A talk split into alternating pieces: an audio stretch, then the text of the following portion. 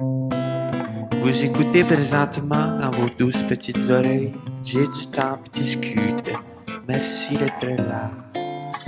Ouais, c'est Jet Stop qui discute. Ouais, c'est Jet Stop qui discute. Ouais, c'est Jet Stop qui discute. Ouais, c'est Jet Stop qui discute. Merci tellement d'avoir accepté l'invitation, Mike. Fait C'est plaisir. vraiment. À chaque fois, le pire, c'est que euh, je voulais tout le temps. euh, évidemment que je voulais te recevoir, mais il y a- on dirait que je voulais aussi respecter le fait que n'importe qui qui fait déjà beaucoup de podcasts, je suis comme, je voulais pas. euh, je voulais pas que tu te sentes mal de dire ouais. non, en fait. fait que, euh, fait que c'est pour ça que je suis super content. Non, je suis vraiment content. puis Je suis content que tu as attendu d'avoir le studio. C'est vraiment malade. Asti que c'est hot. Ben, t'es fin. Le plus, c'est que c'est pour là. ça. Tu sais, quand, quand le studio a pris forme, là, j'avais dit à, à ma soeur, je suis comme, OK, ben là, les, sans dire que tous les premiers invités, c'était ça, mais j'étais comme, ah, faut qu'il y ait quand même des invités un peu. euh, tu sais, mettons, j'ai reçu Vanessa Pilon, que j'avais déjà reçu, mais c'est un peu à cause d'elle que j'ai acheté à la maison ici. Tout cas, du moins, c'est après un podcast qu'on a enregistré ensemble qui m'a mis la puce à l'oreille d'acheter en campagne. Fait que j'étais ah, je vais la recevoir ici, ça fait du sens. Euh, puis je voulais te recevoir toi parce que, ben, on en a déjà parlé, puis j'imagine que je suis pas seul à te le dire, mais tu sais, veux, veux pas, dans- en termes de podcast au Québec, tu as quand même été la personne, du moins que t'es pas la seule, mais celle qui a le plus influencé, j'ai l'impression. Fait que pour moi, il y avait ça aussi dans l'espèce de Ah, ben là, je pars mon studio, c'est comme te recevoir pour faire comme OK, ben, je suis Mike, puis là, ben, je Je trouvais vais que ça aller rapport. montrer. C'est comme montrer à ton père. Regarde, j'ai Oui, réussi. c'est ça. En plus, c'est tellement hot quand t'arrives ici que t'as le gym dans le même bâtiment. Oui. C'est très euh, Joe Roganesque. Oui, ben évidemment, une grande influence aussi. Ben, j'ai, toi, t'as vu la, la- la- son studio à LA. Ouais. Moi, je l'ai pas vu, fait que je juste, j'ai vu les images. Mais moi, ça adonnait. Je t'avoue que quand j'ai visité la maison, la grange pesait pour beaucoup dans la balance. Parce que je savais que je voulais un gym chez nous, puis je pensais déjà un peu éventuellement à un studio. Puis là, j'étais comme, ah, ça, ben, c'est de l'espace qui est pas dans la maison, mais qui est là. Euh, Étais-tu déjà, chauffé à l'époque, la grange? Ouais. Ou... OK. Ouais. Fait que toi, t'as ju- ben, tu sais, il a fallu que. tu- tu sais, C'est juste de la déco. Exact. Ben ici, en fait, c'était un.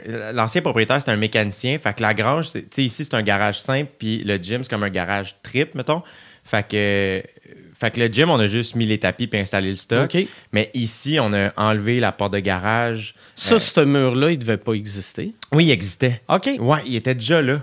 Fait que, fait que c'est vraiment juste un garage. On dirait c'est la grosseur parfaite en Mais c'était ça C'est l'affaire. absurde. C'est ça qui était absurde. Fait que, à, à chaque fois, j'étais comme crime. Au début, quand j'ai acheté la maison, au début, j'étais comme, je disais ça un peu comme un projet lointain. Ah, éventuellement, peut-être un studio ici, mais je sais pas. Puis cet hiver, à un moment donné, ça s'est cimenté. Du jour au lendemain, à un moment donné, tu sais, ça faisait longtemps que j'y pensais. Puis à un moment donné, je me suis levé, puis j'ai fait, hey, on le fait. On part le studio. Fait que ça a quand même, il a fallu, euh, tu sais, stripper. Hum. C'est pas moi qui l'ai fait, là. C'est, j'ai des amis, euh, un de mes amis a une compagnie qui s'appelle Adam Smart Home. Puis, euh, fait que lui, il travaille en domotique. Fait que tout le côté technique, c'est tout Adam qui a géré ça. Puis, ben, avec lui, il y a- dans le fond, il y avait mes amis Mathieu et Charles qui ont beaucoup fait la, la construction. André, un fucking gentil monsieur. Un, un ancien chef de pompier qui travaille chez Hydro. Puis qui, qui gosse. euh, il, est- il est venu travailler ici vraiment gentiment avec euh, mes chums pour faire ça. Puis euh, c'est Antoine Laurier qui a tout designé. Mais là, c'était toutes des décisions de comme, OK, ben là, il y a une porte de garage, on condamne dessus, on la garde dessus, on la change dessus, qu'est-ce qu'on fait? Puis là, j'étais comme, ah, c'est quand il fait beau, on veut-tu de l'éclairage, on en veut-tu pas? Là, c'était comme, c'est pas de la télé, c'est ce qu'on Ouais. fait, là, mais quand même. Il y a de quoi de cool, par exemple, que ça soit fermé. Comme ça, c'est tout le temps pareil. C'est ça. Parce que sinon, tu sais, tu regardes, t'es comme Chris, c'est le même décor. Des fois, c'est super bright. Ouais. D'autres fois, on dirait qu'il mouille, tu sais. Ben là, c'est ça. On est en train encore de se gager au niveau ah, qu'est-ce qu'on qu'est-ce qu'on garde comme éclairage pendant les podcasts? Fait que là, les premiers, ça bouge un peu, le son, même chose, on pogne notre beat. Mais c'est cool en crise. Puis là, tu vois, la clim n'est pas installée encore. Il faut juste passer un fil. Ça se fait cette semaine. Mais heureusement, là, c'est assez. euh, c'est assez. euh, ça coûtait quoi? Parce que ça a l'air d'avoir coûté extrêmement cher. Quand tu rentres, t'es comme, oh Chris, c'était payant le centre Bell. euh, ouais. Hey, le pire, c'est qu'au Centre Bell, on n'a pas fait d'argent. Non, mais le centre Bell, c'est jamais payant. Non, c'est ça. Mais la tournée l'a été. Fait que ça fait en sorte que c'est comme si moi, mon show coûtait rien. Le monde qui travaillait sur le show coûtait quelque chose. Puis, le- mais sur scène, il n'y avait pas d'argent. Ouais. J'avais pas de décor puis tout ça. Fait que la tournée, au début, ça a commencé bien smooth, puis à un moment donné, ben, ça s'est mis à bien fonctionner. Fait qu'on dirait qu'au Centre Bell, on a mis de la gomme, tu sais. On a fait, Asti, on va avoir un décor, puis on y va en ligne. Tant que- Moi, j'avais été voir Loud quelques mois avant au Centre Bell, puis je trouvais qu'il avait vraiment bien fait. Euh, il y avait un asti de beau décor, puis des belles projections, puis j'étais comme, OK, ils l'ont pas fait à moitié. Puis on dirait que j'ai fait, Hey, autant qu'il y a une partie de moi qui était comme, Chris, juste un stool, puis un micro, mais je suis comme, ah, on va. Ah ouais, c'est le centre belle, puis tu le fais pas 28 fois. Exact. Fait que je parce- pense, en tout cas, tu sais, moi, j'ai jamais fait mon show complet, là. Mais tu sais, j'ai fait une couple de fois des numbers, puis on était supposé de faire sous-écoute avant la pandémie. Mais je le faisais en me disant, je pense que ça sera pas cool, mais ça va être vraiment cool. Tu sais, genre, tu sais, il y a quelque chose que je veux dire, ah ouais, ça va être weird, mais c'est un thrill, tu sais. C'est un trip, puis je pense que, pour vrai, en fait, c'est que. euh, moi, des fois, ce qui m'inquiétait, ce qui m'inquiétait de faire le Sandbell, c'est que c'est un trip d'ego. Puis on dirait que j'ai peur de nourrir mon ego. Mais à un moment donné, il faut que tu assumes. C'est comme, Ah ouais, tu fais ouais. pas un stade sans un peu nourrir ça. Ah ouais. Puis surtout, c'est bon de nourrir ton ego en fin de tournée. Parce que tu deviens juste désagréable pour ta blonde puis ta famille, tu sais. Tu sais, tu fais pas chier personne d'autre vu que t'es en vacances pendant deux mois. Fait que même si tu te prends pas de la marde dans ton sous-sol, on s'en crisse. Mais tu vois, moi, le pire, c'est que j'ai eu. Je suis comme Chris, j'aurais pu faire le party pendant deux semaines après, mais une semaine après, je m'en allais en Gaspésie. Puis un mois après, je partais en voyage tout seul. On dirait que j'étais comme. Je sais pas, j'avais. Puis looking back aujourd'hui, je fais comme Ah, j'aurais pu.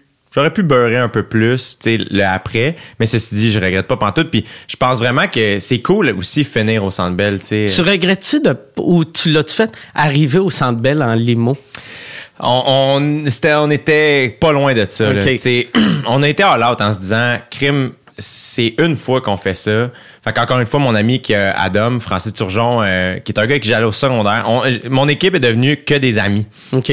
Avec mon ami Mathieu qui a bâti le studio, sont tout le temps avec moi euh, quand j'ai besoin, autant professionnellement que personnellement. Puis, fait que Matt, euh, il travaille à la sécurité au Centre Bell en plus d'être pompier. Fait que là, ben, il était dans mon équipe, mais il s'occupait de la sécurité. Fait que c'était lui le contact avec le Centre Bell. Euh, Francis s'occupait de tous les déplacements, la logistique. Alex montait, qui était tu sais, le lien technique, mais aussi, on, on- j'avais comme pris des chambres d'hôtel pour ma famille, mes amis au Cristal, qui était juste à côté. Ouais, ouais. La mère à Alex travaillait au Cristal à l'époque. Fait que là, ben, tous les déplacements, là, on est allé à l'autre. Je me suis entraîné au Centre Bell le matin du. On a demandé Où, où que les joueurs s'entraînent? l'adversaire. OK. Les adversaires, un petit, tu sais comme on avait tout ce qui est canadien, t'as pas accès.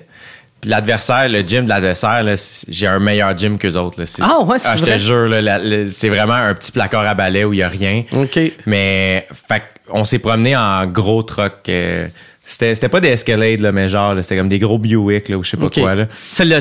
Comme, euh, comme Entourage, Yeah, là, exact. genre. La vraie affaire. Là. On s'est dit, hey, on, on le fait pour la Ah, peine. là, ben ouais. On avait. Tu peux pas faire le centre belle humblement. Non! Non, mais il y a de quoi de stupide, de faire non, non, je vais arriver en métro, fuck you. T'es au centre belle. T'as-tu déjà vu la vidéo? Jay-Z, un moment donné, qui vient de Brooklyn? Il a fait le. le J'oublie Le le, nom. Barclays Center. Le Barclays Center. Il y a plusieurs années de ça, peut-être en. C'est-tu 2008 ou 2010? Euh, il l'a fait, je pense, huit fois. Puis le dernier show, il est allé en métro. Puis il y a une vidéo de lui qui est dans le métro, puis qui jase avec une, une dame, plus âgée, qui est comme, hey, tu sais, euh, there's people with you, what's going on? Puis il est comme, ah, I, I have a show tonight. Puis il est comme, ah, où, tu sais? Il est comme Barclays Center. Puis il est comme, oh, who are you? Puis il est comme, ah, euh, ah, my name's Jay-Z, tu. Puis super real, tu. Tu vois qu'il joue pas à la fausse humilité, juste. Puis comme, ah, euh, je pense j'ai entendu parler de toi, tu sais. Est comme, ah, ben, peut-être, tu sais. Est comme, en fait, on a fait sept shows, puis c'est huitième, c'est le dernier ce soir, tu sais. J'étais juste comme, c'est quand même, il y a quelque chose de cool Ouais, ouais. Quand, t'es- quand tu l'as fait huit Ouais, fois, ouais. là aussi, là. Ouais, ouais. Mais nous autres, on l'a vécu, là, tu sais. Fait qu'on est allé en gros truck, on a passé la journée là, puis après, euh, tu peux faire un after party dans le Centre Bell. Ouais, ouais. Euh, au ma- euh, comment ça s'appelle? Euh, au Mythique, ouais. Qui est comme un bar, là, à- en arrière. Fait que ma styliste est DJ aussi. Il y a de l'air vraiment beau en plus, ce Ouais. bar-là. Pour vrai, c'est super cool. C'est super cool. Puis le staff est cool. Puis, puis fait que ma, ma styliste, elle mixait. Fait que c'était notre DJ. Genre, on, genre, on avait fait des- on avait fait faire des chandails du Centre Bell pour nos amis puis de la famille. Fait qu'on avait donné ça à ben du monde qui était à l'after party. Puis ben naïvement, je suis arrivé à l'after party. euh, puis rapidement, j'ai fait, j'ai eu comme la constatation, ah oui, je connais tout le monde ici. Mais comme je pensais pas, comme ben niaiseux, j'étais comme, ah, tu sais, j'espère que ça va être cool. Puis après ça, je suis comme, ah, mais Chris, je sais qui C'est est là, juste genre. ton monde. C'est juste mon monde, c'est moi qui ai fait de la guest list. C'était vraiment, vraiment le fun. Ouais. Puis c'était le 3 janvier, fait que c'était comme le, le temps des fêtes. Ah tout ouais. ça. Puis en plus, le monde savait pas qu'il allait plus avoir de party pendant un an et demi après ça. Non, tu sais. exact. Tu sais, vu que c'est comme un, deux mois avant le. Mon père, quand on parle de ça, il est comme Ah, c'est sûr, c'est un foyer de contamination, ton centre belle. Ouais. C'est sûr, il y a plein de monde qui ont pogné un coronavirus. Je suis comme Ah, tu dis Ah pas ouais. ça. T'as causé une vingtaine de morts. C'est ça! T'as beau donner à leur camp, Chris, finalement. Ah, Chris. Mais faudrait que tu le fasses, c'est sûr que ce serait Ah le fun, tu sais. euh, Ben, on va. Moi, je veux le faire. tu sais, on- ben, on le fait euh, encore avec sous-écoute, là, mais euh, on sait pas quand. Ça va être ça. sûrement l'été prochain. Moi, tu penses attendre jusqu'à temps de pouvoir voir tout le monde? Ouais, parce que nous autres, on le fait euh, stage central. Yes. Puis c'était juste pour le gag de. Vu que mon stage est plus petit qu'un ring du UFC, fait que c'était pour avoir le record du Centre Bell. Mais pour vrai, Je trouvais ça malade. ridicule, tu sais, de qu'un podcast ait, ait plus de monde que genre le premier UFC à GSP, tu sais. Fait que c'est juste pour ce gag-là. Fait que là, j'ai fait, ah, c'est tant qu'à le faire, sais, à moitié, fuck that, je vais attendre. C'est une assez bonne idée. Ah. Le au début, on avait eu cette idée-là de le faire. Puis c'était même pas au niveau de la jauge, parce que moi, je pensais pas vendre tant de billets que ça. Mais au début, j'étais comme, ah, on le fait-tu scène centrale? L'idée que j'avais eue, c'était de faire un, un gros stage rectangulaire OK. pour prendre plus de place, pour justement avoir moins de billets à vendre un peu pour nous aider. Parce qu'il faut savoir, je l'ai booké en 2018 pour le faire en 2020. Fait que, fait que- puis après ça, j'avais vu que Drake en tournée faisait ça. Il y avait un gros stage rectangulaire. Puis J'étais comme ah Chris, ça look, tu sais, c'est cool. Mais là, c'est comme ça coûte vraiment plus cher parce qu'il faut que tu éclaires plus, ça prend plus de son. Puis il faut vraiment que tu vendes des billets pour que ce soit cool. Fait que c'est là qu'on a fait OK, on va le mettre en Chris, on justement, on fait pas le Centre Bell souvent, on va pas le faire puis être déçu Ouais, ouais, ouais. s'il y a 5000 personnes puis que finalement ça a l'air vide là. Fait que c'est là qu'on a décidé de faire un coin puis on pouvait reculer tant que ça vendait. Ça faisait chier le monde, par exemple, parce que j'avais vu, tu sais, que tu- l'avais commencé à 5000, t'as reculé, t'as reculé. On a commencé à moins après- que ça en fait. On a commencé vraiment au plus short. OK. Puis c'était ça mon inquiétude aussi. Puis le monde sont comme yes, asti. Je, je refreshais pour être le premier à acheter, puis après, ils ont- sont dans rangée 908. Mais le pire, c'est que c'était tellement un concern parce que justement, je me disais, crime, les premiers acheteurs finalement sont plus loin. Mm. En fait, c'est que les premières rangées au parterre te suivent. Fait que si ah, OK. Ah, OK, c'est cool. ça, Ça, c'est cool. Fait que c'est juste les gens qui achètent sur les côtés. OK, mais fuck them. non, mais c'est vrai, tu sais. Ils sont fond, déjà loin. C'est ça. Si t'achètes rangée A, ben la rangée A est encore proche Ok, du ouais, stage, fait qu'elle avance ça. avec toi. Fait que c'est juste les sur le side. Ah, ouais, ceux qui se disaient, moi, je vais être proche, mais en hauteur. C'est ça. Puis je- ça a été un concern quand même parce que j'ai ça de déplaire. Là. J'essaie de m'en défaire, mais là, ça, c'était un peu ça. Puis à un moment donné, c'est mais là, Chris, on va pas s'empêcher de. Ma soeur était comme, hey, aussi, le, comme, mettons qu'on on cherche un, un argument pour ce que tu fais, comme tu veux donner à leur camp, plus il y a de monde, mieux c'est. Et comme à un moment Puis aussi, tes fans, il y a de quoi de, de plus tripant de te voir dans un, gros centre belle que dans un centre belle à 3000. Ouais. tu sais. Ouais, c'est débile. Tu vois, la photo là, c'est quand Ouais, je suis ouais. embarqué sur scène. Ah non, c'est impressionnant. C'était cool en Chris. On a vraiment eu du fun. Puis c'est ça, finalement, le matin même, on était sold out à 10 000. Le walk-in, tu sais, ça doit être spécial. Man, j'ai de la difficulté à le réécouter tellement c'est chargé émotivement. Là. Mais en plus, j'avais mis euh, la tune euh, Who Gonna Stop Me de Kanye West puis Jay-Z. Une grosse tune de, de rap. Puis, tu sais, il y a vraiment un gros drop. Puis, euh, l'équipe technique avec qui je travaillais, c'est des gens qui travaillent aussi sur OD, qui font le tapis le- les tapis rouges OD, puis tout ça. Fait que, j'étais comme, hey, tu sais, on, on le fait pour la peine. Ils sont comme, OK, fait que tu nous laisses un peu aller. Je suis comme, yeah. C'est voici le budget, blabla. Fait qu'il y avait un peu de pyro quand je embarqué. Puis même moi, au début, j'étais comme, ah, c'est-tu too much? Ouais, ouais. Puis ce qui est sick, c'est que tout le monde a fait, man, c'était malade.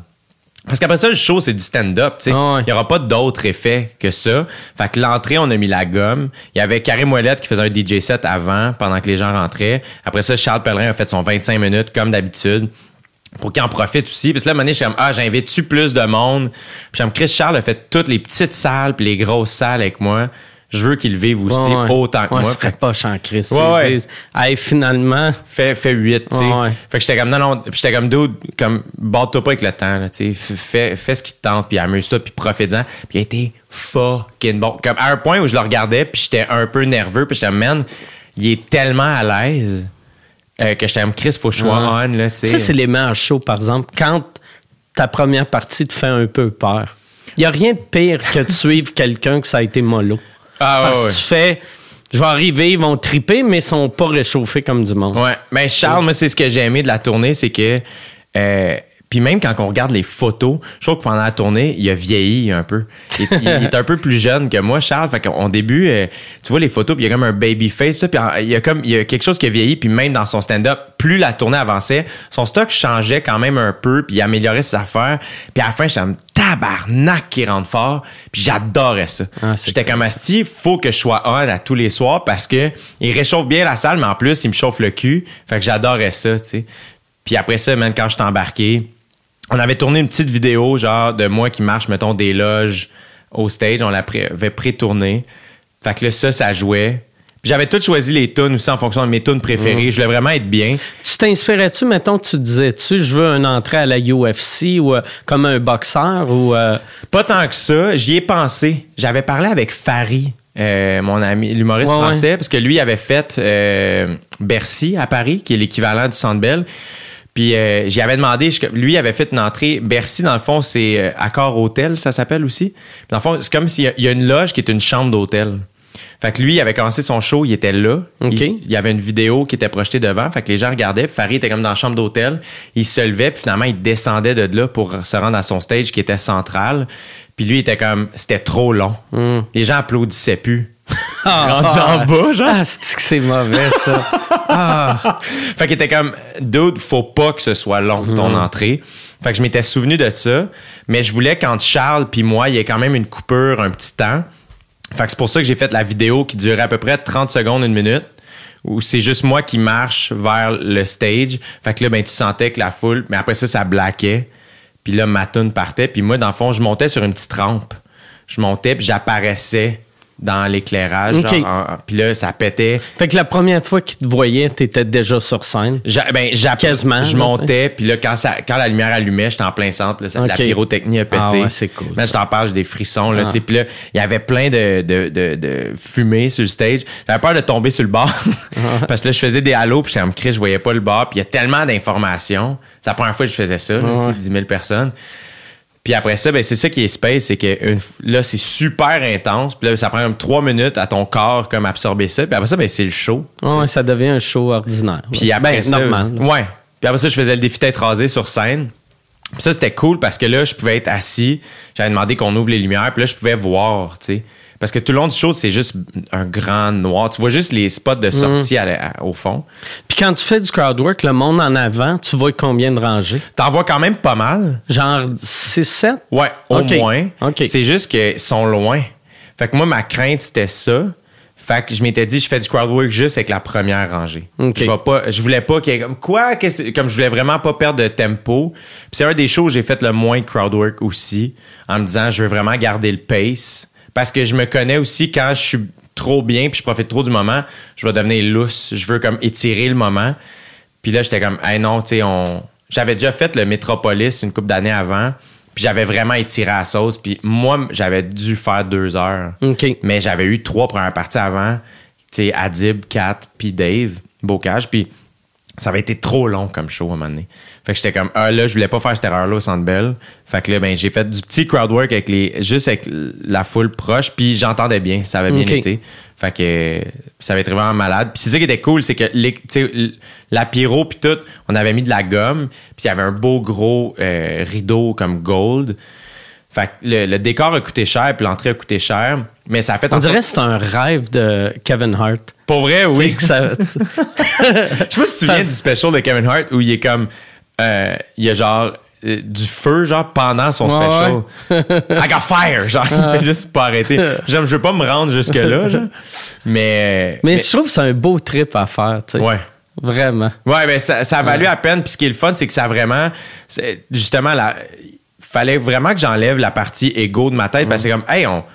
Justement, là, c'est un petit rêve de kid, puis Ouais, on le fait, puis on tripe, puis on le fait pour la peine. Surtout, cette tournée-là a commencé dans tellement des petites salles. Exact. Fait qu'il y a de quoi de magique de. C'est, c'est quoi la. Tu te rappelles-tu de la première salle que tu avais faite avec cette tournée-là? Euh, oui, c'est le Granada à Sherbrooke. OK. Ah, qui est quand même une grosse salle. qui est une grosse salle, mais en fait, euh, de la manière que ça a commencé, ça, c'était le mini-tour, tu sais. Mm.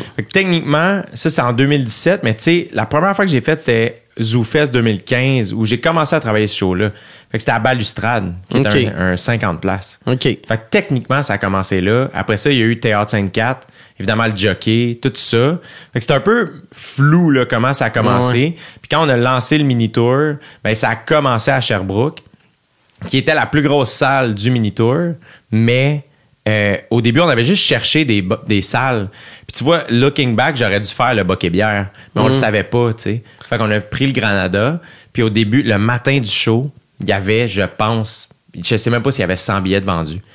Puis là, c'était comme tabarnak, c'est gros cette fucking salle-là, tu sais, faut qu'il C'est quoi, c'est genre 800 places? C'est au moins 500, Ok. si je me trompe pas. C'est peut-être Fait que là, t'es allé sur les réseaux J'étais sociaux. allé sur les réseaux sociaux, j'ai fait un. Mais nous, l'idée, on avait loué. L'idée, c'était de faire le parterre.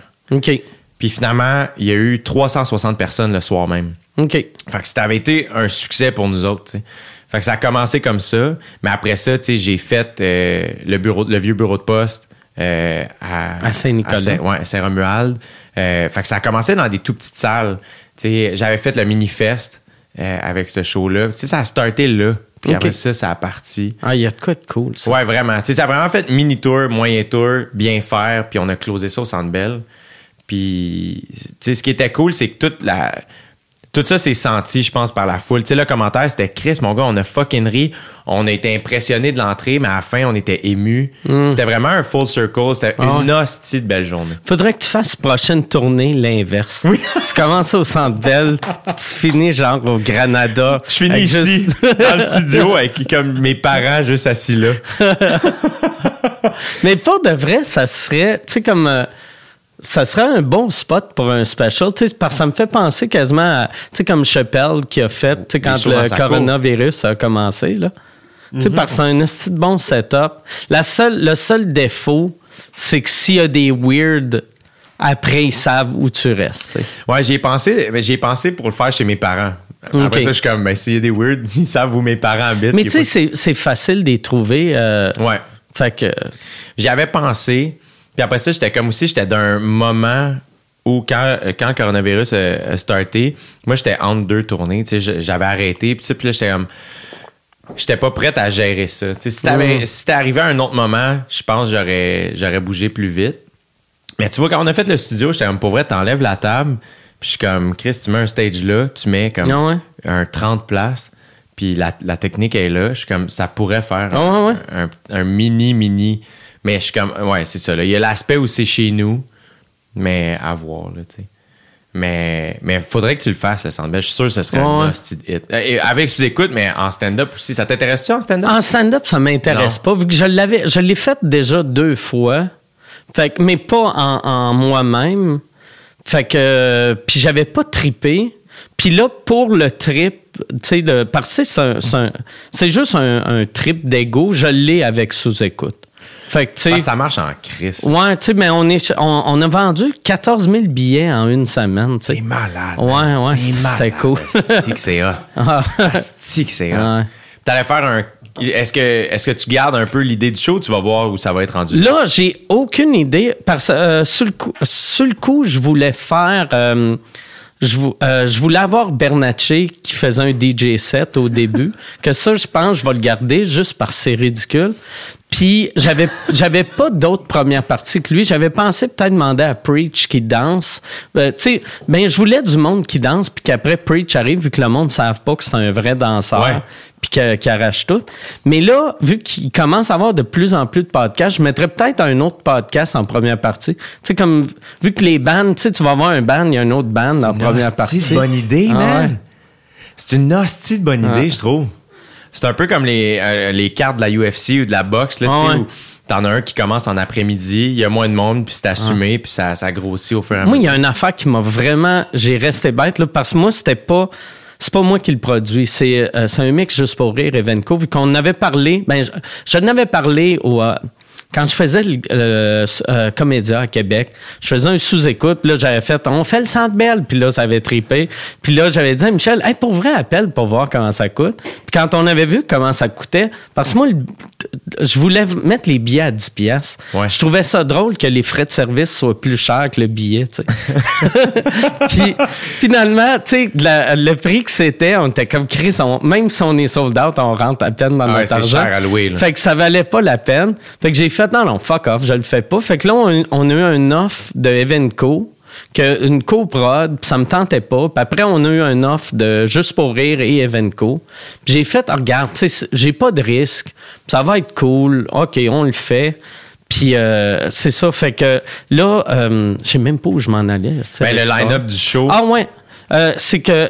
euh, ouais, non, je sais pas où je m'en allais. Mais j'ai- j'aime l'idée, man. Moi, un podcast en première partie, je trouve ça Ouais. fucking cool.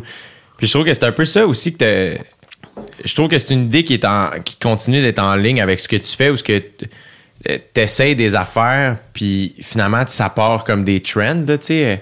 Puis je trouve que ça, ça, ça va là-dedans. Aussi, tu as parti un podcast. Moi, je me souviens, puis je te, je te l'ai dit euh, quand je suis allé à sous-écoute la semaine passée à Saint-André Mathieu, mais euh, Albert, Rousseau. excuse, Albert Rousseau, euh, à Québec, mais moi, je t'écoutais au début, début des sous-écoutes, là, tu sais. T'as commencé en quelle année? 2011? En 2011. Eh oui, ouais. je me souviens. Hey, euh, j'ai, je checkais voir, vu que j'étais pas sûr si c'était 2010 ou 2011. Puis j'avais, j'ai checké sur mon vieux site web, tu sais, avec le, le site Wayback Machine, pour voir la date. J'ai trouvé la date et les deux pr- premiers commentaires que j'avais eus, c'était Yann Terriot, que maintenant c'est Montréal, puis Jason qui s'occupe de mes réseaux sociaux. C'est vrai? Ouais. C'est malade. Ouais, Yann, il avait juste écrit Hey, j'aime vraiment ça, euh, bravo, j'espère t'en fais d'autres. Que là, dix ans plus tard, tu regardes ça, ça a quasiment de l'air comme si c'était un job. Puis Jason avait juste écrit Hey, j'aime vraiment ça. Tiens, je t'ai fait, euh, je t'ai fait des intros. Il m'avait fait trois intros. Il a dit prends celle que tu veux. C'est ça que j'aime du, podcast, puis j'aimais du podcast, c'est que tout le monde s'entraide. Tu sais, Yann, vu qu'il faisait un podcast déjà, quand j'avais parti le mien, il me donnait des conseils, il, m'aidait au bout. Jason tripait ses podcasts. Fait que lui, il me faisait du, du fan art, euh, de la musique. Puis j'ai vraiment senti ça avec ceux qui étaient là avant moi. Puis c'est ça que j'ai essayé de faire à ceux qui sont arrivés après moi. Parce que je trouve ça innocent, le monde qui sont comme compétitifs. Puis, tu sais, tous les podcasts, on s'aide, tu sais, parce que surtout quand c'est- c'est mettons, euh, quelqu'un quelqu'un a jamais écouté de podcast, mais sont fans de toi. Ils vont t'écouter, puis là, s'ils t'écoutent sur, euh, sur YouTube, quand ils ont fini, là, il y a des suggestions. Il va y avoir moi, il va y avoir Trois Bières, il va y avoir Thomas Levac, il va y avoir... Fait que tu, tu finis par toutes les écouter. Ouais. Fait qu'on on s'échange nos fans, j'ai l'impression. Ouais, absolument, absolument. Puis je suis full d'accord. Puis tu vois, euh, moi, mettons, il y a encore un petit. euh, je fais ça en. Tu sais, le point de départ, c'est vraiment en toute humilité. Puis il n'y a pas vraiment de plan. Fait que des fois. Puis c'est pour ça que je lis pas les commentaires, parce que des fois, je, me- je sais que je suis vraiment fragile. OK? Mais euh, à chaque fois que, mettons, que, que, que je viens à sous-écoute, je suis plus nerveux qu'aux autres podcasts parce que juste dans ma tête, euh, la crowd de sous-écoute n'est pas nécessairement fan de moi. qui fait que je me trouve tout le temps plus weird à sous-écoute que d'habitude. Je fais, voyons, Chris, je suis même pas naturel. Puis Je suis full dans ma tête, puis je fais, arrête, parce que, et puis tu vois, à- quand on a fait sous-écoute, c'était Thomas Levac qui était nous autres la dernière fois. Puis j'étais surpris. Tom me dit comme, ah non, on a beaucoup d'écoute du même monde. Ah ouais, mais... Puis J'étais comme ah, faut que je me sorte ça de la tête, faut que j'arrête de des fois, tu sais, on dirait que je suis stressé. Je sais pas si c'est OD ou les commentaires ou juste l'ambiance en ce moment, tu sais. Euh, Puis pourtant, Chris, tout le monde est fin Mais c'est la, la pire année pour regarder les commentaires. C'est intense. Moi, moi, à cette heure, je regarde. Les seuls commentaires, je regarde que j'aime vraiment beaucoup, c'est n'importe qui qui se fait vacciner puis qui met une photo. Je regarde les commentaires pour trouver quelqu'un qui est comme Asti, comment t'as été payé? Puis là, tu vas m'infecter vu que t'as été vacciné. Et là, je me mets à, à regarder les profils de ce monde-là. puis, euh, Asti, ça, me- ça me fascine. Tu sais, je peux comprendre le monde qui sont contre les vaccins, mais de d'être fâché parce que quelqu'un d'autre se fait vacciner. Tabarnak. On le dit depuis le début, il faut que 75 de la population soit immunisée. Comment qu'on va se rendre là s'il n'y a pas des, des, moutons comme moi qui se font vacciner? Mais toi, comment t'as fait pour passer au travail? Parce que ce que je trouve, t'as parti tu sais, traversé une partie tough en tabac. Ah tu sais, comme de tous les humoristes au Québec, t'as as vécu la, partie la plus difficile. Ah ouais. Moi, chaque fois, c'est ça qui me faisait capoter. Les premières fois que le monde écrivait, les commentaires sont vraiment méchants sur Twitter, Facebook, puis là, ils mettaient des screen grabs de qu'est-ce qu'ils avaient reçu. Puis là, moi, j'étais comme tabarnak, je rêve d'avoir quelque chose de poli de même. C'est ça. moi, j'ai eu des années que c'était des, euh, je suis content que ta mère est morte parce que sinon, elle aurait honte de que son fils est devenu. Puis avec gros du monde, c'est surtout du monde, tu sais, qui m'écrivait avec des évidences de les handicapés ont des sentiments aussi. OK, OK, je j'ai j'ai jamais rencontré un handicapé de ma vie, je le savais pas. Pour moi, c'est un robot. Fait mais j'ai moi je l'ai je l'ai mal pris, mais je me suis, j'ai complètement décroché des réseaux sociaux pendant une couple d'années, le temps de me rebâtir euh, humainement. Comment tu t'es rebâti? Euh, vraiment, juste un, un, break. Tu sais, moi, euh, j'avais pas mis d'argent de côté. Fait que je pouvais pas prendre un vrai break. Fait que là, ce que j'avais dit à Michel, book-moi juste une semaine par mois. J'avais dit, je vais travailler. Euh, je travaillais huit jours d'affilée. Je commençais le dimanche, je finissais le dimanche. On faisait deux sous-écoutes. Je faisais, mettons, du lundi au samedi. Je pouvais faire cinq shows, huit shows, je m'en crissais. Puis je finissais le dimanche avec deux autres sous-écoutes. Puis après, je prenais trois semaines off. Que juste rien faire. J'étais chez nous, euh, je regardais Netflix, euh, j'allais, j'allais pas ces réseaux sociaux, pas en tout. Je prenais des bains, euh, je jouais avec mes chiens. C'était vraiment, tu sais, juste des vacances, là, quasiment. Là, Puis dans ma maison, c'était vraiment une, bulle de bonheur. Là. sais, ma blonde, elle avait adopté un nouveau chien. Puis c'est vraiment mon chien, comme là, ce chien-là, il est sur le bord de mourir, puis c'est vraiment mon chien de dépression. Sais, c'est ouais. vraiment grâce à elle tu sais, que j'ai, j'ai passé la dépression. Puis aussitôt que je suis sorti de ma dépression, ça n'a pas rapport, là, mais euh, elle, elle est tombée aveugle, elle est sourde, là, elle a de la misère à marcher, elle est incontinente. C'est comme si elle, elle a fait, bon, il n'y a plus besoin de moi, je peux aller mourir. C'est quand même. euh, Puis est-ce que est-ce que te consulté? Est-ce que euh, non. Moi, j'ai, moi, c'est vraiment stupide. J'aurais dû, là. Mais moi, j'ai une mentalité old school que euh, chaque fois, quand j'étais jeune, toutes mes amis humoristes euh, qui étaient drôles, qui étaient drôles vu qu'ils avaient un, un cerveau un peu différent, aussitôt qu'ils faisaient arranger leur problème de cerveau, ils étaient plus drôles. puis même affaire, tu sais, j'ai connu bien des humoristes qui buvaient, qui étaient super drôles, ils arrêtaient de boire puis ils étaient plus drôles. Fait que, tu sais, même affaire avec l'alcool, je bois moins que je buvais, mais je veux pas arrêter de boire, tu sais. C'est, con, là, tu sais, c'est juste une béquille, là, Mais mais... en même temps, tu t'es, t'sais, t'es capable de. Tu sais, là, aujourd'hui, j'ai fait, hey, si jamais, tu sais, on, on a de l'alcool, pis t'es comme, ah non, tu sais, je suis pas un day drinker, t'as quand même. Ouais, non, tu sais, je suis. Tes limites. Tu sais, j'ai eu, pendant ma dépression, j'étais un gros, gros, gros bu- buveur. Là, je suis un buveur social, mais trop social, tu sais. mais, euh, tu sais, je- les- la dernière fois que je me suis mis chaud, je m'en rappelle pas. Fait que ça, c'est rare, là, tu sais. Ben oui. Avant, tu sais, je m'en rappelais pas vu que j'étais en blackout, là. Tandis que là, c'est... Pour vrai, ça doit ça doit faire une coupe de mois. Euh, c'est aussi ma blonde, là, elle, elle- elle prend tout le temps des breaks de boisson. Puis là, elle est en break de boisson depuis 4-5 mois. Fait que je me, on dirait que je me sens mal à être chaud avec quelqu'un qui est 100% à jeun. Ouais. Je, elle me juge pas, mais je me sens vraiment jugé. Man, 4-5 mois, c'est un bon break. Ah pareil, ouais. là. Ben, elle a fait, vois-tu, elle, elle avait dit, ah, je vais prendre un mois off. Puis après un mois, elle a fait, moi, je pense que je vais toffer trois mois. Puis après trois mois, elle dit, je pense que je vais faire, euh, je vais faire un peu plus long. Puis là, ça fait, ça fait quatre mois et demi. Puis là, en fait, ah, j'ai le goût de boire, mais je veux me rendre à six mois. Puis finalement, c'est moi qui l'ai convaincu de boire. Tu sais, j'ai fait, ben, si t'as le goût de boire, tu sais, prends un verre. Fait qu'elle a pris deux spritz l'autre fois, il y a, mettons, trois semaines, puis elle pas rebu. That's it. Ouais.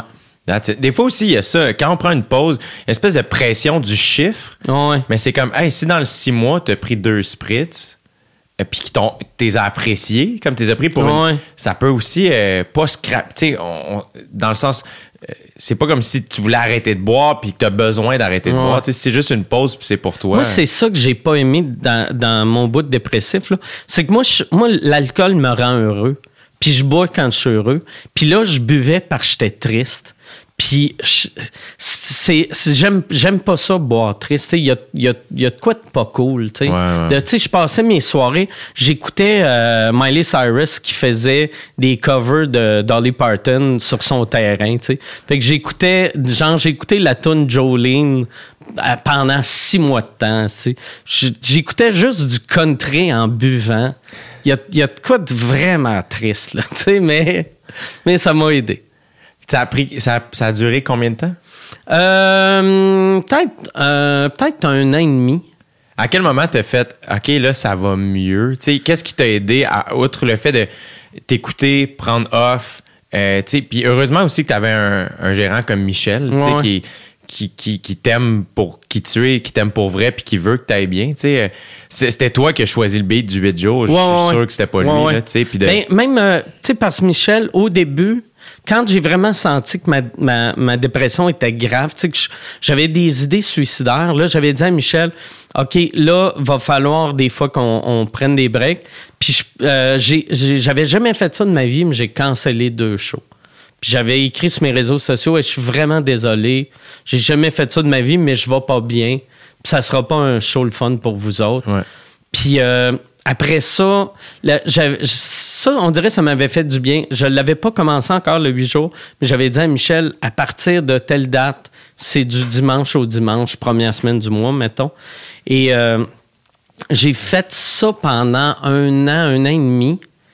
Puis je m'ennuyais pas des shows. Quand je montais sur scène, j'étais quand même relativement bon, mais j'avais pas de fun, tu sais. C'était weird de faire de l'humour, qui est la seule chose que j'ai aimée depuis que j'ai créé 11 ans. J'aimais plus ça. Puis un moment donné, euh, j'étais chez Fallu. Puis euh, euh, on avait été, euh, moi ma blonde, chez Fallu, puis ça, juste prendre un drink. Puis là, Fallu, il, a dit Hey, il faut que je m'en aille, je m'en vais au bordel. Puis j'ai fait Ah, je vais aller te voir. Puis là, je suis allé le voir. Puis en arrivant, Fallu a dit Pourquoi t'embarques pas Puis j'ai fait Asti, ça me tente. Puis c'était la première fois que ça me tentait. Puis je suis embarqué sur scène. Je me rappelle pas, j'ai fait du nouveau. Je pense que j'ai fait du nouveau.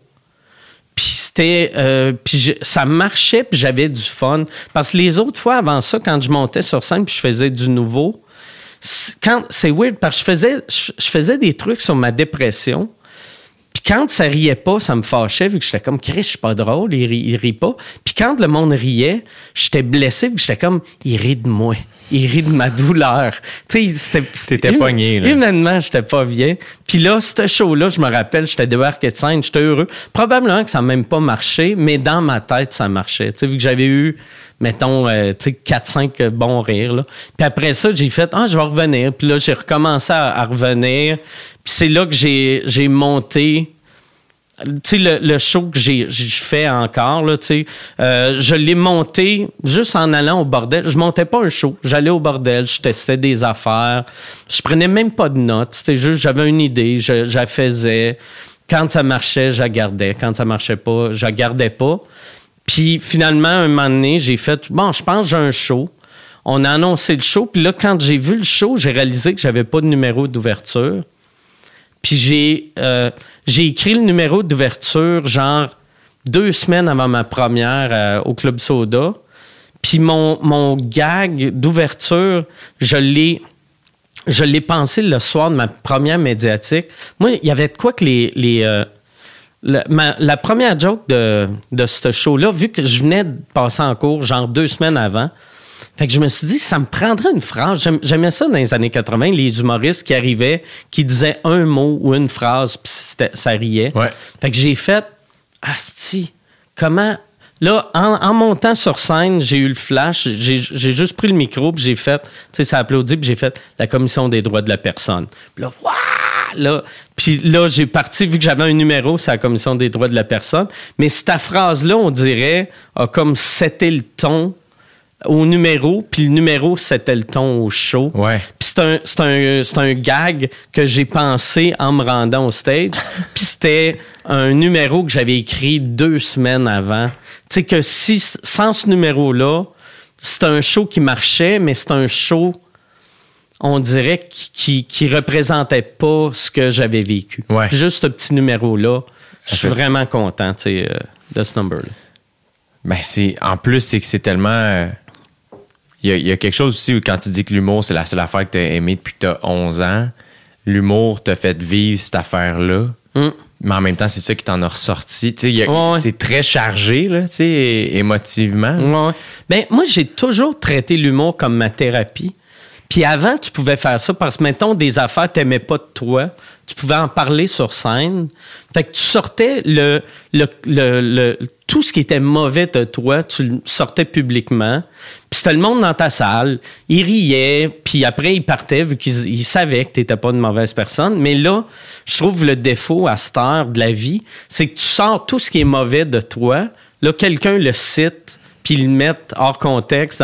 Fait que là, c'est comme si toutes les affaires, t'avais honte de toi-même, sont, sont front page journal Ouais. de Montréal. Ouais. Il y a, il y a de quoi. Puis moi, ça me fascine quand le monde me dit Ah, mais tu le savais que ça allait sortir.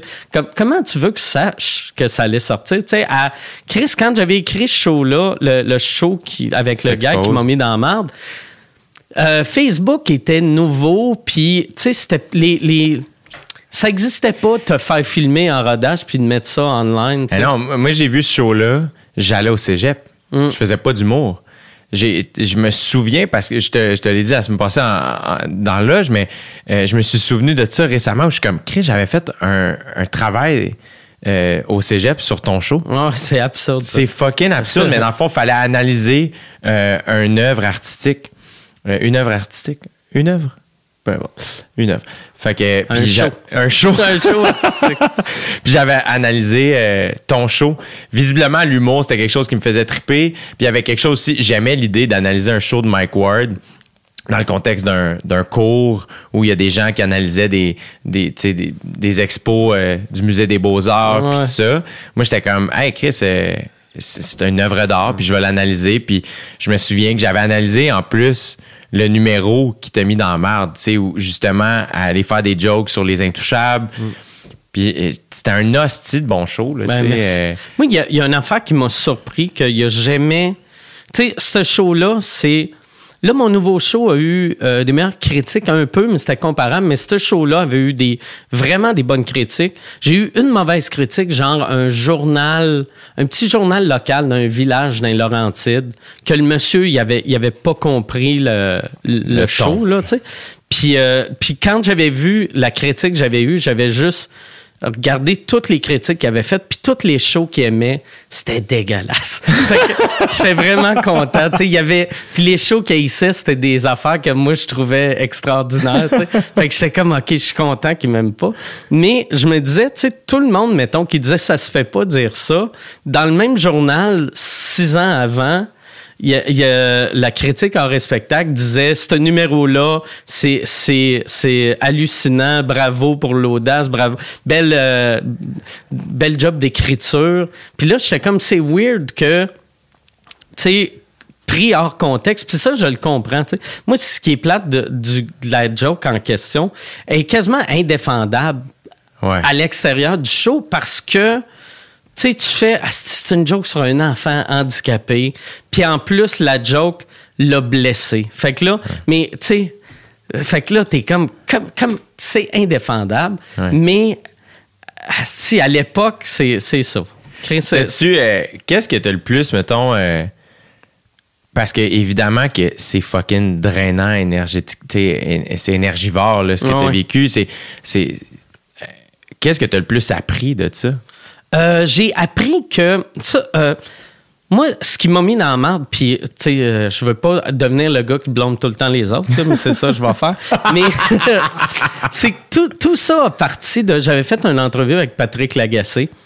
Puis il m'a parlé de ce gag-là, mais Patrick Lagacé avait juste vu la première partie de mon show. Il était parti à l'entraque, puis il avait pas vu ce number-là. Puis là, il avait commencé à parler de ce number-là. Puis là, moi, je, quand l'entrevue avait fini, j'avais fait, c'est fucking weird qu'il me parle d'un numéro qu'il n'a pas vu. Puis là, j'ai fait, j'aurais dû y, y dire, Chris, veux-tu qu'on parle de, de la bouffe d'un pays que tu jamais visité, tant qu'à faire, tu sais?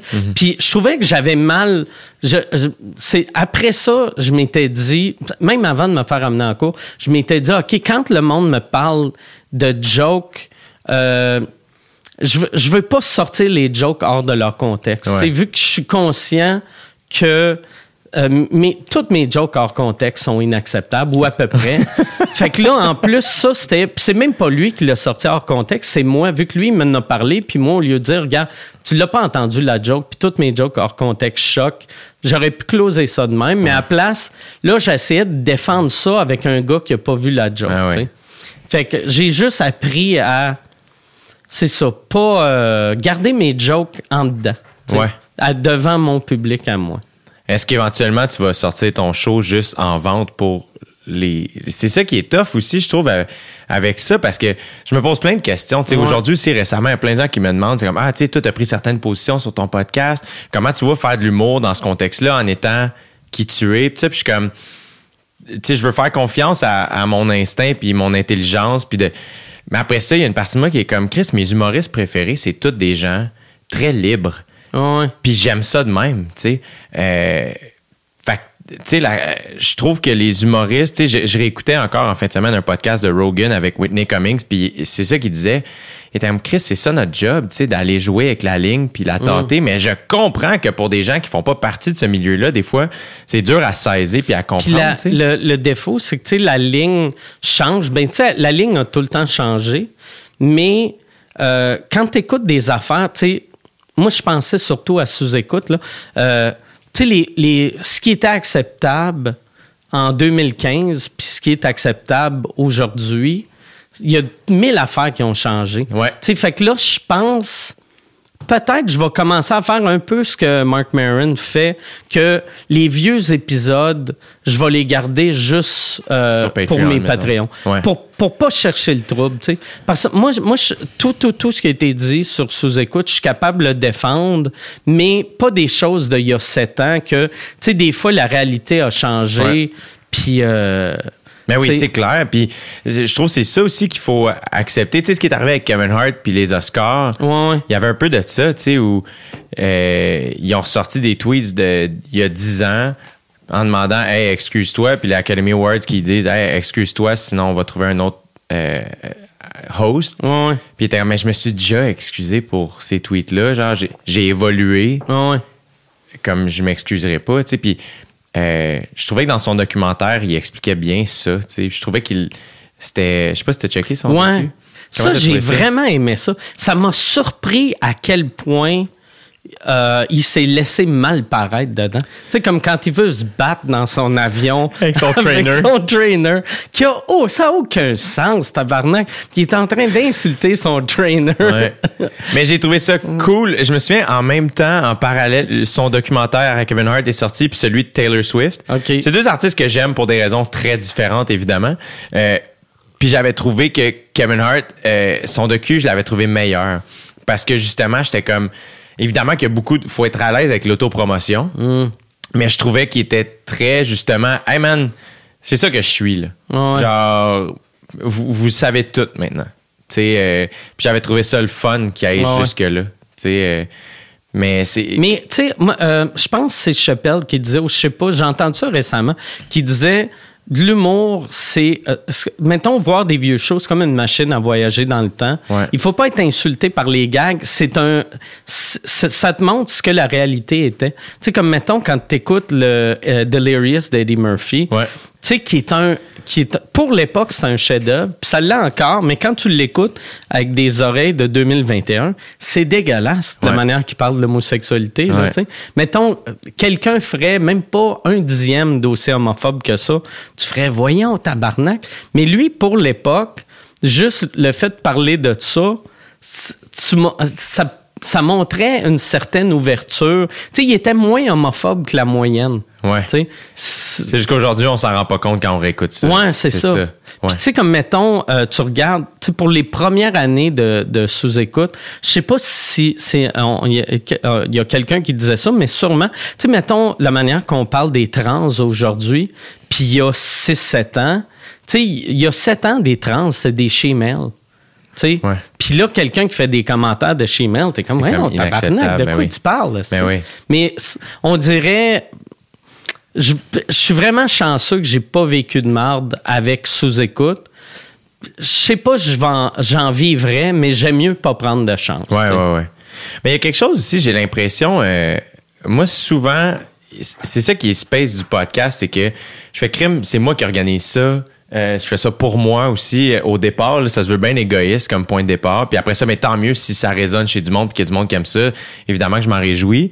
Mais des fois, je me mets dans. Je vais parler de choses puis ça va me stresser après, la journée après ou la semaine après.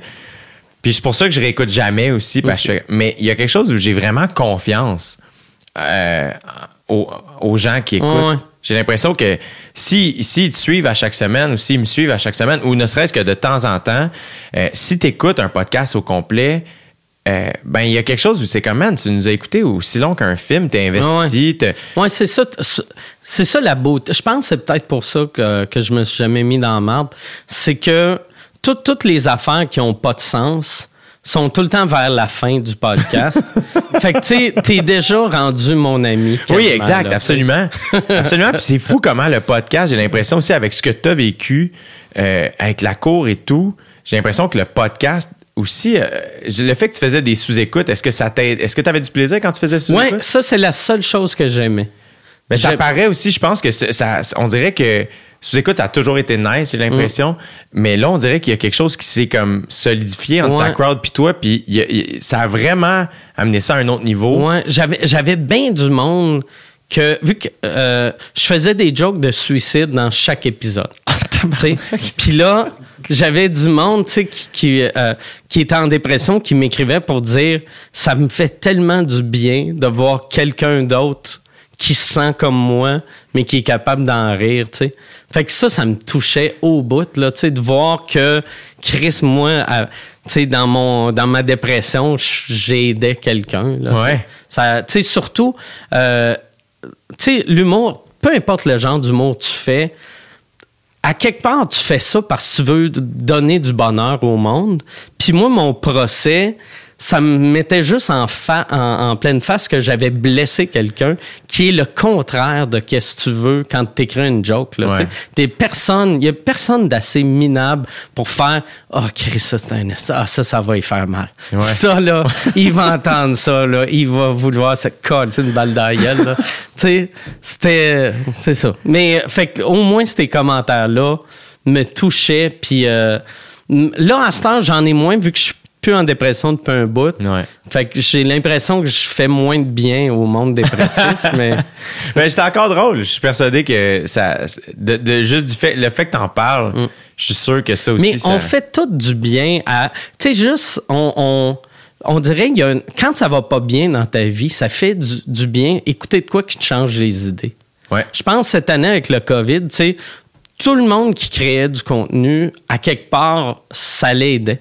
Tu sais, vu que Chris, t'as plus le droit de sortir de chez vous. T'es- le, le gouvernement te traite comme un enfant qu'à 9h30, il faut Ouais. que tu rentres. Ça te fait chier, mais au moins, s'il y a des trucs sur le web, à TV, n'importe quoi qui te change les idées, Ah oui, mais c'est tant mieux. c'est clair. C'est clair, mais quand même une crise suicidaire. Mm. On est loin dans la dépression quand même. Est-ce Mm. qu'il y a des moments où t'as-tu eu peur? Et que- que- qu'est-ce que, justement qui t'a fait sortir Non, de. ben, moi, moi, il y avait. Parce, euh, j'arrêtais pas de faire des gags. Même dans. Tu sais, je regardais. Je me rappelle plus un moment donné, j'avais fait une joke, j'ai fait, je pense que je vais trop loin. J'étais, je marchais dans un parc, puis il y avait le gazon, puis là, j'étais comme, asti, calisse que je serais bien, asti, une balle dans la tête, asti, pouvoir me- coucher là-dessus pour l'éternité. puis là, j'étais comme, Chris, me semble que c'est dark, là. C'est même plus, c'est même pas un gag, tu sais. Tout le monde autour de moi était comme pas bien. Ouais. Tu sais, mais euh, moi, moi, ce qui m'a vraiment aidé, c'est mon chien, ben mes chiens. puis euh, ma blonde. Tu sais, elle, elle, euh, Marie, tu sais, elle, elle, elle faisait tout pour que ma maison soit juste tout était positif. Tout était le fun. Si, si je faisais de quoi à manger, ça pouvait être dégueulasse, mais c'était la meilleure affaire qu'elle avait coûté de sa vie. C'était juste, tu sais, elle m'a menti pendant un, un an et demi pour me dire que je suis le meilleur, puis le plus beau, puis le plus fin, puis le plus drôle. Puis après, quand je suis sorti de ma dépression, elle m'a dit que j'étais pas si bon. ça. ça, ça, sans vouloir aller dans ta vie privée, mais ça, ça vous a-tu solidifié? C'est quand même quelque chose, euh, travers, tu sais, quand t'as accompagné dans tout ça, tu sais. euh, Euh, pas vraiment, non. C'est sûr que c'est tough, J'aimerais répondre oui, mais tu sais, non, ça, ça, ça a rien changé, mais elle m'a vraiment aidé. Ça fait longtemps que vous êtes ensemble. Ouais, ça. ça fait 21 ans. C'est malade. 21 ans. On a eu un petit break euh, début 2000, mais euh, ça fait 21 ans euh, au, mois de, au mois de novembre. C'est fucking cool. Ouais, ouais. C'est très, très Ouais, cool. c'est rare, c'est le monde. a ça. Chris, même plus que ça, tu sais. Ça fait, euh, ouais, ça fait de 22 ans au mois de novembre. Très nice. Ouais. Très, très nice. Bravo. Elle est fine. C'est cool qu'elle ait pris soin de toi. Heureusement, Ouais, en fait. Ouais, ouais. que tu as du bon monde autour de toi. Puis c'est ça l'affaire, je trouve qu'on a vu aussi dans, dans les dernières années, avec les vagues de dénonciation, avec, euh, même ce qui s'est passé aux States, tu sais, euh, avec euh, Epstein, puis tout cette, cette clique-là, même euh, Cosby. je trouve que des fois, ce que le public voit d'une personne, c'est tellement pas la réalité. Ah ouais. euh, que des fois, c'est ça qui est, qui est tough parce qu'eux, dans leur tête, c'est comme Ah, Mike Ward fait des jokes d'une, dark, donc Ouais, il est ouais. pas fin. Mais c'est très premier degré aussi comme calcul, Ouais. tu sais. Ouais, ouais, vraiment. Tu sais, puis même, j'ai tu sais, j'ai une joke dans mon show là-dessus, tu sais, de. Moi, moi j'ai vraiment capoté, puis je capote, encore plus. là. Euh, euh, euh, Luke Wiseman, je, je le connaissais pas vraiment, mais ça ça a pas de sens comment qu'il y a des monstres dans notre milieu. C'est fucked up. Ça, c'est, ça a vraiment aucun sens. Ça aucun- Tu sais, quand tu y penses, Luke Wiseman, de son époque, c'était le plus gros producteur de télé. Gilbert, de son époque, plus gros producteur, euh, plus gros euh, Festival. festival. puis plus gros producteur d'humour. Euh, Guy Cloutier, de son époque, plus gros producteur de disques. C'est comme, fucked up. Tabarnak. Des fois, je sais pas si pour atteindre ces niveaux-là, il y a. il y a- je fais, Asti, on dirait que le bon monde va pas être attiré par ces rôles. Mm. Je sais pas, on dirait que je me pose des fois des questions par rapport à ça, parce que je fais, qu'est-ce qui se passe avec le pouvoir? Ce monde-là, par exemple, tu sais, je me demande tout le temps. C'était sûr que c'était des mardes avant d'avoir du pouvoir, mais sûrement qu'ils se gardaient. Mettons, s'ils travaillaient à Belle-Province, Ouais. ils se garderaient une petite gêne, tu sais, Ouais. parce qu'il peut perdre sa job. Tandis que quand tu es le, le boss d'une grosse compagnie, surtout, on, souvent, tu entends, non, mais tu sais, il y a des prédateurs sexuels dans tous les milieux. Moi, je pense qu'il y en a plus dans le showbiz. Puis la simple raison, c'est que la job qu'on fait, c'est un rêve de jeunesse.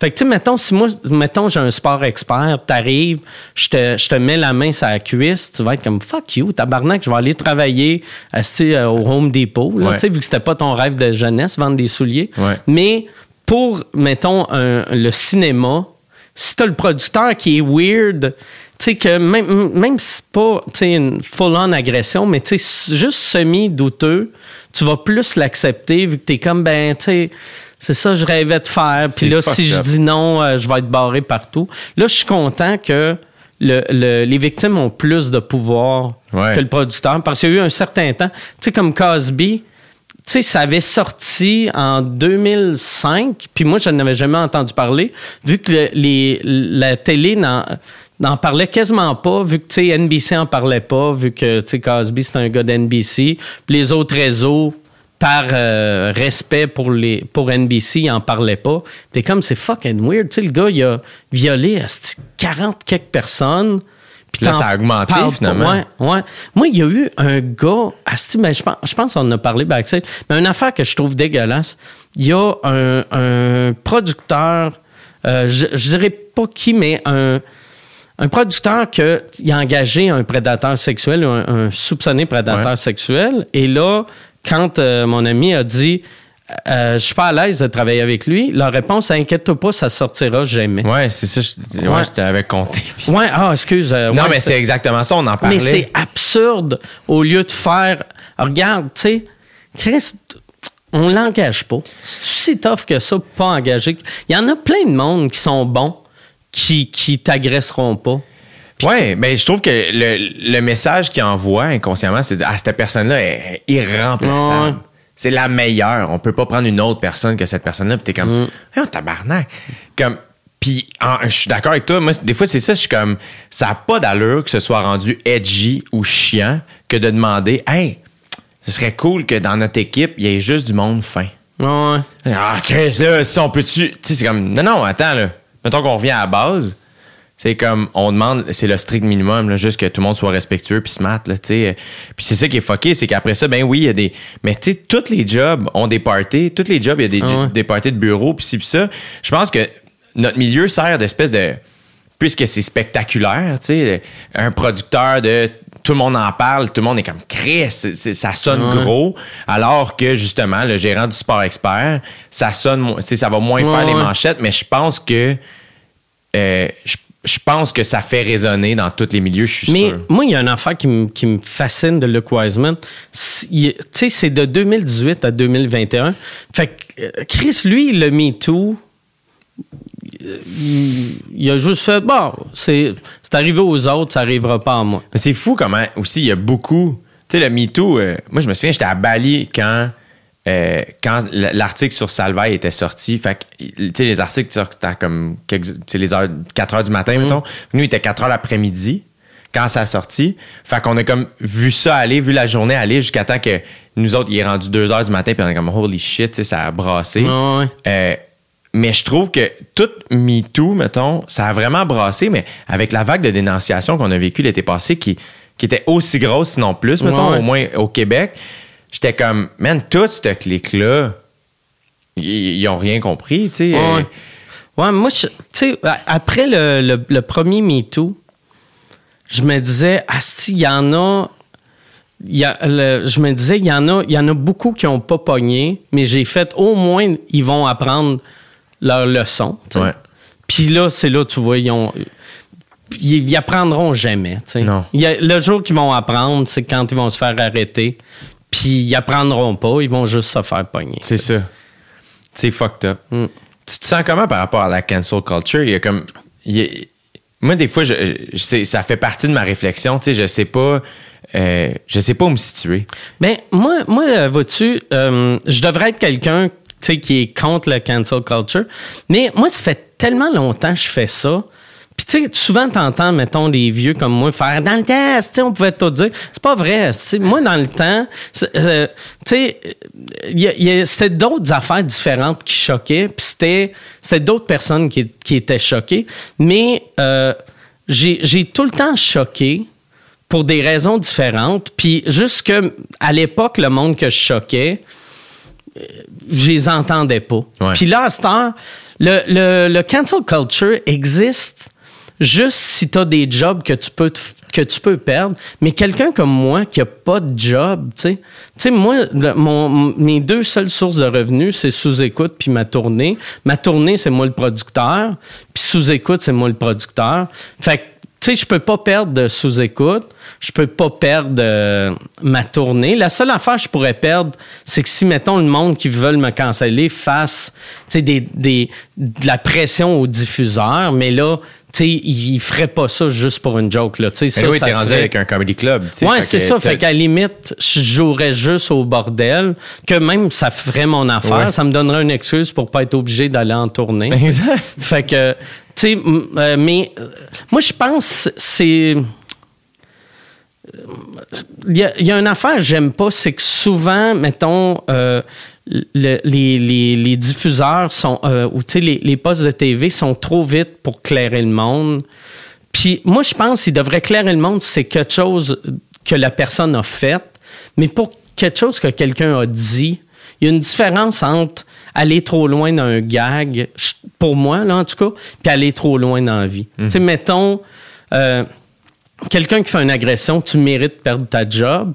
Quelqu'un qui fait une joke d'agression qui te choque, tu sais, si, si, mettons, c'est à C'est quoi, là, les boss de C'est quoi peuvent dire, regarde, tu sais, c'est un poste, il y a des enfants qui écoutent, arrête de faire tes jokes euh, Ouais. de malaisantes, là, tu sais. Mais c'est ça. Fait que. Ouais, je suis un peu d'accord, je pense. Je suis un peu d'accord. Surtout que des fois, je trouve qu'on va pointer la mauvaise personne. Mm. Fait que si, euh, si je fais une joke de Gilbert Rozon, euh, là, les gens peuvent, faire, peuvent être choqués, mettons, par ma joke. Mais je suis comme, Hey, moi, je fais une joke sur quelqu'un qui a fait. C'est lui qu'il faut pointer du Ouais, doigt. mais tu sais. ouais, exact. Euh, faut pas oublier ce rapport-là. Moi, je fais juste une joke. Ah ouais. Puis, euh, puis un peu comme, c'est ça, des fois, je fais, ah, si les gens, c'est que c'est flou dans notre milieu, tu sais, il n'y a pas d'ordre. Tu sais, si un avocat fait quelque chose de pas correct, ben il y a un ordre professionnel avec des, des règles Ouais. claires. Puis c'est comment te briser cette règle-là, donc la conséquence est la suivante. Tu sais, comme il y a comme un code de déontologie à suivre. Tu sais, nous autres, il n'y en a pas. Fait que des fois, c'est comme flou. Fait que quand quelqu'un qui essaie de revenir, mais que c'est flou, c'est tout le temps un peu comme. Il y en a qui, qui sont contents, il y en a qui sont pas contents, il y en a qui s'en crissent. Puis là, tout ça est mélangé, tu sais. Mais je trouve que des fois, il y a un. je je- comme who cares, tu sais, dans le sens, cette personne-là a fait quelque chose de pas chill. Ben, si elle a dépassé les limites, ben oui, peut-être qu'elle perd le, le privilège. Mais tu sais, comme nous autres, à sous-écoute, il y avait, quand euh, la première liste est sortie, tu sais, euh, je, je m'informais, euh, mettons, j'ai appelé, tu sais, une couple de, de- de femmes en humour, tu sais, pour voir. Parce que ça, c'est ça, je trouve plate d'être un gars. Tu n'entends pas parler. Tu sais, comme il y avait une couple de personnes sur la liste, j'étais comme, voyons, esti, lui, ça n'a pas de sens. C'est zéro. Il est zéro prédateur. Puis là, il me disait, tabarnak, nous autres, ça fait 10 ans qu'on en parle. Puis j'étais comme, 15, pourquoi moi, je suis pas au courant? Puis il était comme, ben, tu sais, t'es un gars. Tu sais? Ouais. Fait que, euh, il, il est- il est pas déplacé avec toi. Fait que, mais moi, tous ceux que, mettons, quand je parlais aux filles qui disaient, lui, il est pas cool, lui, on, on les book juste plus. C'est ça. Tu sais? Fait que, tu sais, puis on leur dit, tu sais, je veux pas non plus, tu sais, parce que des fois, c'est juste des rumeurs. Fait que je veux pas sortir cette personne-là publiquement, vu que, tu sais, c'est peut-être pas vrai aussi. Ouais. Mais juste le fait qu'il y ait cette rumeur-là, c'est assez que moi, je peux faire, regarde, euh, sous-écoute, il y a. Chris, le monde chiale tout le temps qu'il y a trop d'humoristes. Fait que même s'il y en a trois de moins qui viennent à sous-écoute, c'est pas la fin du monde. Les gens chialent-tu encore à propos de ça, tu, tu trouves? Qu'il y a trop d'humoristes? Ouais. Euh, j'ai l'impression que c'est remplacé par il y a trop de podcasts. Ouais, ouais, c'est vrai. Ouais, le, le podcast est devenu le. Il y a trop d'humoristes. Oui. Mais tu sais, il y a trop de podcasts. Chris, écoute-les pas toutes. exact. C'est absurde, ça. Ouais. Tu sais, t'es fâché qu'il y a trop de choix. Ouais. Ouais. C'est vraiment ridicule. comment, euh, tantôt quand tu parlais de stand-up, t'étais comment? Je testais du nouveau stock, je prenais pas de notes, comment, euh, t'écris-tu? Moi, j'écris juste dans ma tête. Toujours? Ouais. Depuis toujours? Ouais. Puis d'habitude, je pars avec. Moi, je suis pas un gars de liner, mais souvent, je pars à partir d'un- liner. Tu sais, que là, je me dis, ah, c'est OK. Là, je le fais sur scène, puis là, je vois qu'est-ce que- qu'est-ce qui me vient en tête. Des fois, je vais. Je vais des fois, ça va être, ah, c'est là, j'ai un flash de. euh, quelque chose qui est arrivé dans ma vie, puis j'essaie de, de, de le faire. Puis souvent, c'est long, mon processus. J'ai un numéro dans le show sur... euh, J'avais vu un trisomique qui s'était fait... euh, qui fait euh, euh, il y avait un. J'avais été en Floride, puis il y avait un bouncer qui avait sorti un trisomique parce qu'il disait qu'il avait essayé d'agresser ma blonde. Puis là, puis qui me parlait de MeToo. Puis là, j'étais comme, ça n'a aucun sens. Ça n'a aucun sens, là, tu que... Puis là, je voulais parler de ça, mais c'est tough en crise, parler de, de, de trisomique, puis d'agression, puis de rendre ça que tu, tu ris pas des trisomiques, tu ris pas de l'agression. Puis mettons, les, les cinq premières fois que je l'ai faite, j'avais un bon rire, puis le reste, c'était juste des malaises. Puis après, mais j'aimais l'idée. Fait que là, je retournais, puis c'est ça la beauté, je trouve, euh, du bordel. Je retournais, la fois d'après, là, j'avais deux rires. Là, après trois rires, cinq rires. Puis après, ça commençait à se former. Puis... euh, ça a été long. Ça, je pense, c'est le numéro dans, dans mon dernier show qui a été le plus long. Ça, ça a été, mettons, après 17 soirs euh, au Club Soda, que là, c'est devenu un vrai numéro qui se tenait, qui avait un peu de critique sociale dedans. Parce que j'aime ça, des fois, avoir de la critique sociale, mais souvent, le monde qui font de la critique sociale, ils écrivent un numéro de critique sociale, puis après, ils essayent de mettre des gags dessus. Ouais. Moi, j'essaie de- de- d'avoir des gags, puis rentrer, tu sais, une affaire de critique sociale. Comme ça, le monde qui aime pas ça, il remarque même pas. Puis il pense quatre ans après. Ouais. fait que là, je suis- vraiment content de ce number-là parce qu'au début, moi, c'est ça qui me fait tout le temps peur. Tu sais, les sujets que je prends, c'est tout le temps des sujets délicats que là, sais, là, je me dis, asti, les, les parents, tu sais, j'ai- j'ai pas de trisomiques qui viennent me voir en show, mais j'ai des parents de trisomiques, j'ai des, j'ai des frères de trisomiques. Puis là, c'est de voir comment qu'eux autres réagissent. Puis euh, je suis à date, tous les commentaires étaient bons avant la pandémie. Puis là, ils peuvent plus me parler après Ouais, le show. fait que peut-être le numéro il est plus bon. Est-ce que, mettons, puis vu que t'écris pas, fait que tu, tu travailles dessus inconsciemment ou c'est après, tu y penses? Moi, j'ai, ben, c'est ça. J'ai, écrit le numéro dans ma tête. Un coup que j'ai le numéro dans ma tête, on dirait comme je, je l'enregistre, je l'oublie. Là, je travaille un autre numéro. Un coup que j'ai comme une heure de number, là, je le fais une fois sur scène, mais en m'enregistrant au complet. Je donne ça à quelqu'un que- qui va me transcrire ça. Puis là, je fais une job de script édition. Moi, je travaille mieux quand c'est écrit, mais si j'écris une joke, je ne l'écris pas comment qu'elle sort. Ouais. Fait que là, un coup que je, je le vois de la manière c'est écrit, puis moi, tu sais, je, je le fais que chaque rire, c'est comme si c'était un nouveau paragraphe, même Ouais. si c'est pas un paragraphe. Fait que si je vois, mettons, mon texte, c'est gag, gag, Ouais. gag, là, je fais Ah, Chris, c'est pour ça que ce gag-là marche pas. Il est trop Vu que ça fait quatre minutes que. Ça me prend quatre minutes pour expliquer de quoi que j'aurais pu expliquer en trois secondes. Moi, c'est vraiment mon, mon défaut. Mais mon, ma- la qualité de tous les humoristes, c'est d'avoir un rire dans le moins de mots possible. Puis on dirait en vieillissant, avec la confiance, des fois, je parle juste trop au lieu de faire là, ferme ta gueule puis fais rire. fait que ça me prend, ça me, il faut que je le vois par écrit. Puis un coup que c'est écrit, là, je le modifie, puis là, je le travaille de même. Puis j'essaie tout le temps de rajouter des tags. Tu sais, fait que des fois, j'ai une joke. Euh, J'essaie, je me rappelle pas vraiment d'une joke en particulier, mais je me rappelle dans le show S'expose, c'est là que j'avais vraiment commencé à faire ça, que j'avais, moi, mes prémices étaient plus longues que la part des humoristes, mais c'était setup, euh, punch, puis après punch, puis après. Puis j'avais un gag, j'avais comme 7-8 punch d'affilée. Six points. Puis j'étais comme, oh Chris, ce gag-là, pour moi, c'est un gag parfait. Mais ce gag-là, avant qu'il devienne un gag parfait, au début, c'est un gag avec une prémisse trop longue. Après, c'est un gag avec deux punch, après trois punch, puis. Mais euh, avant, j'essayais de changer ma façon d'écrire à peu près aux 10 ans pour pas tomber dans mes pantoufles. Comment tu faisais ça? Juste, euh, je, je me disais, OK, là, j'ai l'impression que quand je m'écoute, je sonne comme si je faisais une parodie de Mike Ward. Fait qu'il faut que je change quelque chose, tu sais. Puis là, vois-tu, ça fait comme 10 ans que j'écris à peu près de la même façon. Fait que je pense, je m'étais dit, pour le prochain show, je pense que je vais recommencer à écrire comme Louis José. Tu sais, de vraiment m'asseoir comme un, comme un auteur. Ouais. là, tu sais. Je suis chez nous le matin, j'ai j'ai mon café, je regarde dehors, puis j'écris, tu sais que tu sais, peut-être ça va développer de quoi dans mon cerveau qui marche pas en ce moment. Ouais.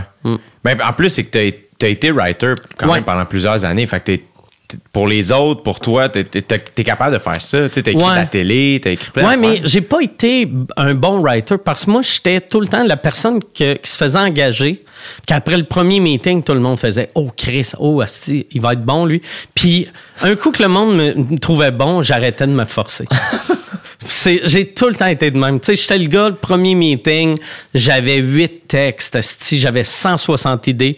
Deuxième meeting, j'avais les mêmes affaires. en retard. ouais, mais j'étais, on dirait, j'ai, ouais, j'ai- vraiment pas aimé ça, écrire pour les autres. Il y a C'est juste, dur. ben, il y a juste euh, Patrick Huard que pour lui, ce que j'aimais du, du Huard, j'ai pas travaillé pour longtemps, j'avais juste écrit un gala pour lui. Mais n'importe quelle idée moindrement bonne, il apprenait puis ça devenait un chef-d'œuvre. Puis après, le monde te trouvait bon trou- tu sais, mais Ouais. il me disait, tabarnak, comment t'as trouvé ça? Puis j'ai fait, ben, j'ai trouvé ça parce que lui, il vend crissement bien, là, Ouais. Moi, moi, cette idée-là, ça faisait huit fois que je l'essayais. Ça, marchait, marchait pas. fait que j'ai juste donné une vieille idée que, qui était pas bonne pour moi, puis euh, il, il a tout arraché, tu sais. Puis, t'as-tu toujours été attiré par les sujets touchés? Ça a-tu toujours Ouais. été ça ton attrait? Moi, je me rappelle le premier jour à l'école d'humour, ils font plus ça, là. En tout cas, j'espère, j'espère qu'ils font pas ça. Mais on avait des, deux profs euh, d'écriture qui nous avaient dit, là, là, en humour, il y a, euh, je me rappelle plus s'il avait dit 20 sujets ou 8 sujets. Il y a 8 sujets dont tu ne peux pas rire. Pas Puis là, il avait dit, euh, je me rappelle, il avait dit la mort, la pédophilie, l'inceste, le cancer. Le... Puis ça devait. Moi, j'avais pris en note tous les mots.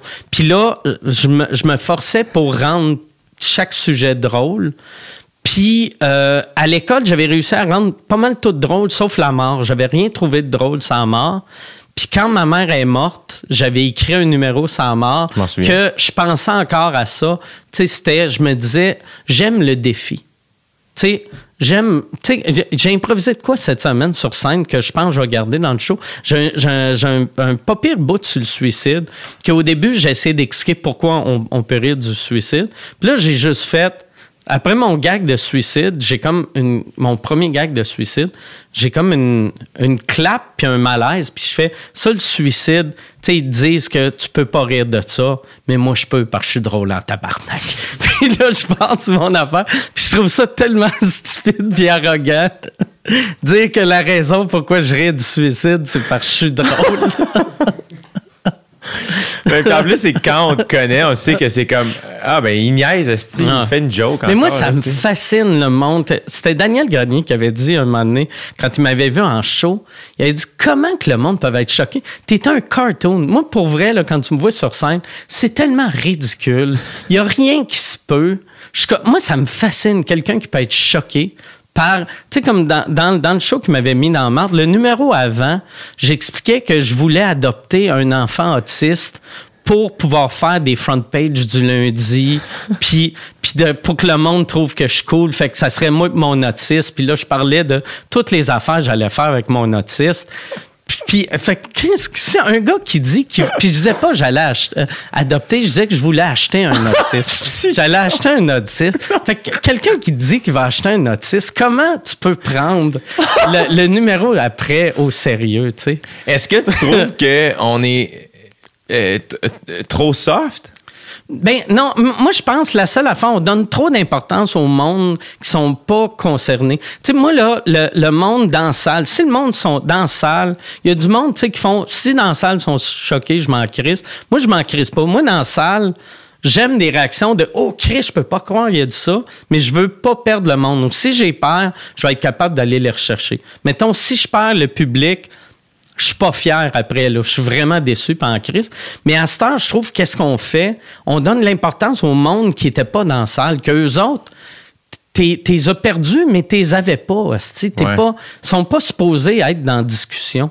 Ouais. C'est, c'est comme si t'étais en date avec ta blonde, puis tu sais, tu lui dis des affaires pour la rendre heureuse, elle. Puis là, t'as le gars à table d'à côté qui fait comme Chris, c'est pas cool. Là, tu sais, il arrête pas de parler de. Tu sais, il arrête pas de parler de leur voyage à Magog. Chris, je suis jamais allé à Magog, ça vient pas me chercher. Mais Chris, c'est pas pour toi. là, sais. oui, oui. Ah. Mais Des fois, je, je me pose la question à savoir justement, tu sais, on est-tu trop fragile comme groupe, les Québécois, des fois? Tu sais, puis là, je, Je- je- là, je, je, je- je suis complètement en train de, Ah!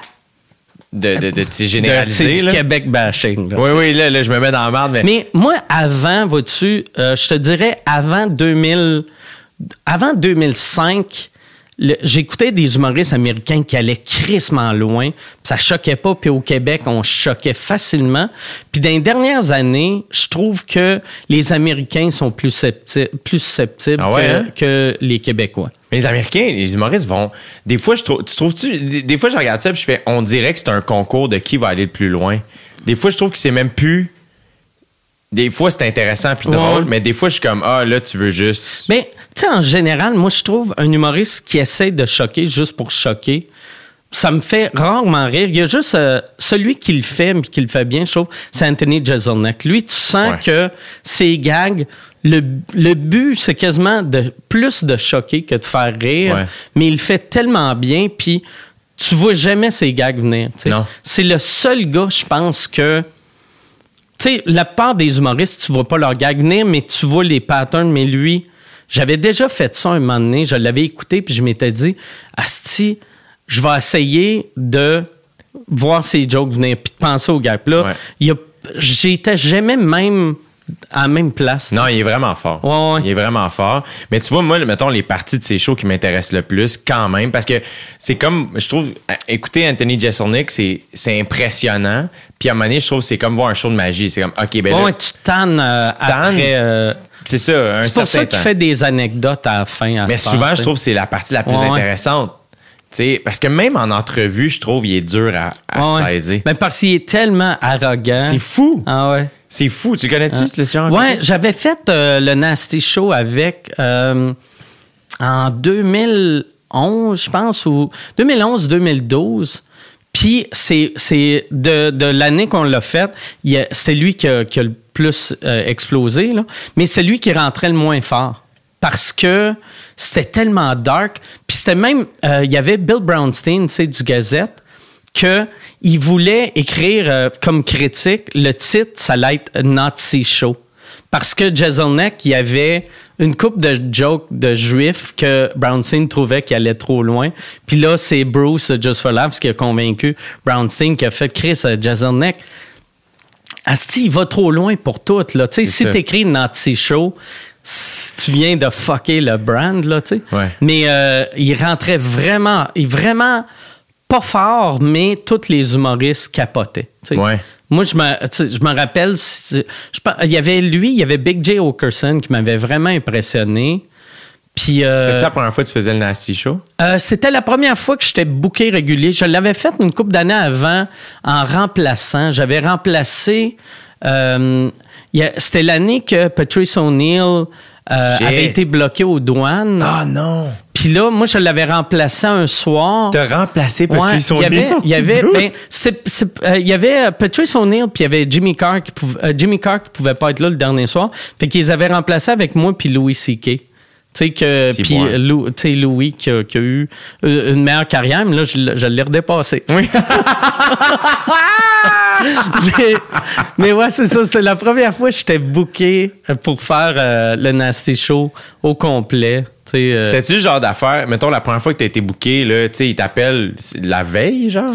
euh, non, moi, moi j'avais été booké quand même relativement. Mais euh, quand t'as remplacé Ah, pour euh, Patrice, ouais, ouais, c'était vraiment la veille parce que, tu sais, puis je chantais que, euh, tu sais, ils me l'ont pas dit, mais je me disais, OK, ils ont clairement appelé huit autres personnes, mais, tu sais, euh, je suis le premier qui a répondu, là, tu. Puis, euh, comment t'avais déjà des numéros de prêt? Ouais, ouais. j'imagine? Ça faisait une couple d'années, j'avais recommencé à jouer en anglais. Ça, c'était en 2009, je pense. 2009. Ouais, je pense en 2009. Fait que ça faisait déjà un 4 ans. Fait que c'est comme un, un, un greatest hits de mes vieilles affaires en français. Puis ça avait bien été? Ça avait vraiment bien été. Ouais. Je sais pas si c'était c'est cette année-là. J'ai toujours quand même, même avant de faire de l'humour, euh, j'étais toujours quand j'allais voir des. Mes parents étaient vraiment fins, là, tu sais, ils m'amenaient voir des shows euh, à Juste pour rire. Just for Laugh, c'était plus tard quand même. Euh, mais me semble, je me souviens qu'à un moment donné, t'avais fait un nasty hit au Nasty Show, si je me trompe pas. Ben, j'ai. mais il y avait. Le, Nancy Show, moi, j'ai été vraiment chanceux. Chaque fois que je l'ai fait, ça, ça a super bien été. Puis, euh, puis j'ai eu l'impression, vois-tu, euh, ma meilleure captation à vie, c'est quand ils ont capté le Nancy Show pour euh, Showtime aux États-Unis. Puis je me rappelle quand je l'avais vu, il l'avait, ça sortait sur Showtime aux États, puis au Canada anglais, ça sortait dans un cinéma. Puis je l'avais vu, puis mettons, ceux qui avaient le mieux scoré, c'était moi puis Jimmy Carr. Puis là, je, je l'avais vu, puis je m'étais dit, Asti, si on était dans les années avant 2010, je deviendrais une star avec ça. Mais là, j'ai fait, là, ça, personne ne va m'en parler parce que je chantais. euh, c'était avant que le monde soit facilement choquable, mais c'était comme le début Ouais. de le monde était facilement choquable. Puis aussi, c'était. euh, le monde n'écoutait plus la télé aux ça. États. Mais moi, je me rappelle, quand, quand le Nasty Show a, a sorti aux États sur Showtime, il y a le président du euh, euh, Catholic League qui était lui lui je n'avais juste entendu parler que il avait sorti une lettre pour, pour bannir Howard Stern dans le temps. Puis il avait fait la même affaire pour Opie et Anthony. Puis là, il avait fait une lettre à propos de moi. Puis j'étais vraiment fier. J'étais comme, oh tabarnak, ce monsieur-là a Howard écrit... Stern, Opie and Anthony. Mike Ward. Mais il y a ce show-là, j'ai eu deux personnes qui me n'ont parlé. Puis les deux fois, c'était des, des vieilles madames noires que c'était genre, c'était pas, hey, c'était super bon, c'était juste, euh, where I know you from? Puis Ah là, c'était, euh, je sais pas. Non, mais tu travailles-tu euh, travailles-tu au Lowe's? Non, je travaille pas au Lowe's. T'es sûr? Ouais, je suis pas mal sûr. Tu travailles au... euh, puis là, il me nomme huit restaurants. Puis je fais, je suis un humoriste. Ah, OK, ouais, ouais. Puis même pas c'était bon. Tu sais, c'était juste... Ah, j'ai trouvé la réponse, c'est. Ouais, c'est ça. Est-ce que avant 2010, tu aurais voulu avoir une carrière peut-être ailleurs? J'aurais dû. Je, mais j'aurais aimé ça dans les années 90, mais moi, je voulais. euh, moi, moi, quand j'ai recommencé à jouer en anglais, je voulais pas me servir de la carte ça marche en français. Fait que toutes les choses que j'ai faites avec des Américains, les ne savent même pas que je parle français, tu sais. Parce que je voulais pas être ce gars-là. Tu Ouais. arriver, puis hey, j'ai une star dans mon pays, puis tu sais, je trouve ça pathétique, là, tu sais. Fait que, fait que, euh, fait que moi, j'ai, puis j'ai, j'ai attendu qu'on me, que le Just for Laughs vraiment me demande, au lieu de pousser, Fait que dans le fond, c'est que tu jouais en anglais dans un comedy club à Montréal, puis des fois, Puis- tu allais un peu aux Puis, States. euh, euh, je jouais quasiment même pas à Montréal. J'allais souvent à. Pendant un bout de temps, j'allais souvent en Angleterre. Tu jouais à Londres? Je jouais à Londres juste pour le. Puis des shows de marde, là, tu sais. Des petits open mic, des, des, des, des concours, n'importe quelle petite cochonnerie. Quand est-ce que tu as commencé à faire ça? Des années Euh, 90? mettons, euh, euh, tout de suite après mon, mon- Moi, je me rappelle de tout par rapport à mes scandales. C'est après la, la, la petite Cédrica. La petite- la- Ok. Après la petite Cédrica, j'ai fait Ah, j'ai plus le goût de jouer en français. Je vais jouer en anglais. J'avais oublié ce scandale-là. Ça me tentait pas de jouer en, en, France, euh, en anglais à Montréal, vu que la, la scène anglophone à Montréal est pas cool. Ouais.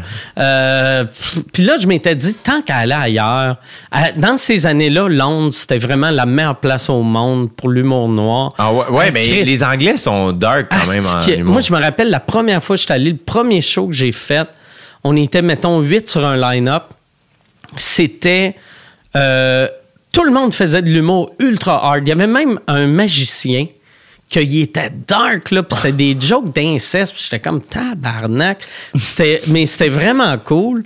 Puis euh, là, il y a quoi qui est arrivé en Angleterre euh, que sont devenus qu'ils détestaient l'humour euh, l'humour noir. Puis moi, on dirait ils ils sont mis à haïr l'humour noir genre deux ans avant que je fasse OK, là j'y vais pour de vrai. tu sais. Les autres fois, j'y allais tu sais, juste pour le trip. Puis quand j'ai fait non, non, j'y vais pour vrai, là j'ai fait et Chris, OK, il est trop tard. Là. Moi, Ah ouais, j'arrive, hein? j'arrive à.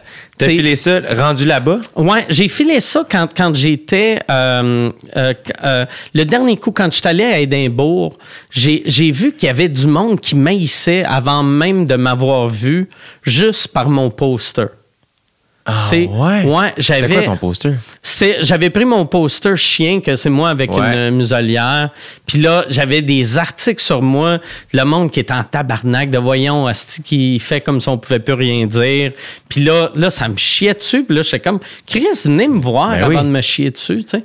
Le, le public, la réaction était bonne, mais c'est vraiment weird. Les, les jeunes hommes euh, blancs, hétéros, mon humour passait pas. Parce que il y avait trop de trigger warning que là, eux autres se disaient écrit c'est raciste, c'est homophobe. Mon public cible à Édimbourg, c'était des gays dans la quarantaine. C'était les, les gays, Chris qui sont le fun, les gays.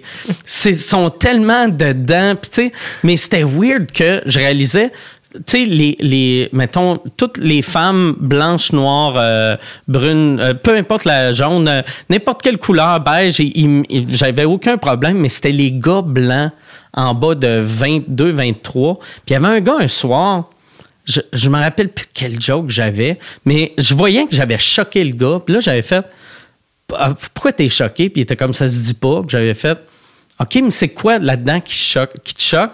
Puis il était comme Je le sais pas, mais c'est choquant. Puis j'étais comme moi, mais il faut que tu sois capable de m'expliquer qu'est-ce qui est choquant. Puis il était pas capable. Puis tu sais, je me rappelle plus si c'était une joke de gay, mais tu sais, mes jokes de gay, c'est tous les gays euh, tripaient. Ouais. Qu'est- Qu'est-ce qui t'a poussé à aller faire le fringe? Euh, moi, c'était, c'était comme un, un- moi, J'avais comme un bucket list. euh, que, tu sais, le, le Nasty Show, c'était l'affaire que je voulais vraiment faire. Puis ça, c'est way back. Mettons, quand t'as commencé à faire de l'humour, t'avais une bucket list. Ouais. hein, Que- Puis qui incluait pas, euh, mettons, en français, c'était un gala juste pour rire. Faire un gala, animer un gala, c'est pas mal les deux seules choses que j'avais. Un one-man show. En anglais, j'avais euh, j'avais Howard Stern, j'avais and Anthony, j'avais le Nasty Show, j'avais le Fringe, C'était un hostie de bon puis j'avais HBO. Puis euh, après ça... euh, Les as-tu faites? j'ai fait. euh, euh, j'ai jamais fait Stern. J'ai.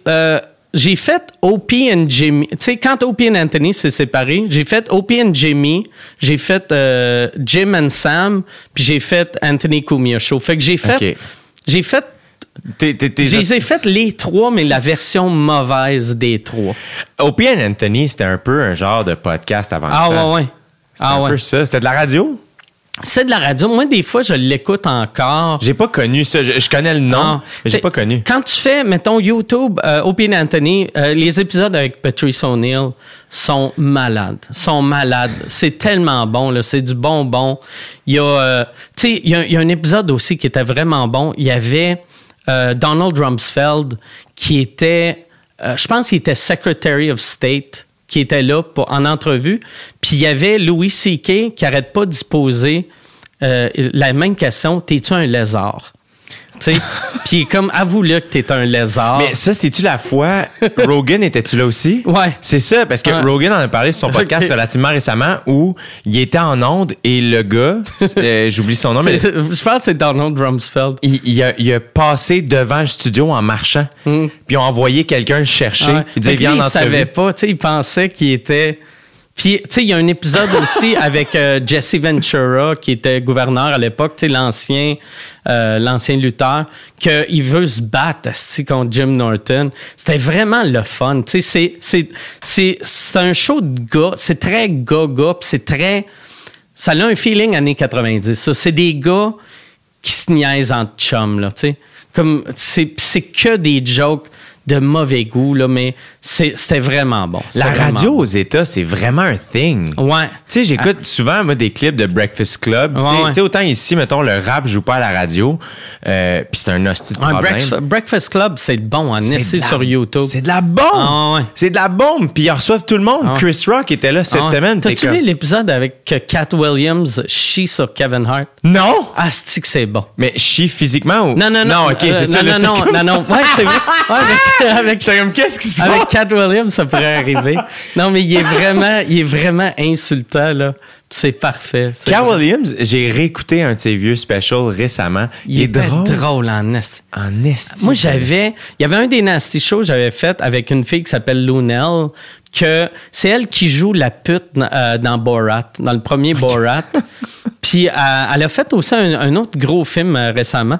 Mais elle, c'était la première partie à Cat Williams. Puis elle passait ses soirées juste à me raconter des anecdotes sur ce gars-là qui a de l'air d'un personnage. Ben oui, un hostie de Il me personnage. fait penser à, euh, pour, pour ceux qui le connaissent, c'est comme un, un- c'est un Martin Philippe américain qui a eu bien du succès. Mais lui, as-tu mal viré? Ben oui, oui, mais euh, lui, il a, il a arrêté l'humour à 40 ans. Puis après, la- les seules fois que tu le voyais aux nouvelles, euh, qui, il devenait viral pour des raisons weird. Comme il s'est battu avec un petit gars de 12 ans, puis le gars de 12 ans, il calisse une volée. Non! Ouais. Non! Ouais. c'est sur YouTube, tu sais, c'est, des, lui, lui, il avait fait un move, là, asti, que ça me faisait rire. Son dernier show à vie, c'était, il faisait un- la veille du jour de l'an, à, je pense c'était à Philly où que les Flyers jouent. Lui puis euh, euh, euh, Steve euh, Steve Harvey. Fait que là, il dit à Steve Harvey, regarde, euh, je vais je vais monter en premier, toi tu montes après. Fait que là, Steve Harvey, parfait. Ils font chacun une heure devant leur public re- respectif, tu sais, puis c'est plein à craquer. Steve, euh, Cat Williams embarque sur scène, puis il se met à roaster Steve Harvey. Puis il fait juste Steve Harvey, Kings of Comedy. T'es un des kings, comme si Pryor avait jamais existé. Puis là, tu sais, là, il se met à chier sur Steve Harvey. Le monde capote, le monde crie chou à Steve Harvey. Non. Cat Williams, quand il finit, il part. Steve Harvey arrive, il se fait huer, le Non. monde laïe. Non. Mais c'est tellement un move chien, c'est un move de psychopathe. Ouais, mais c'est la, la pire chose, humainement, là, c'est un déchet faire ça. Mais quand, en tant qu'outsider, que tu regardes ça sur YouTube, c'est drôle en tabac. Oui, c'est ça. Mais je pense que c'est juste un gars pas bien qui, qui était pas euh, mal médicamenté. Ouais. Et là, je pense qu'il est redevenu correct. Puis je pense qu'il a recommencé à faire des shows, mais je suis pas sûr. Parce qu'il était très, très efficace. Ouais, ouais, très, ouais. très drôle. Ah ouais, puis c'est un petit pimp. Tu sais, tu le regardes. Oui. C'est un pimp. euh, J'ai regardé son special, j'oublie. C'est-tu Big Pimpin ou je sais pas le titre, j'oublie, le Cat Apocalypse, je sais pas lequel. Mais il commence, tu sais, la mini-intro du show, c'est lui d'un char avec Snoop qui fume. Ouais. Puis après, ça, il embarque sur scène. Tu sais, Snoop, il fait un petit talk, puis t'es juste comme. Il, il est full plugué, puis après ça, il embarque avec des filles, puis un gros, genre, jacket, puis. Mais très, très, très, très drôle, Ah ouais, ah Ça ouais. marchait au bout, là. Moi, j'aime tellement les, les, les humoristes noirs américains. Là. Quand j'étais jeune, c'est ju- quasiment juste ça qui me faisait capoter. Quand t'écoutais ça? Euh, ben moi c'était euh, tu sais j'écoutais euh, tu sais ben j'écoutais tout le temps juste Pryor, Eddie Murphy. Puis euh, je pognais des VHS de Def Jam. Tu sais quand Def Jam est arrivé, Ouais. je sais même pas de, de je sais même pas si ça jouait ici ou j'avais un ami qui m'avait donné ça, mais Def Jam, tu sais j'étais déjà plus vieux quand j'ai découvert Def Jam, mais ça j'étais comme oh shit. Moi je me rappelle première fois que j'ai vu Steve Harvey avoir des standings après des jokes. Ouais. J'étais comme tabarnak, c'est fou raide. T'as-tu checké sur Netflix, ils ont sorti un, un genre de 25 ans Ouais, de Def ouais, Jam. ouais, là, je l'avais vu. C'est, jamais aussi bon que les shows de Ah, Def. Jam pour vrai. Mais j'avais, je savais même pas que Martin Lawrence était si big que ça. Martin Lawrence, il était, ouais, il était huge dans le temps. Il C'était très drôle. Ouais. Puis ça, j'ai une théorie là-dessus. C'est, euh, tu sais, que- tu sais, euh, en France, les, les premiers humoristes, c'était tout, ils volaient des affaires à Def Jam. Puis je pense que c'est pour ça qu'il y a une génération d'Arabes français qui agissent comme des Blacks. Parce qu'ils ont, ils ont volé tellement d'affaires de Def Jam qu'ils ont volé même la culture quasiment. Mais moi, je trouve que Def Jam, c'est un, c'est un exemple de Ah, ben, quand, quand c'est clair ce qui est proposé, ça peut pas vraiment choquer. Ah ouais. la crowd. Puis c'est les gens qui écoutent. de- Puis c'est là où je pense que des fois, la télé, je comprends que les gens sont plus euh, frileux, mais faut que ce soit varié. Ah ouais. Puis si c'est bien brandé puis que c'est clair, Def Jam, c'était ça, là, tu sais, c'était Patrice O'Neill, Martin Lawrence, Ouais, Chappelle ouais. quand il commençait, Kevin Hart a commencé là, ils ont tous ouais, starté là, tu sais. Puis à- t'es écoutes parler de ça, c'était de la bombe. là. Ouais. Chappelle qui co-anime le, le, le spécial genre de Def Jam, puis il est juste comme moi, je me, dé- je, ne- je me déplacerais pas si c'est- si c'est pour autre chose, mais vu que c'est Def Jam, Ouais, je suis là. ah ouais. Def Jam, c'est que c'était fort. Il y avait Chris, c'est plate. Euh, que j'oublie son nom là. Euh, euh, Bernie Mac. Le, Oui. t'as le numéro de Bernie Mac, I ain't afraid of you, motherfucker. Oui. Tabarnak que c'est bon ça. Quel, t'as-tu Ah. déjà joué avec lui? Euh, Bernie Mac, j'ai jamais joué avec lui. Ben juste son, son delivery est Ah tellement ouais. unique. Le premier, le premier album de Kanye West, c'est College Dropout. Puis il y a plein de, de petits, euh, de, de petits, euh, j'oublie les titres, là, mais c'est comme des petites anecdotes entre les tunes. Puis c'est Bernie Mac qui Ah les ouais? fait. Puis juste, tu le reconnais tout de suite, là. Juste avec son thème de voix et de la manière qu'il parle. Ah. C'est un, apparemment que c'est un hostie de stand-up. Ouais, ouais, ouais. Lui, il était. Même, tu sais, avant, nous autres, mettons, euh, le grand public blanc, on l'a connu avec euh, Kings of Comedy. Mais lui, avant ça, moi, je, n'entendais parler, puis j'avais juste vu son affaire de I, I ain't afraid you, motherfucker. J'avais rien vu d'autre, vu que j'avais pas je savais pas où, où le voir ailleurs. Ouais. Mais on m'avait dit, tu sais, qu'il gagnait comme du, du 5-6 millions par année en faisant ce qu'il appelait en anglais le Chitlin Circuit, qui était juste des salles que, il arrivait dans une ville, toutes les Noirs savaient que Bernie Mac était là. Il n'y avait aucun Blanc qui savait qu'il était là, sauf, mettons, un dude que sa femme est noire. tu sais, puis c'est, c'est weird à quel point tu vois que les États-Unis, tu sais, c'était, vraiment deux pays. Puis Ça l'est encore, tu sais. C'est fou. C'est Il a- quoi le nom du circuit? C'est, ils appelaient ça le Chitlin Circuit. Puis c'était partout aux States? Ouais, c'était. c'était euh, ouais. Il y avait lui, il y avait le gars, tu sais, qui a fait euh, Cinquième élément, qu'il était, il était huge là-dessus. Ah, Euh, tu sais, l'acteur, euh, comment il s'appelle, le gars Alex du Cinquième élément, qui faisait aussi le film avec Jackie Chan. Ah, Chris Tucker? Chris Tucker, que lui, avant d'être connu au cinéma, c'était un, un major, major headliner sur ce circuit-là. Mais lui, il a jamais fait le cro- il a fait le crossover pour les blancs au cinéma, mais jamais avec son stand-up. C'est ça. Mm. Mais il y en a une coupe. Tu sais, Jamie Foxx, apparemment aussi, Ouais. un, un bon stand-up. Jamie Foxx, je l'avais entendu faire une anecdote qui expliquait. Puis ça, on dirait, ça m'a marqué. J'ai tout le temps eu peur de ça. Lui, il disait qu'il a arrêté de faire du stand-up parce que il est devenu riche. Puis toutes ses anecdotes avaient rapport avec son argent. Fait que, tu sais, il arrivait, je l'avais entendu dire, il est arrivé dans un club, c'est tout genre des kids de 19 ans que, tu sais, ils gagnent tout le salaire minimum. Puis lui, c'est un rant sur les hosties de radio d'un Range Rover. Calice, pourquoi? Puis il chie contre le Range Rover. À du monde qui ont même pas de char. Oui, je l'avais entendu. euh, Je pense que c'est à Comedians in Cars Getting Coffee. Ah, euh, qui avait raconté Qui ça. racontait en fait que euh, la journée où il avait commencé à faire de l'argent, il s'était mis à se prendre au sérieux. Puis il débarquait au Comedy Store avec un, bon, un beau kit, puis un beau char, ce qui n'était pas le cas avant. Puis qui se prenait un peu au sérieux. Puis je me souviens pas de quel stand-up qui parlait qui était up and coming. Un, un stand-up euh, noir qui startait. Puis il était comme à un moment donné, il était dehors devant le comedy store, puis il y a une fille comme Hey! Puis il est comme Yeah, tu sais, là, il était comme Asti, elle me reconnaît, il était un peu content. Puis la fille avait demandé s'il savait où était l'autre Ah, humoriste. Je- mais un humoriste qu'on connaît, c'est pas Kevin Hart, là, mais mettons, là, j'oublie son nom, mais. Puis il, avait- il en avait parlé une couple de fois de ça, comment lui il s'était mis à se prendre au sérieux. Puis c'est ce qui l'a ramené aussi Ah sur ouais. Terre, c'est qu'il était comme l'humour, c'est tellement tough. Mais on, on oublie, là, mais moi, je trouve la meilleure qualité que quelqu'un peut avoir, c'est l'humilité. Ben moi, il n'y a rien qui m'impressionne plus que quelqu'un de humble.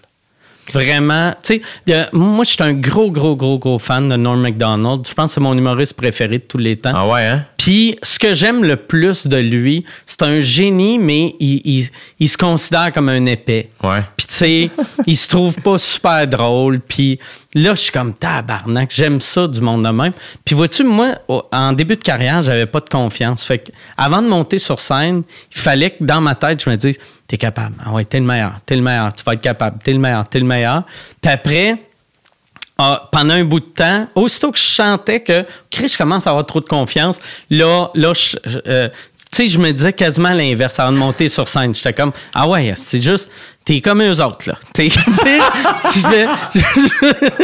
C'est weird, je me faisais un pep talk de, t'es pas si bon que ça, ça va être, ça va être correct, là. Mais j'aime ça. Moi, j'aime le feeling depuis une couple d'années, là, mettons, depuis dix ans, de quand j'arrive sur scène, que je me sens comme je suis un des vieux, puis je veux juste pas faire honte à ma génération. Sais, Je que, pense que tu réussis en là. mais, mais tu sais, c'est même pas, je trouve quand, quand tu commences, tu tu, représentes juste toi. Ouais. Mais là, tu sais, quand, mettons, je vais au bordel, c'est tout du monde, mettons que les vieux ont 33. Fait que, tu sais, moi, à 47 ans, j'arrive avec mes anecdotes de VHS. je suis plus dans le game tout. Fait que là, je veux juste pas, pas, pas faire honte à, mettons, Martin et Matt. Le pire, c'est que moi, c'est.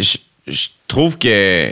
Ça fait une couple de podcasts que je parle de ça, mais l'expérience dans notre milieu, ça veut pas tant dire grand-chose plus que la constance à travers le temps. Ah ouais. Puis je trouve que, tu sais, euh, moi, c'est ça que je trouve cool. Dans ma tête, il n'y a pas vraiment d'âge. Il y a juste comme. le- le- je sais pas, je trouve que les humoristes qui viennent encore tester au bordel, peu importe leur âge, c'est juste comme Ah, ben, Ah ouais. on fait C'est tout- le fun de Ben oui. ça. C'est que j'aime ça? moi, j'adore ça. Là, tu Mm. sais, les, les- les premières fois que, que, que je vous ai rencontré, il y a quelque chose aussi euh, de comme, Asti, euh, moi, j'ai- dès que j'ai découvert l'humour, j'ai tripé là-dessus, puis mes parents m'ont toujours, ils ont toujours nourri ça. Ouais. Fait que, tu sais, euh, mon premier gala juste pour que j'ai vu live, ça devait être en secondaire 2, là, peut-être, là, tu sais. Je comprenais pas toutes les jokes encore, mais j'étais là, puis je capotais. C'est qui qui animait, tu te rappelles-tu? je sais que je me souviens avoir vu Wagner, je pense, à son premier gala. OK. Fait que si je me trompe. C'est-tu ces douchebags qui faisaient? Non, c'était avant ça.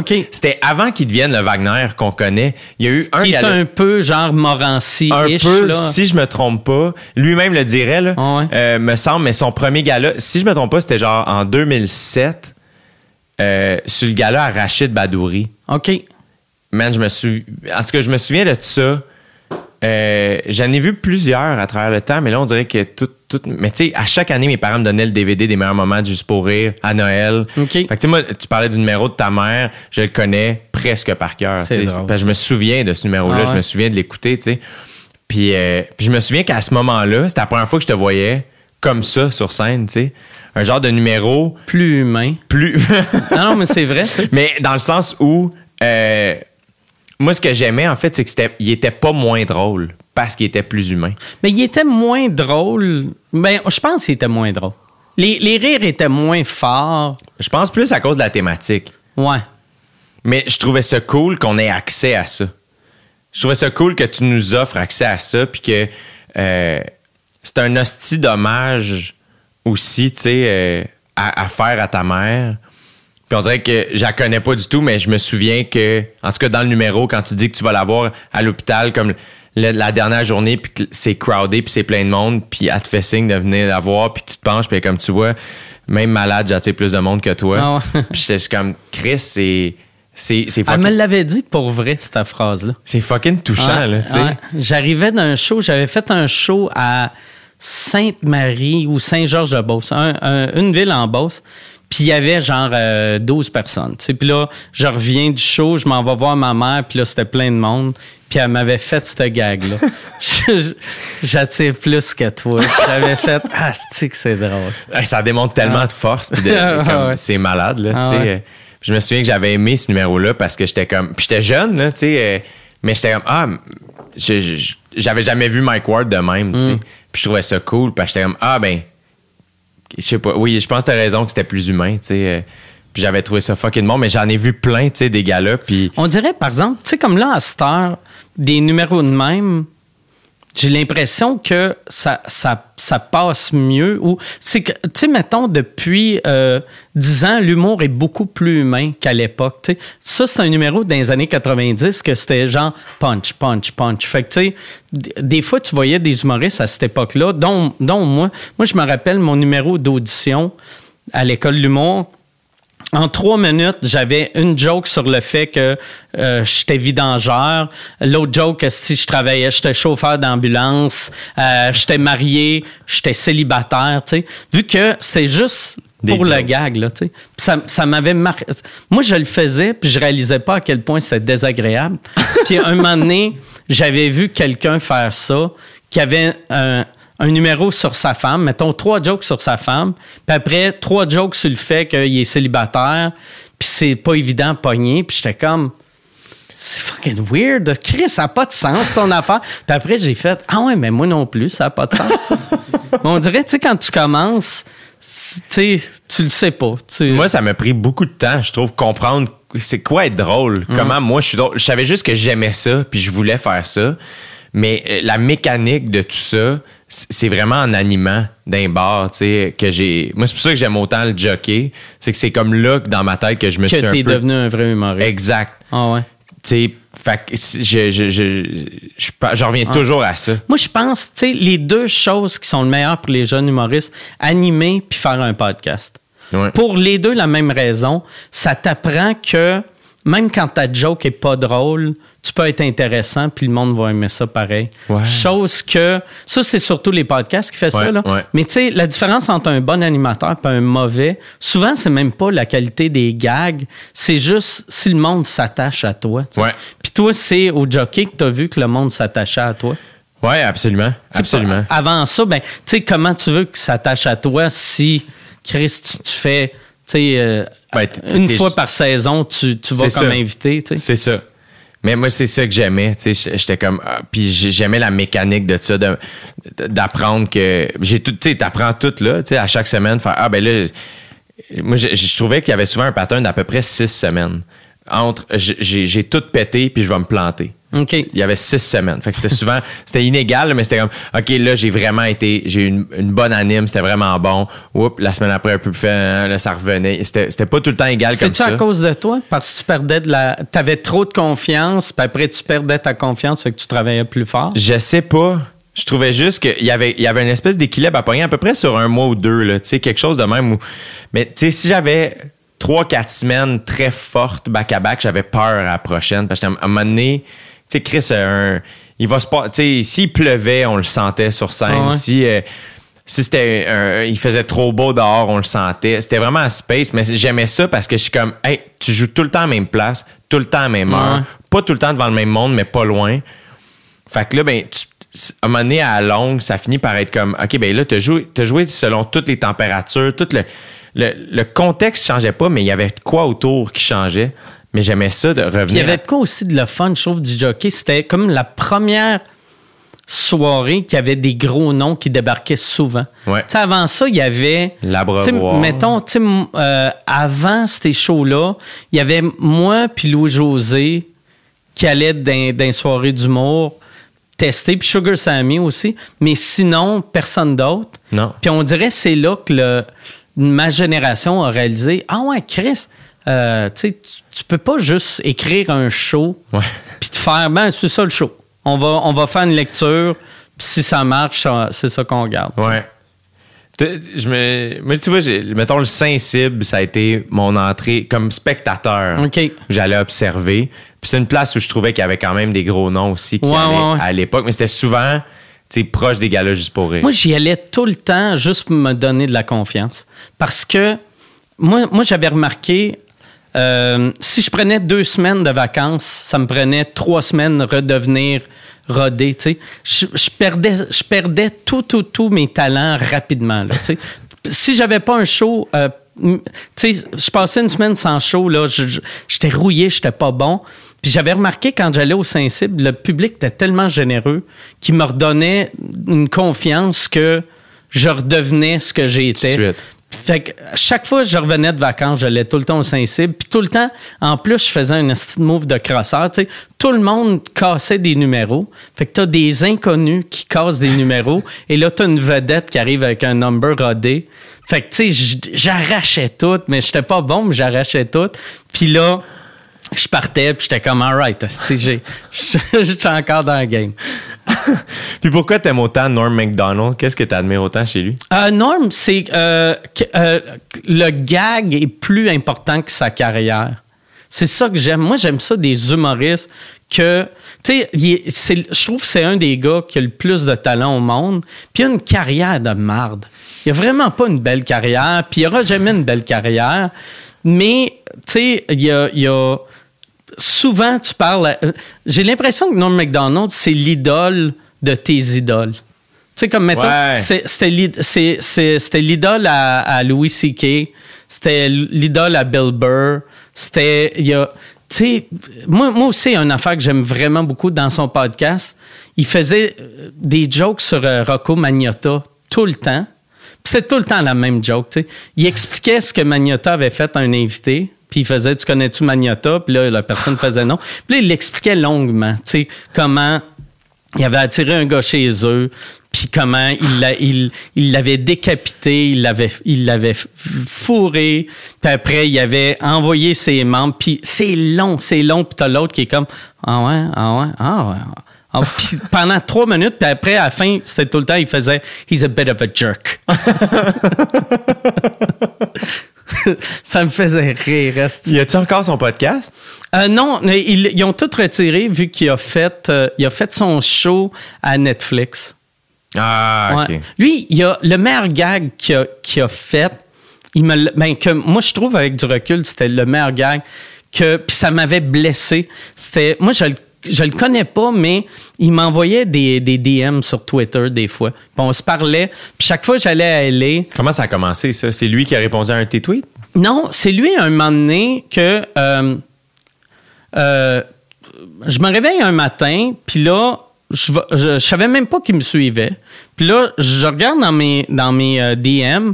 Là, c'est juste, hey, comment ça va? Là, je fais, OK. Là, je fais, ça doit être ça, une, affaire de robot, là, tu sais. Fait que je fais bien. Puis là, il fait, comment vont les shows? Y a-tu bien des shows de Saint... Là, je fais comme, c'est fucking weird. Puis après, j'ai appris, il fait souvent ça. Mettons, il s'intéresse à une coupe d'humoristes canadiens juste pour voir qu'est-ce qui se passe ici, tu sais. Puis là, fait qu'il, il- on se parlait, on se parlait, puis après, il arrêtait de me suivre. Puis là, j'avais plus de nouvelles. Puis après, il, il recommençait à me suivre, il recommençait à m'écrire. Puis euh, euh,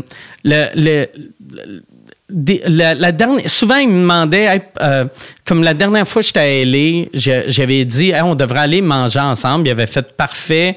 Puis ça n'avait pas à donner. Puis là, moi, je me disais, ah, sûrement, il voulait juste pas manger avec moi. Mais après, il avait tweeté euh, publiquement, Hey, Mike Ward, je suis vraiment désolé, je voulais aller manger avec toi prochaine fois, blablabla. Puis, tu sais, moi, moi on, on allait à, il- on allait à la même école secondaire en plus. Fait que j'ai. Lui, il est né à Québec. Quoi? Il est né à Québec, Norm MacDonald. Tu me niaises? Ouais, il est, né à- il est né en fait à Valcartier. Son père, il était militaire. Puis euh, il est allé, il a, il a vécu à Québec jusqu'à secondaire 2 ou 3. Mais voyons donc. Ouais.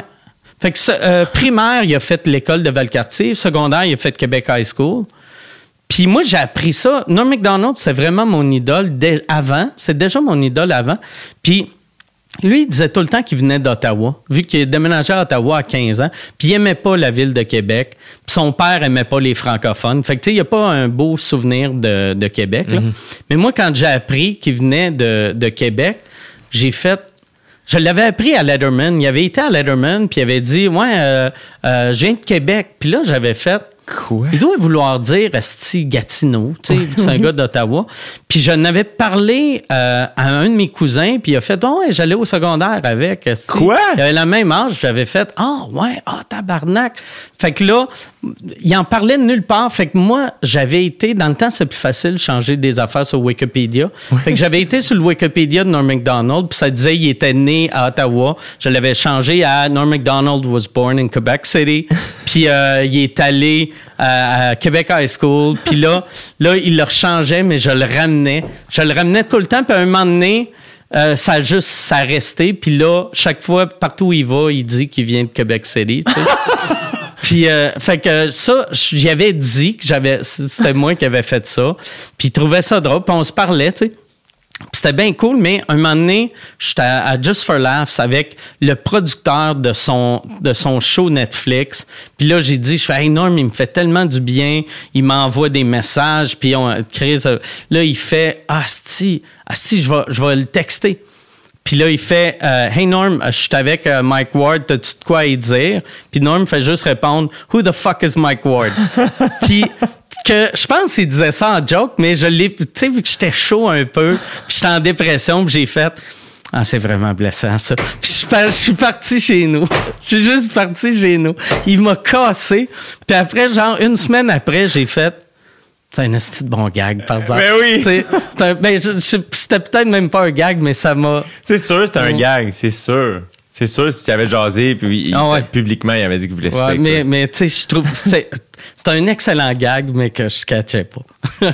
C'est malade quand même que tu aies accès à. C'est fou comment euh, les humoristes aussi, tu sais, on parle comme techniquement tout le même Ah ouais, langage. ben, tu sais, comme tantôt, tu disais ton ami Ferry. Ouais. Ça, c'est une affaire là, que tu réalises pas avant de le faire, mais c'est toute la même job. Fait que, tu sais, il y a, il y a de quoi de magique de parler à quelqu'un d'un autre pays qui fait la même job que toi, qui a les mêmes stress que toi, qui a le même, les mêmes hauts, les mêmes bas.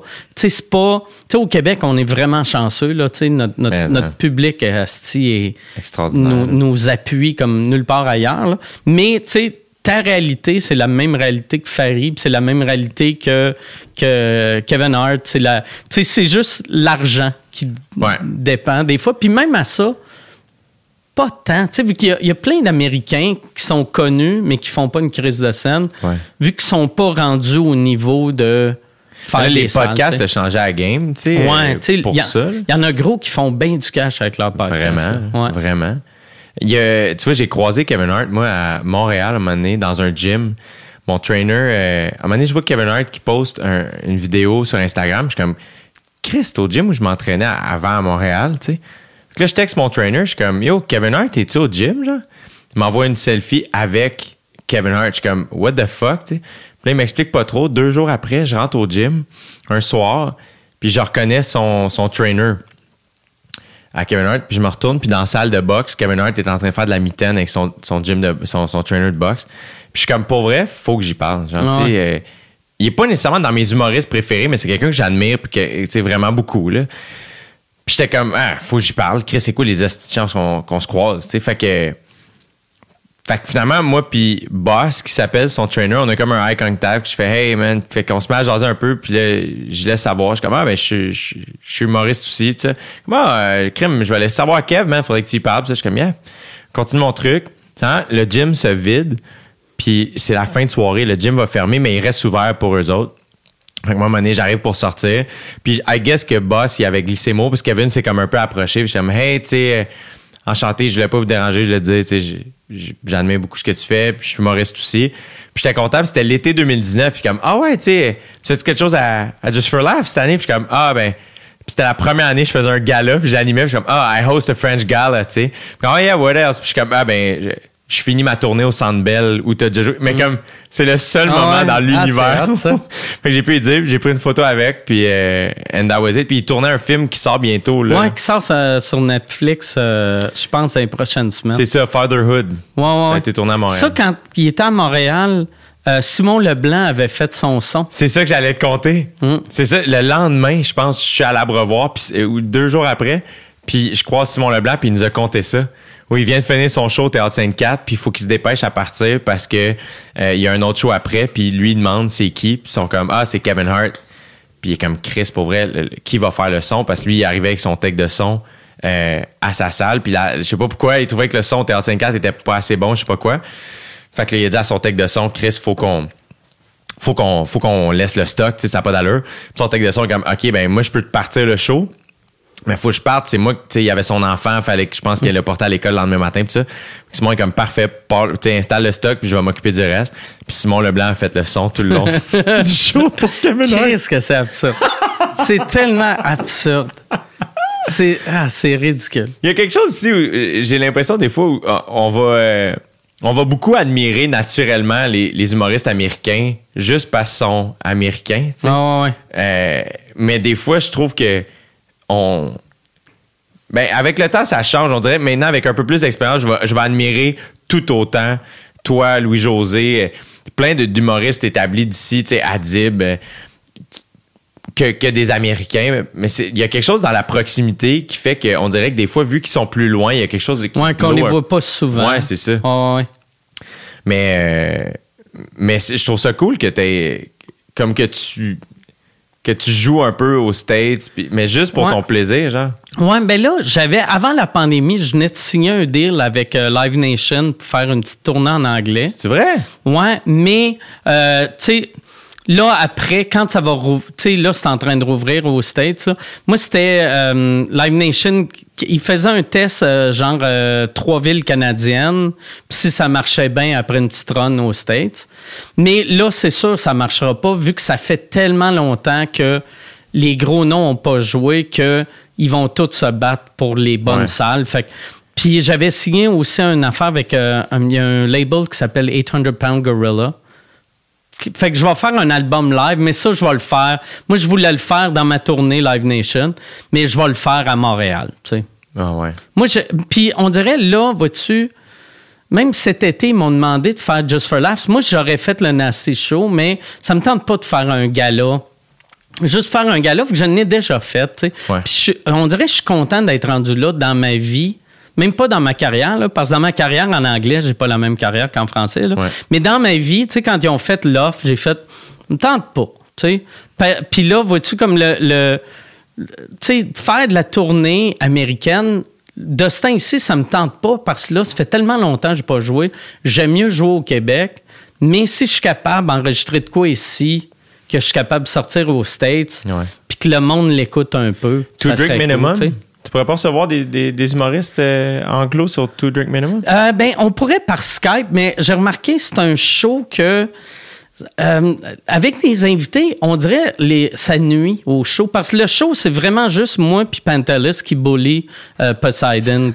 fait que c'est fait qu'on a un, un, un, invité des fois, on a, tu sais, comme un moment donné, on avait eu euh, Bob Kelly, que lui, Ah! il avait vraiment saisi le pattern du show.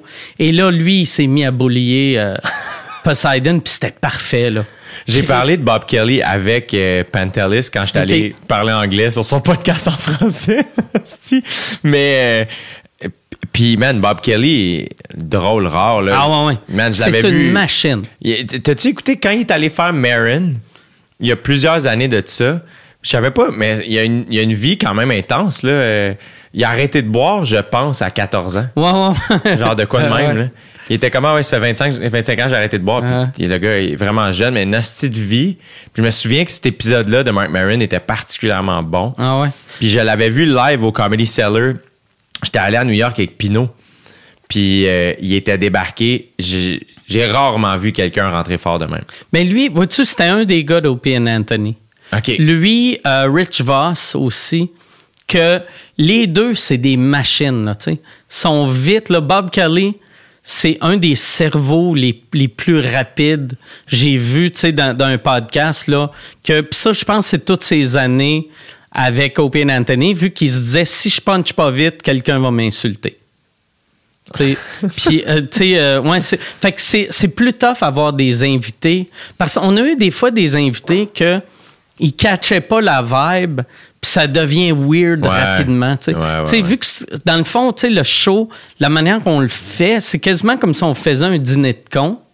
Mais, tu sais, des fois, il y a du monde qui arrive, puis ils sont comme pas à l'aise. Puis là, tu sais, c'est du bullying, mais c'est du bullying sympathique, là, tu sais. Ben oui. Puis si toi, tu t'attends pas à ça, t'es crissement pas bien, t'es pas à l'aise. Tu sais, comme on avait eu euh, Brad Williams un moment donné, puis il, il, il comprenait pas pourquoi qu'on était méchant de même avec notre tech, tu sais. Lui, il était juste là pour plugger des dates à Just for Laughs, puis nous autres, on, on insulte quelqu'un devant lui, c'est drôle parce que avec Pantelis, ça s'est fait quand même comme votre histoire c'est quasiment faite avec Two Drink Minimum. Ouais, vraiment. Parce que moi, j'avais eu un. Tu sais, moi, j'étais un gros, gros, gros, gros fan de Opie Anthony. Puis il y avait. euh, euh, Anthony Cumia euh, avait perdu sa job, il avait parti à un network. Puis euh, il m'avait invité. Puis euh, Comment tu l'as connu, lui? euh, c'est juste sur Twitter, il y avait son, son producteur dans le temps. C'est fucking weird. On dirait, je pense, c'est le fait que j'ai autant de followers que les Américains font Oh, Chris, c'est ça doit être moi qui est cave de pas le connaître. Il y, a, il y a déjà un rapper que j'avais découvert un peu avant qu'il pop qui s'appelle Kota the Friend. OK. Puis là, il est plus connu, mais quand je l'ai connu, il y avait 3000 followers, mettons, sur. Instagram. Puis je l'avais pogné sur Spotify random, je m'étais mis à le follower, puis il avait follow back juste parce que j'avais des followers, c'est sûr. C'est un rapper de Brooklyn, mais là, aujourd'hui, il a popé un peu plus. Mais c'était un peu ça qui était. Ouais, ouais. fait que là, lui, mais en tout cas, il m'a- juste, un moment donné, j'avais de quoi? Moi, j'aime bien les, les guerres euh, radio. Aussitôt qu'un animateur chie sur un autre animateur, je tripe. Fait que là, j'avais retweeté de quoi qui, qui chiait sur, euh, sur OP. Puis euh, euh, Keith, le producteur, il, il- m'envoie un direct message. Il fait Hey, merci de partager la vidéo. Euh, je sais que t'es pas à New York. Si tu veux faire le show, euh, tu peux Skype in quand tu veux. Puis là, j'avais fait Ah non, si je vais descendre à New York. Fait que j'étais descendu. Moi, c'était juste pour le, le trip de, de Ben faire oui. ce show-là. Parce que, tu sais, mon rêve, c'était de faire Open Anthony, puis c'était plus possible. Puis j'étais allé le faire, puis ça avait bien été. Puis après, il m'avait réinvité, puis j'étais retourné. Puis mettons, quand tu vas à New York comme ça, tu te bookes-tu des shows aussi? Euh, pas cette fois-là. Cette fois-là, j'avais vraiment fait juste un in and out. Lui, c'était d'un début, début, début. Fait qu'il n'y avait pas de studio encore. C'était dans sa maison, dans son sous-sol. Fait que j'étais allé chez eux. Euh, on avait fait le show. Puis ça, Euh, c'était-tu à la radio ou c'était podcast? euh, c'était podcast. OK. Ouais. Fait que, mais lui, c'était comme euh, un mix de podcast radio. C'était live Euh, puis il fait quatre shows semaine, pendant le retour. J'avais été faire ça, puis c'était- vraiment cool. Il m'avait réinvité, j'étais retourné.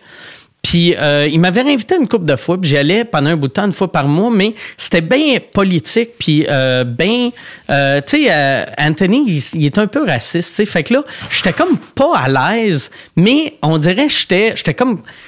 Tu sais, les premières fois, j'étais comme, Chris, c'est le gars d'Opie Anthony. Puis après cinq fois, j'étais comme, ah, Chris, c'est un gars un peu raciste, que je suis pas à l'aise. Fait que j'avais arrêté de faire son show. Puis là, euh, son, son, son producer, ben, il avait engagé euh, Artie Lang, qui était le, le third mic de Howard Yeah. Stern, que là, il, euh, ça allait être euh, Anthony et Artie Lang qui faisaient un show ensemble. Fait que là, c'était un super groupe. Fait que là, moi, j'ai fait, Chris, ça, je vais l'écouter, c'est Ça, ça. on est en quelle année à peu près? Ça, on est en, euh, mettons, il y a, il y a, il y a trois ans, on va dire, quatre ans. Fait que Hardy Lang est, est clean à ce moment-là. Ouais, c'était. Mais il était pas clean, mais c'était, il avait pas le nez euh, effoiré. Ouais, là, ouais. tu sais. Il avait de l'air clean. Fait que là, euh, moi, j'apprends qu'eux autres vont faire lundi au jeudi. Fait que moi, j'ai fait, oh Chris, ça va être gros. Et là, ils, ils me font un offre. Ils font, tu ferais-tu le show du vendredi? Vu qu'eux autres font pas de show de vendredi, t'aurais leur time slot le vendredi. Puis j'ai fait, Chris, oui, si je peux faire ça de Montréal. Vu que je voulais pas, à Ben chaque oui. semaine, surtout vendredi, Ben oui. Chris, je peux pas perdre tous mes shows Ben pour aller faire 400 pièces à New York, là. Ouais. Fait que là, il a dit oui. Fait que là, moi, je me dis, OK, ça me prend un co-animateur. Là, je me disais, qui, qui c'est que je peux prendre? Puis je voulais quelqu'un qui faisait un peu Open Anthony, un peu Howard Stern. Euh, J'avais, là, je me disais, Mike Patterson, il est trop, il est trop enfant, le Ouais. fun pour être sur un network que tout le monde s'insulte, là, tu sais. Fait que là, j'ai aucune idée qui je vais prendre. Puis là, je me dis, ah, Chris, va falloir quasiment que je refuse leur offre, tu sais, parce que je peux pas juste faire ça tout seul. Parce que là, c'est un bloc de combien de temps C'est c'est deux heures. C'est des heures. épisodes de deux heures, les vendredis de 4 à 6, tu sais. Fait que tu joues à la radio à New York? Ouais, mais c'est de la radio Internet Ouais, de, New York. Ouais. Mais c'est de la radio de New York, pareil. Quand même. Puis là, je me dis, OK, il va falloir que je refuse. Je m'en vais faire un show à NDG, un show en anglais. Puis sur le show, il y a Pantelis. Puis c'est un show que... euh, tu sais, c'est un, alt room, là. Tu sais, fait que c'est un- un- on joue dans un magasin de vélo. fait que, tu sais, le monde sont assis sur des oreillers, sur des vélos. C'est n'importe quoi. Tout le monde a fumé du pot. Tu sais, là, j'arrive là-bas. Les humoristes sont tous un peu borderline poétiques. Et là, backstage, j'ai mon pantelis qui insulte tout le monde. Puis là, toi, blablabla, il insulte un gars, toi, il insulte tout le monde, puis c'est drôle. là. Puis le monde se font insulter, puis il rit, puis il est énorme. Puis il me fait penser à un personnage des Sopranos. Là, Oui. Il y a de l'air d'un... Il y a de l'air d'un...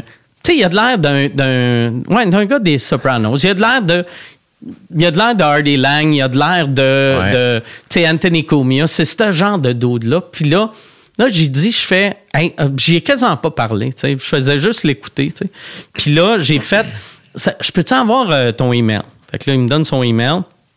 Puis je m'en vais chez nous, puis là, j'y repense, puis je fais Ah ouais, c'est le bon gars. Puis là, j'y envoie un email, puis je fais Regarde, ça va, ça va être weird en esti. Je vais avoir de l'air d'un gars qui te crouse, là, tu sais. Mais euh, tu, euh, tu connais-tu euh, tu connais-tu Anthony Comia? Euh, et là, il, me répond oui, je connais Anthony, Anthony je fais OK. Ils m'ont demandé d'être le show remplaçant du vendredi. Tu voudrais-tu être mon co-animateur? Puis là, lui, il pensait que je niaisais. Puis il a fait, ah non, Chris, euh, si c'est vrai, c'est sûr, j'embarque. Fait que j'ai fait parfait. On n'avait pas un gros cachet, mais tu sais, j'avais fait, regarde, je te donne la moitié du cachet. Je savais pas, je savais que Pantelis avait fait euh, des podcasts, vu que je voyais souvent son nom popper, mais je savais pas qu'il y avait un studio. Fait que là, moi, je m'étais dit, OK, on va se louer un studio. Puis il a fait, non, j'ai un studio. Fait que là, on, on a, ça a commencé vraiment de même. On a fait, premier épisode, on s'est dit, on va avoir des invités. Euh, là, on a eu. euh,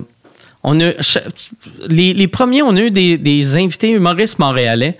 Puis nous autres, ça marchait, mais eux autres, ça faisait un fret, asti. Il y en avait... euh, euh, là, là, on s'est dit, OK, on va essayer euh, avec une porn star. On avait essayé avec euh, Heidi Van Horney, qui était super bonne, mais elle avait amené un gars que je sais pas si c'était son chum ou quoi. Puis il était au micro, lui aussi, puis il essayait de tout le temps puncher. on était comme, OK, c'est c'est mauvais, là, avec des invités.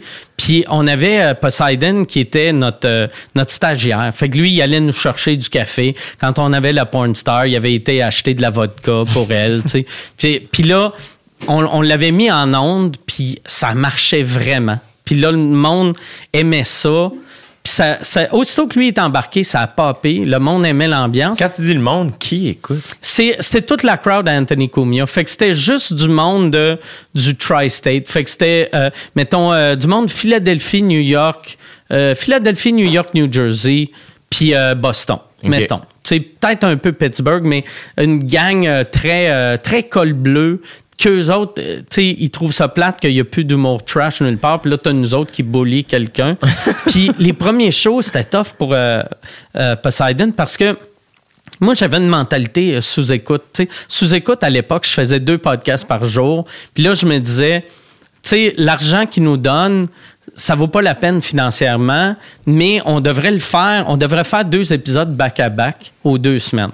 Mais là, on faisait ça, mais Boulier euh, Poseidon, deux épisodes back-à-back. Lui, après le deuxième, premier épisode, il riait, il trouvait ça drôle. Mais après le deuxième épisode, il était plus bien, asti. Puis il, il était tout, il partait tout le temps déprimé. Quel genre de. de- de- comment vous l'insultez, genre? Ben, c'est juste, on fait tout le temps le, le même genre de move. On, invente de quoi, puis là, mettons, il va, ça va être flou, là, mais mettons, il parle de, il parle de- du téléphone, puis on fait, Chris, euh, tu savais-tu que si tu pèses ce piton-là, puis ce piton-là, ça, ça l'alerte la police? Si tu le fais quatre fois? Puis là, il fait, ah, ouais, Chris, tu savais pas ça. Puis là, Pantelis va faire, ah oui, si tout le monde sait ça, Chris, tu me niaises. Tu, tu dois savoir ça. Puis là, moi, je fais, T'es sérieux, là. Tu sais pas ça. Puis là, lui, il, il- il dit non, non, je savais ça. Puis là, on étire là-dessus. c'est juste. Donc, il faisait à croire n'importe quoi. Euh, Je me rappelle pas quel. Mais, tu sais, c'était tout le temps le même pattern à peu près. Puis. Puis là, il était brûlé, là. Fait qu'on le faisait aux deux semaines. Après le deuxième show, il était brûlé, mais il y avait deux semaines pour se reposer. Fait que c'était correct. Mais après, on avait décidé que, tu sais, vu que ça avait, ça, on avait pogné un plateau assez rapidement parce que à l'époque, Compound Media avait, mettons, peut-être, euh, on va dire, au début, ça marchait gros. Il y avait peut-être 50 000 abonnés. Fait que nous autres, sur les 50 000, il y avait peut-être, mettons, 10 000 qui écoutaient. Ou, tu sais, mettons. Pe- Peut-être même moins que ça, mais un coup que le monde nous avait écouté, ceux qui aimaient ça ils continuaient à écouter, ceux qui aimaient pas ça, ils écoutaient plus. Mais on était bloqué à 5 000 ou à 10 000. Fait que là, on était comme, c'est fucking weird qu'on commence à être bon, mais ça monte pas. Il faudrait faire un show gratuit aussi. Fait que là, on s'était dit, on, on va faire le podcast à chaque semaine. On va avoir un show pour Compound Media, puis un show pour euh, Spotify, iTunes, etc. Mais là, c'est là que c'était trop tough pour, euh, pour euh, Poseidon, vu qu'à chaque semaine, il il y, avait deux shows, fait que c'était une heure et demie qui se faisait boulier. Puis là, après trois semaines, il, il- prenait tout le temps une semaine off. Il était, il était plus bien, il fallait qu'il prenne un break. Puis je, je sais pas si c'est nous autres qui a slacké ou c'est lui qui a plus compris que c'était c'est avec amour, tu sais. Ouais. Parce que lui, il a, il a eu une enfance ultra difficile, fait qu'il n'y a pas eu de père présent. Fait que là, moi puis Pantelis, on est comme... Ouais. Surtout Pantelis, c'est comme son, son deuxième père, même Ouais. s'ils ont à peu près le même âge. Là. Fait que... euh, puis là, il a, il a vu l'amour. Tu sais, comme quand on est allé à, à Rogan, quand on est revenu, tu sais, on l'a emmené à Rogan.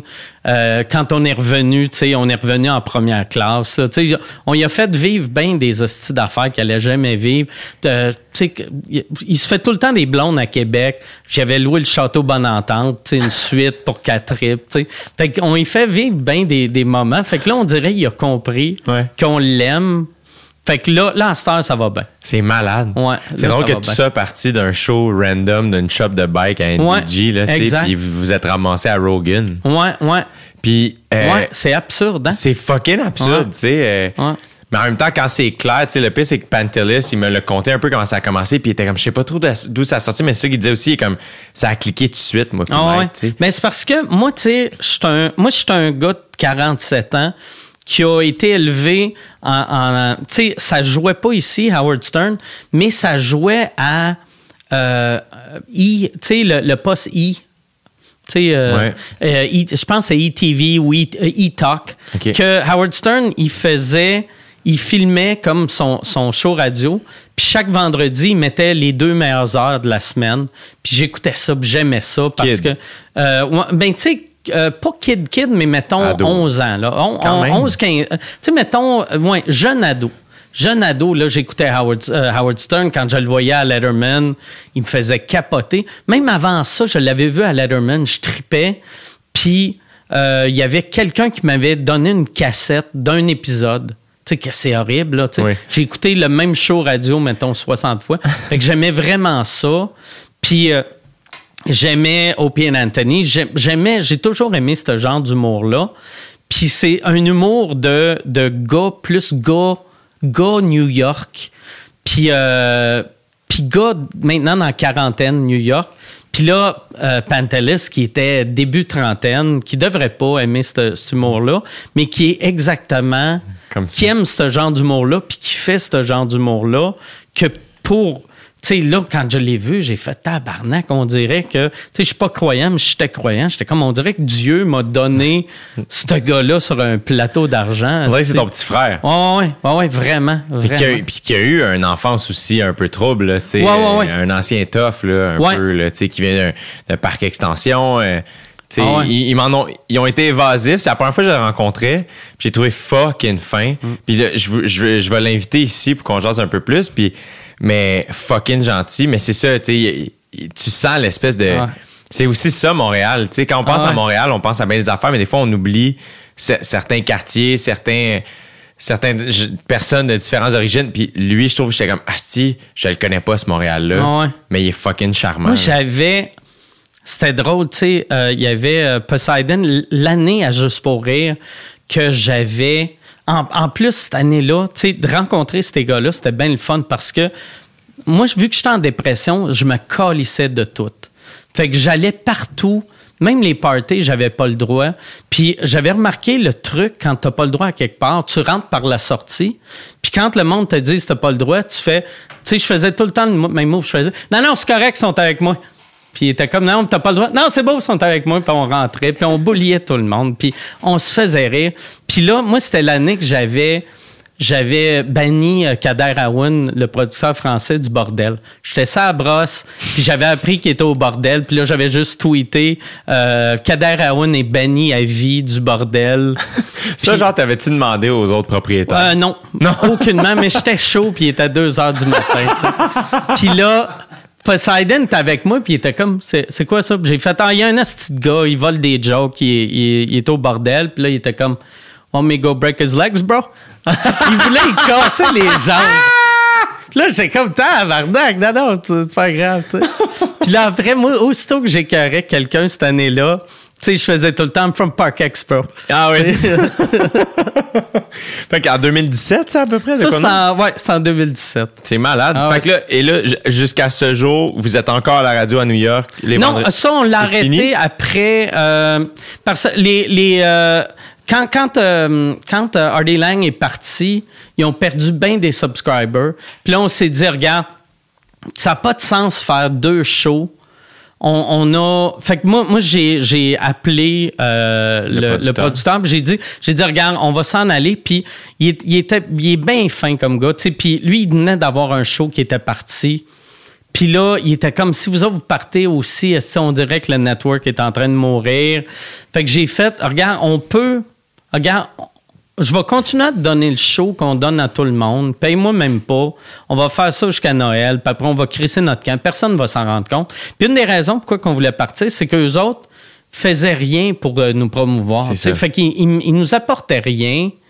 Puis nous autres, on leur apportait des, des, des, des Québécois pis des Canadiens, tu sais. Fait que on, on- ça a juste fini de même. Fait que là, vous êtes rendu juste Patreon. puis- Même pas Patreon, juste, euh, juste euh, YouTube, Spotify. On voulait être, euh, on voulait le mettre sur OnlyFans, puis d'avoir, tu sais, on aurait deux forfaits. Euh, pour 5 pièces par mois, tu as les shows un peu d'avance et euh, euh, tu as, un dick pic de Poseidon. Et pour, pour 10 pièces par mois, tu as les shows puis on arrête de t'envoyer des dick pics.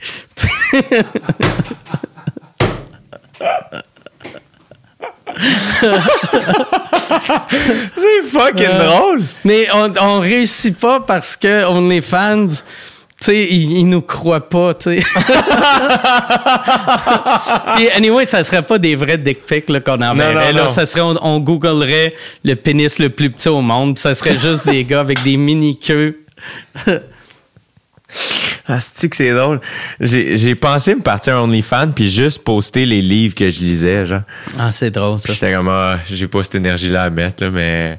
euh, ouais, c'était une- Là, je veux me partir un Patreon. là. C'est là que je suis rendu, là, je pense. Là. Je n'ai pas fait encore, mais j'ai. Ah, il faut que t'en partes. hein. Ouais, c'est là. là on- En fait, je dis ça, ça va se faire dans les prochaines semaines. Fait que peut-être qu'au moment où ça, Quand ça, ça va sortir, il va être sur ton là. Patreon. Ouais, peut-être. Mais là, qu'est-ce que tu fais vu, que- vu que t'as pas de Patreon? Quand, quand toi, t'as les shows en banque, ils restent en banque puis tu fais rien avec? Ouais, exact. En fait, c'est juste que l'affaire qui est arrivée avec le podcast, c'est quand j'ai commencé. Moi, j'avais fait un, un pilote en 2016 dans mon appart avec quatre Levac. Avec des micros que j'avais, genre mon beau-frère avait passé, pis ça. Puis le côté technique, j'étais pas capable de le faire, ça se comme de la merde, pis ça. Mais ça faisait longtemps que je voulais en partir un. En 2016, j'étais bien motivé, j- j'avais pas, euh, j'avais pas Alex, j'avais pas l'équipe pour faire ça. Fait que j'avais lâché l'idée. 2015 ou 2016, de quoi de même. Puis en 2018, quand euh, PH du studio SF m'a appelé, euh, je sortais d'une semaine en chalet où je m'étais dit, hey là, no matter what, en revenant, que je me parte faut que un je me parte un podcast. c'est fucking important. Puis, euh, puis je cherchais des studios.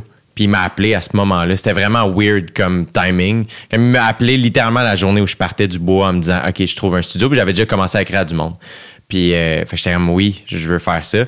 Puis, mais c'était un moment où j'étais quand même bien occupé. Tu sais, j'étais en tournée, je partais à OD. Après ça, 2019, tu sais, j'animais un gala juste pour rire. Euh, J'ai tourné beaucoup. Fait que j'étais vraiment le podcast j'avais de la difficulté à m'investir à temps plein dedans. Fait que je voulais juste en sortir un par semaine puis il y a eu des moments où j'ai pas eu le temps d'en sortir tu sais, d'être- constant. Puis euh, fait qu'on dirait qu'il y avait beaucoup quelque chose qui était comme ok tout ça va se passer. Faut juste que je tienne bon. Je, je veux pas lâcher parce que j'aime ça jusqu'à temps que je finisse ma tournée. Après les vacances je vais m'investir. Puis finalement tout ça a culminé au studio où j'étais comme ok là le podcast a pris plus de sens que Ah, jamais ben ouais. dans les dernières semaines. Puis là, je suis comme, OK, ben, il faut dire que les podcasts ont pris en importance aussi. Fait que là, c'est ouais. bien plus euh, sécuritaire de, de- de partir un. Moi, moi, je me rappelle à l'époque là, que, tu sais, quand j'ai commencé à faire des podcasts, c'était. euh, Il y avait un gars de, euh, de Just for Laughs qui s'appelle Robbie Pro, qui est rendu à Star, le directeur de Netflix. Moi, il m'avait dit. Il avait dit, tu devrais faire des podcasts. Il m'avait dit ça en 2011 à peu près. Euh, Ou, euh, ou- ouais, peut-être même avant. Il avait dit, tu devrais faire des podcasts parce que ton humour passe pas à la radio. Puis la télé, ça passe au Québec, mais bientôt, ça passera plus. Puis ça passera jamais aux États. Fais-toi connaître avec les podcasts. Puis là, là j'avais parti un podcast, puis en anglais, puis euh, il avait... quoi? Mon premier podcast en anglais, c'était, ça s'appelait Mike Ward is full of shit. C'est ça? C'est-tu ou Drunk Talk? Je m'en rappelle plus. En tout cas, j'ai eu une coupe de projets, mais je les avais jamais longtemps. Puis j'arrêtais après 20 épisodes, vu que ça, ça levait pas comme je voulais. Puis là, c'est lui encore, il m'avait dit, va faire d'autres podcasts au lieu de faire ton podcast, jusqu'à temps que tu ailles une petite renommée, puis après, pars ton podcast, puis tu vas attirer du monde. Fait que moi, je m'étais donné comme objectif que, mettons, une couple de fois par année, j'allais à New York. Puis là, je disais au monde que je connaissais, hey, euh, si tu veux pour ton podcast, je le ferais. Fait que je le faisais. Mais, Là, tu t'es mis à faire les podcasts de qui, mettons? euh, mettons, euh, tu sais, euh, euh, Legion of Skanks à New York, euh, Ari Shafir. Ari Shafir? Ouais. Il a l'air d'un tout un personnage, ce gars-là, Ouais, ouais, ouais. Moi, moi, je l'aimais, je l'aime comme humain.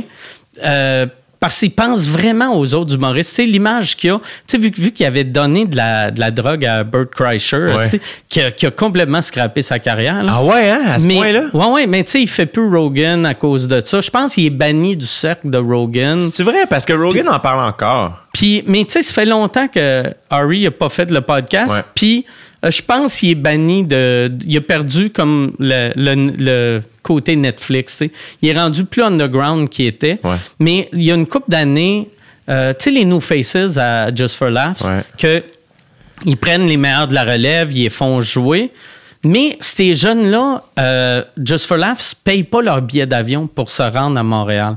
Fait qu'ils sont obligés soit venir en auto. Puis tu sais, c'est du monde qui gagne asti, 2000 par année en humour. Ouais. Puis euh, Harry, quand il avait appris ça, il avait, il, avait juste fait le, le tour de tous les humoristes établis. Puis il avait demandé tu peux-tu signer une, c'est une pétition? Il avait dit, regarde, on, on mettra pas ça publiquement, mais on veut juste euh, une pétition de personnes connues qui trouvent que ça n'a pas de sens qu'on va donner à Just for Laughs pour que eux autres payent. Puis là, moi, j'avais dit, OK, euh, mais si ça marche pas, euh, tu tiens-moi au courant, là, tu mais euh, je peux donner de l'argent. Puis il était comme, non, non, euh, on veut pas d'argent, tu il faut que ça soit Just for Laughs qui paye. Puis euh, il, a, il a réussi à faire que toutes, toutes, toutes, toutes, toutes les... les, parce qu'au début, quand il avait parlé à quelqu'un de Just for Laughs, ils ont dit Ouais, l'année prochaine, on va pouvoir pogner un deal pour les avions, mais là, il est trop tard. Mais là, à cause de sa lettre, vu que tout le monde avait signé, tu sais, même Chappelle, euh, tu sais, tout le monde, tout le monde, euh, là, Just for Laughs ont donné genre 1000 pièces à tout le monde pour qu'ils soient capables d'acheter des billets d'avion dernière Ah. minute pour retourner. Wow. Puis, puis, tu sais, c'était tout Harry qui a fait ça. Puis c'était de façon gentleman, tu sais, parce que moi, moi je suis le genre d'épais qui aurait fait un tweet à ce petit crasseur qui. Mais lui, il s'est fait, il a fait, regarde, tu sais, je les aime Just for Laugh. C'est du bon monde. Ils ont juste pas pensé à ça. Puis je trouve que ça n'a pas de sens. Puis d'autres personnes trouvent que ça n'a pas de sens. Voici la liste de monde qui trouve que ça n'a pas de sens. Ouais, ouais. Puis après, euh, je pense que c'est Bruce qui avait écrit à tout le monde qui avait signé. C'est merci beaucoup de, de- d'avoir fait ça Comme ça. comme ça, tu sais, Ouais. au lieu de- d'essayer de nous shamer Ben ouais. publiquement. Puis il a dit, vous auriez eu le droit de nous shamer publiquement parce que c'est vrai que ça n'avait pas de sens. Désolé, on l'a échappé. On va être, on va, on va être mieux l'année prochaine. Wow. Puis ça, c'est tout Harry. Fait que, tu sais, souvent, tu sais, quand euh, Harry, ça l'avait mis dans la marde quand il avait fait une joke sur Kobe Bryant le jour qu'il était mort. Tu sais, mais lui, c'est ce genre d'humour-là qu'il fait. Ouais. C'est tout le temps, c'est que des jokes qui sont too soon. Tu sais, il, il s'était fait connaître sur Internet avec un personnage qui s'appelait The Amazing Racist. C'était juste lui qui se déguisait en gars de Ku Klux Klan qui allait dans les magasins noirs ou juifs. Tu sais, c'est comme un show de caméra caché, malaisant. Ah, man, faut aimer le trouble. Ouais, ouais. Ah, man. Mais c'était vraiment drôle. Mais à chaque année, il y a une affaire qui sort. Puis c'est tout le temps. euh, sais, le, le- le monde ressort ça. Ah, c'est- check le racisme? Puis c'est drôle quand c'est des juifs qui disent check le racisme parce que Harry, il est juif. Ouais, c'est ça. Puis il a été élevé orthodoxe. Tu sais, fait que c'est pas juste genre un peu juif. là. Non, non. Il, il est fucking all-in juif. Là. Fait que tu t'es mis à faire des podcasts à New Ouais, York. je me suis mis à faire tous ces podcasts-là, mais quand j'en parlais à, à, à Montréal, tu sais, à cette époque-là, je faisais euh, Eric il est fantastique. Ouais. Puis quand je leur disais, je peux pas semaine-là, vu que je vais être à New York faire des podcasts, ils faisaient comme des quoi? Des podcasts? Puis finalement, je disais juste, à- je disais, je m'en vais à New York faire de la radio euh, Ouais. Internet. Ouais. Tu sais, C'est Ouais. plus simple. La radio Internet, tout le monde comprenait. Podcast, puis ça, c'est pas il y a mille ans, là. Tu sais, c'est en 2016-17, là, tu sais. Ah, C'est vrai? Ouais, ouais. Mais sous-écoute, t'avais déjà commencé. Oui, sous-écoute avait commencé, mais pour du monde, tu sais, comme moi aux Olivier, première année que j'ai gagné un Olivier pour sous-écoute, c'était meilleure capsule web. Ouais, ouais, ouais. ouais. Fait que c'était, tu sais, le mot podcast voulait rien dire. Mais sous-écoute, t'as commencé en 2011? Deux, ben la version V1 2011 sur Skype, on en a fait comme une vingtaine, Après on a ça, arrêté. C'est ça. Un an, puis après on est revenu en l'année d'après, on a fait 4-5 que moi j'avais loin un loft. J'avais engagé un de mes amis pour euh, qui est réalisateur pour filmer ça. J'avais acheté de l'équipement, ça me coûtait une fortune. Puis j'étais même pas en tournée, puis j'étais comme Chris, ça me coûte une fortune, puis ça m'apporte rien. Fait que je me suis dit, prochaine tournée, je vais ressortir sous écoute. Et là, quand on a eu le bordel, j'ai fait, ah, si, je pourrais vendre des billets, puis ça va payer Ouais. le tech. Puis vu qu'Yann, je le connaissais, puis je me disais, mon prochain tech, ça sera pas. Ça sera pas un, un- soit un réalisateur ou un gars de télé, ou, ça va être un gars qui connaît les podcasts. Puis Yann, tu sais, les deux personnes, je trouve, qui connaissent plus les podcasts, ou à cette époque-là, la personne qui connaissait le plus les podcasts, c'était Yann, puis Pantelis, que je connaissais pas. Ouais. Fait que, tu sais, j'ai été Un chanceux qui m'a surpris, qui connaissait en esti, c'est Yannick Belzile de Trois-Bières. Ouais, ouais, ouais. Ah ouais. Lui, man, il a commencé ses premiers podcasts, là, c'est genre 2005-6. là. Tu sais, C'était pas, c'était pas trois bières. Ah ouais? Mais il me comptait ça l'autre fois. J'ai fait trois bières devant le public euh, il y a quelques semaines. Puis je veux les recevoir euh, ici aussi. Puis pour parler de ça, parce qu'ils ont commencé comme. Lui, il avait. Mais c'est un, c'est un gars aussi, je pense, qui travaille, tu sais, dans justement. le- le- là, il est en jeu vidéo, là, mais à l'époque. euh, puis il avait commencé ça avec ses amis, Ah ouais? un peu random sur Ah, Internet. hot, ça. Ouais. Moi, j'avais fait, je me rappelle plus c'était quel show de trois bières, mais c'était dans les 20 premiers. Euh, c'était à l'époque que moi, j'avais mon, mon loft. Dans la deuxième version de Sous-Écoute. Puis là, c'était...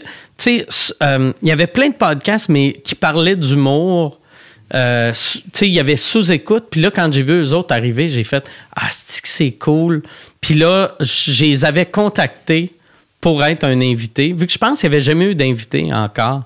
Tu puis c'était, les deux gars, puis il y avait un- une fille que c'est plus elle. Puis là, moi, quand j'étais allé, c'était à l'appart à, à Yannick. Ouais.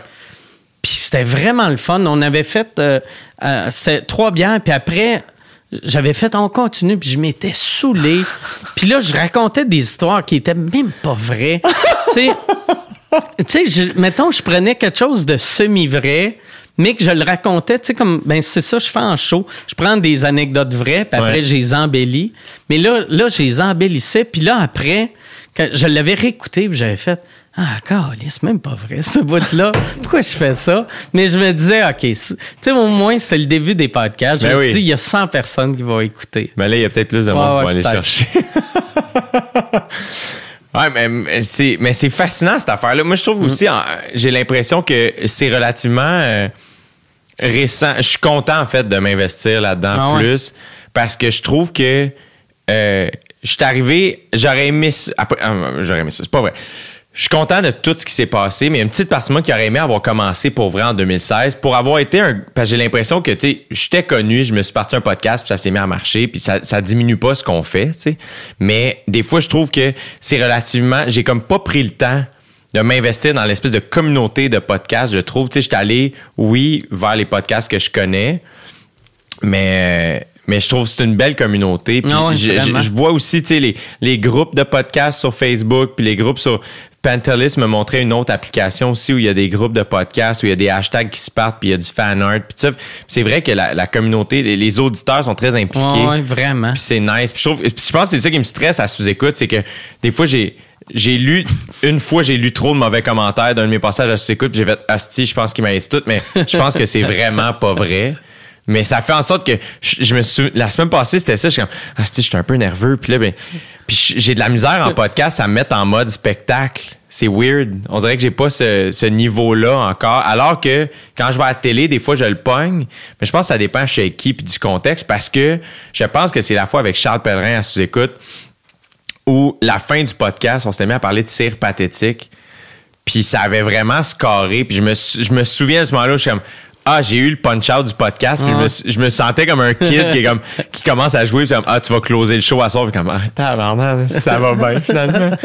Ouais, mais c'est une belle affaire, c'est cool. Ah ouais, non, puis, tu sais, pour, même, même si tu t'aurais aimé mieux être 2016, mais tu étais quand même techniquement dans les premiers, vu que c'est tellement les- le début des podcasts. Moi, il y a une affaire qui me fascine en ce moment qu'on est en train de vivre. Là, Radio-Canada travaille fort pour avoir des, des balados qui marchent. tu sais. Puis aussitôt qu'il y a un nouveau podcast, ils émettent ça, tout le monde en parle. Pour...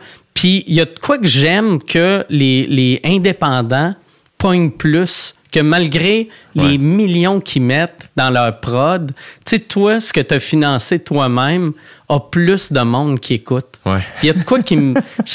on dirait que c'est c'est le, le.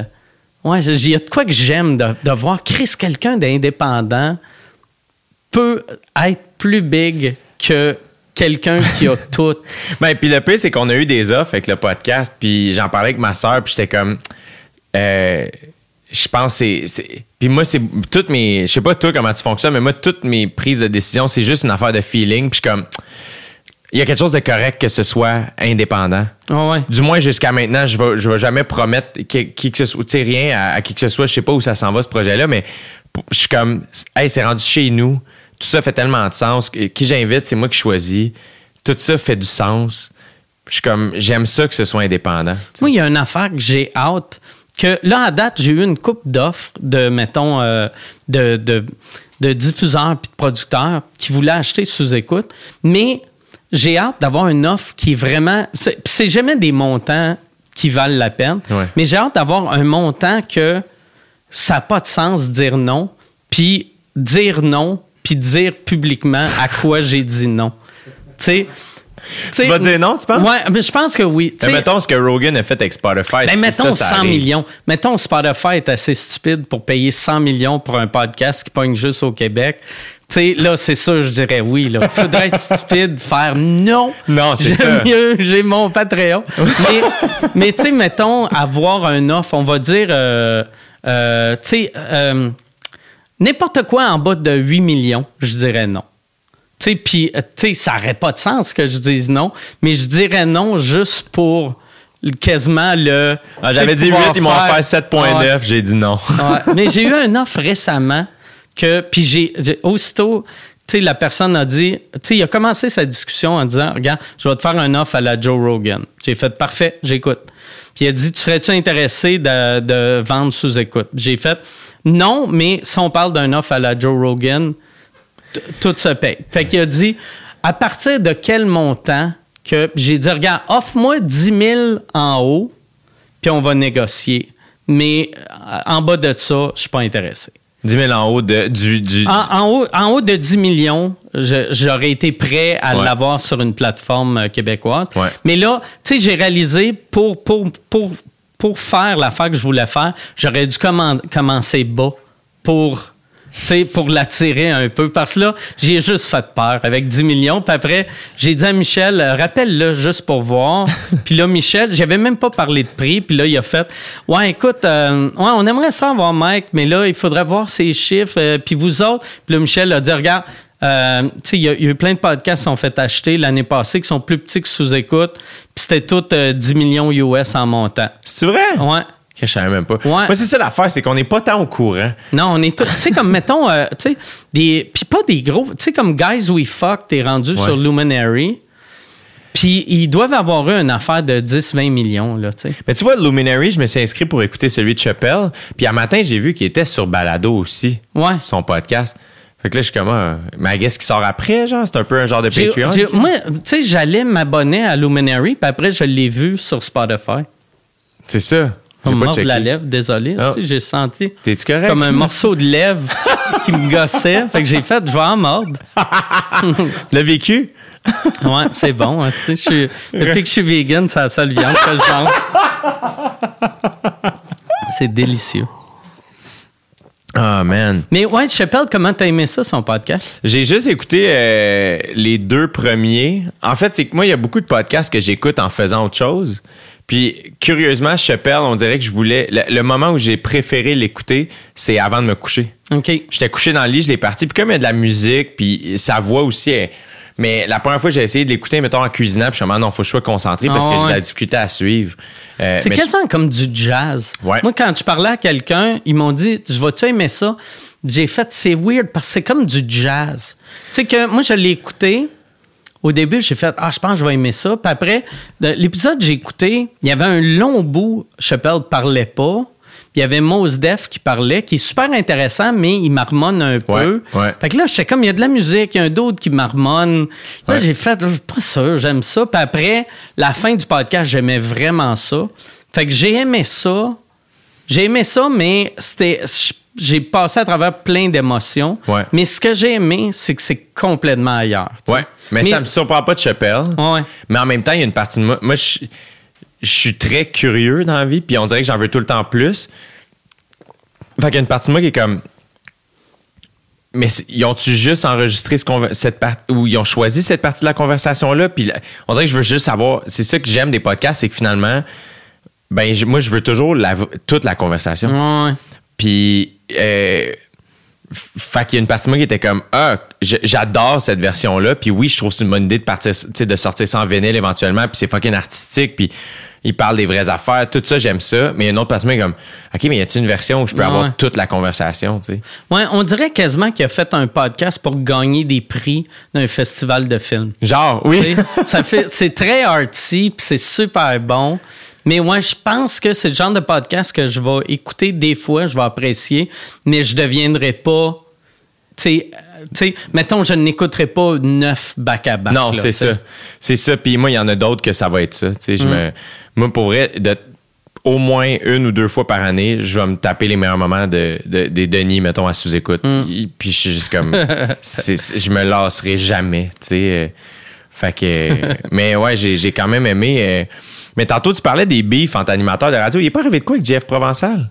Qu'est-ce Euh, Jeff Provençal, il a juste, il, m'a insulté. J'ai rien su de ce qui s'est passé. Puis à un moment donné, j'ai juste commencé à voir des, in- des insights, je- sais pas où. Puis je comprenais pas ce qui se Il y, a, passait. il, y a, il y a- il y a une couple de personnes qui m'ont envoyé un, un screen grab de Provençal qui insultait, euh, qui insultait sous-écoute, puis qui insultait le, le podcast des Denis. Puis là, euh, j'étais- pas en crise pour moi, mais j'étais comme en crise pour les Denis. C'est niaiseux, là, tu sais. Puis, euh, fait que là, là euh, j'ai envoyé un message euh, privé à Provençal, puis il m'a pas répondu. Puis là, tout le monde qui était au courant, il disait Tu devrais en parler publiquement. Puis je voulais pas, parce que je voulais pas que ça devienne, tu sais, comme.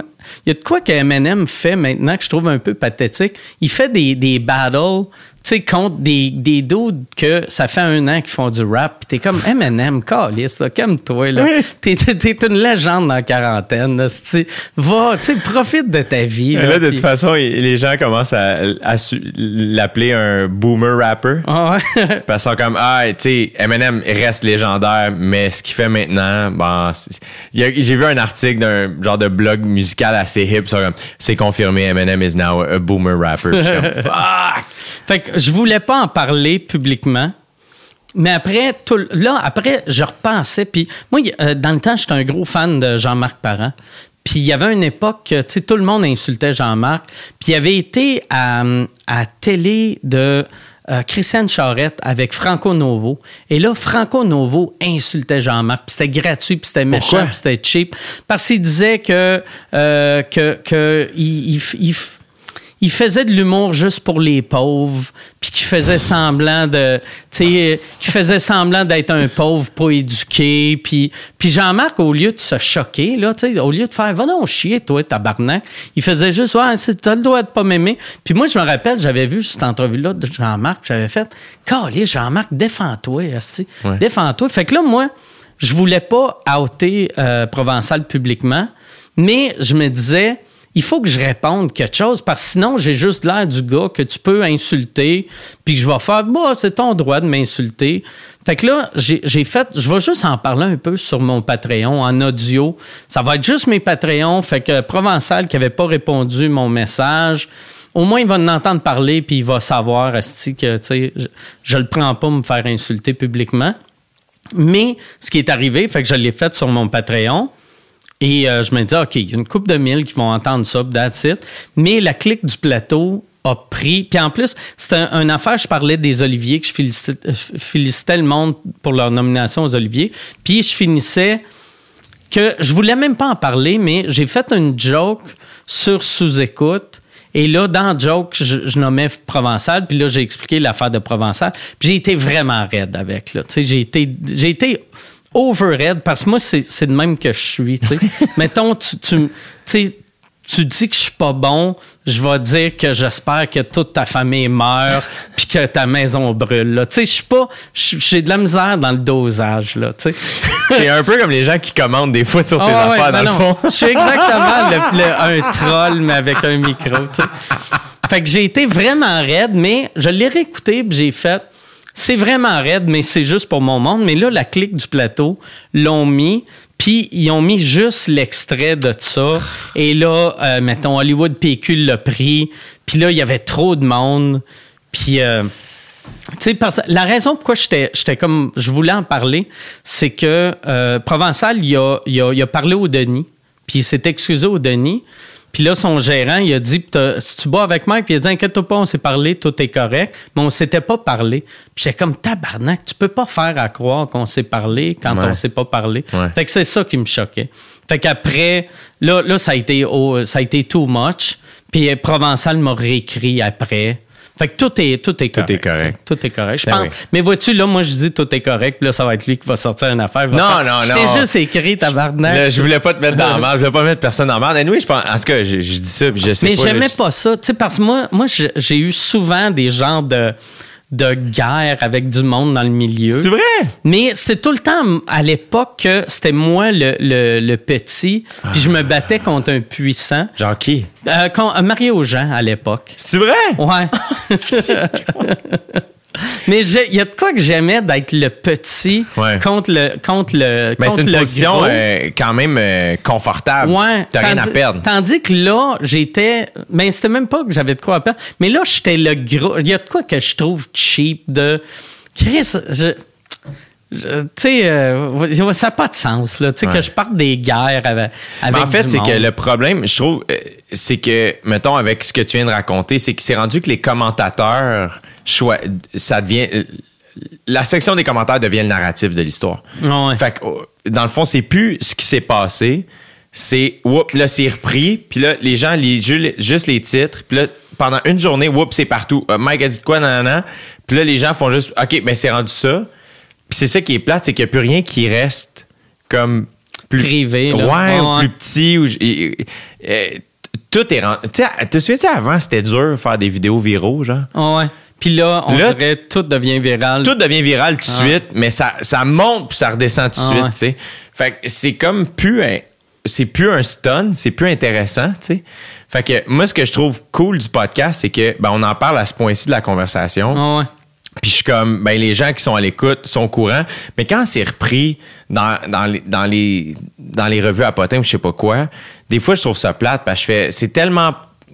C'est vraiment comme sortir un gag d'un Ouais. show. Je suis comme, faut vraiment que tu écouté la conversation au complet puis que tu entendes l'extrait au complet pour vraiment saisir ce que la personne Moi, il y a une affaire que j'aime des, des podcasts. En tout cas, ce que j'ai vécu avec Sous-Écoute, euh, moi, c'est vraiment rare qu'ils ont sorti des trucs des médias. Puis une des raisons, c'est que d'habitude, les bouts plus croustillants sont jamais dans les cinq premières minutes. Ouais. J'ai remarqué les, les journalistes à Potin, ils ont, ils ont, le, ils ont un attention span de deux minutes et demie. Oui, c'est ça. C'est juste, c'est arrivé une fois, c'était quand euh, Guillaume Wagner venait de parler de Martin Matt. Euh, tu sais, mettons, il en avait parlé, on va dire, le, le vendredi. Puis moi, le dimanche, je l'avais à sous-écoute. Fait que je le présente, il monte sur scène. Puis la première chose que j'ai dit, c'était Ben oui. Pourquoi tu l'aimes pas, Martin Matt? Ben oui. Fait que là, on se met à parler de ça. Et là, tous les journaux à potin, Guillaume Wagner en rajoute sur Martin Matt. Puis là, je me sentais mal parce que comme, Chris, pas Guillaume qui en rajoute. Il faisait juste répondre Ouais. à l'esti d'épée d'animateur. Mais moi, c'était juste pour le gag de, Ben oui. tu sais, tu rouves avec. Ben oui. Tu sais, euh, euh, je pense que j'avais fait ça à. euh, J'ai fait ça à Guy Jodoin quand je l'ai eu, vu que c'était, mettons, la semaine qu'il y avait eu euh, l'affaire de, de, de Brooklyn Nine-Nine, qu'il n'y avait pas de latino dedans. Fait que, aussitôt qu'il en a parlé, tu sais, j'ai- je fais tout le temps le même gag. J'ai fait, euh, tu sais, pourquoi Patrick Huard, ils aiment pas les Espagnols? Juste, juste pour sonner comme un hostie de colon. Mais ça, vu que c'était plus loin dans le show, il n'y a aucun journaliste qui l'a pris.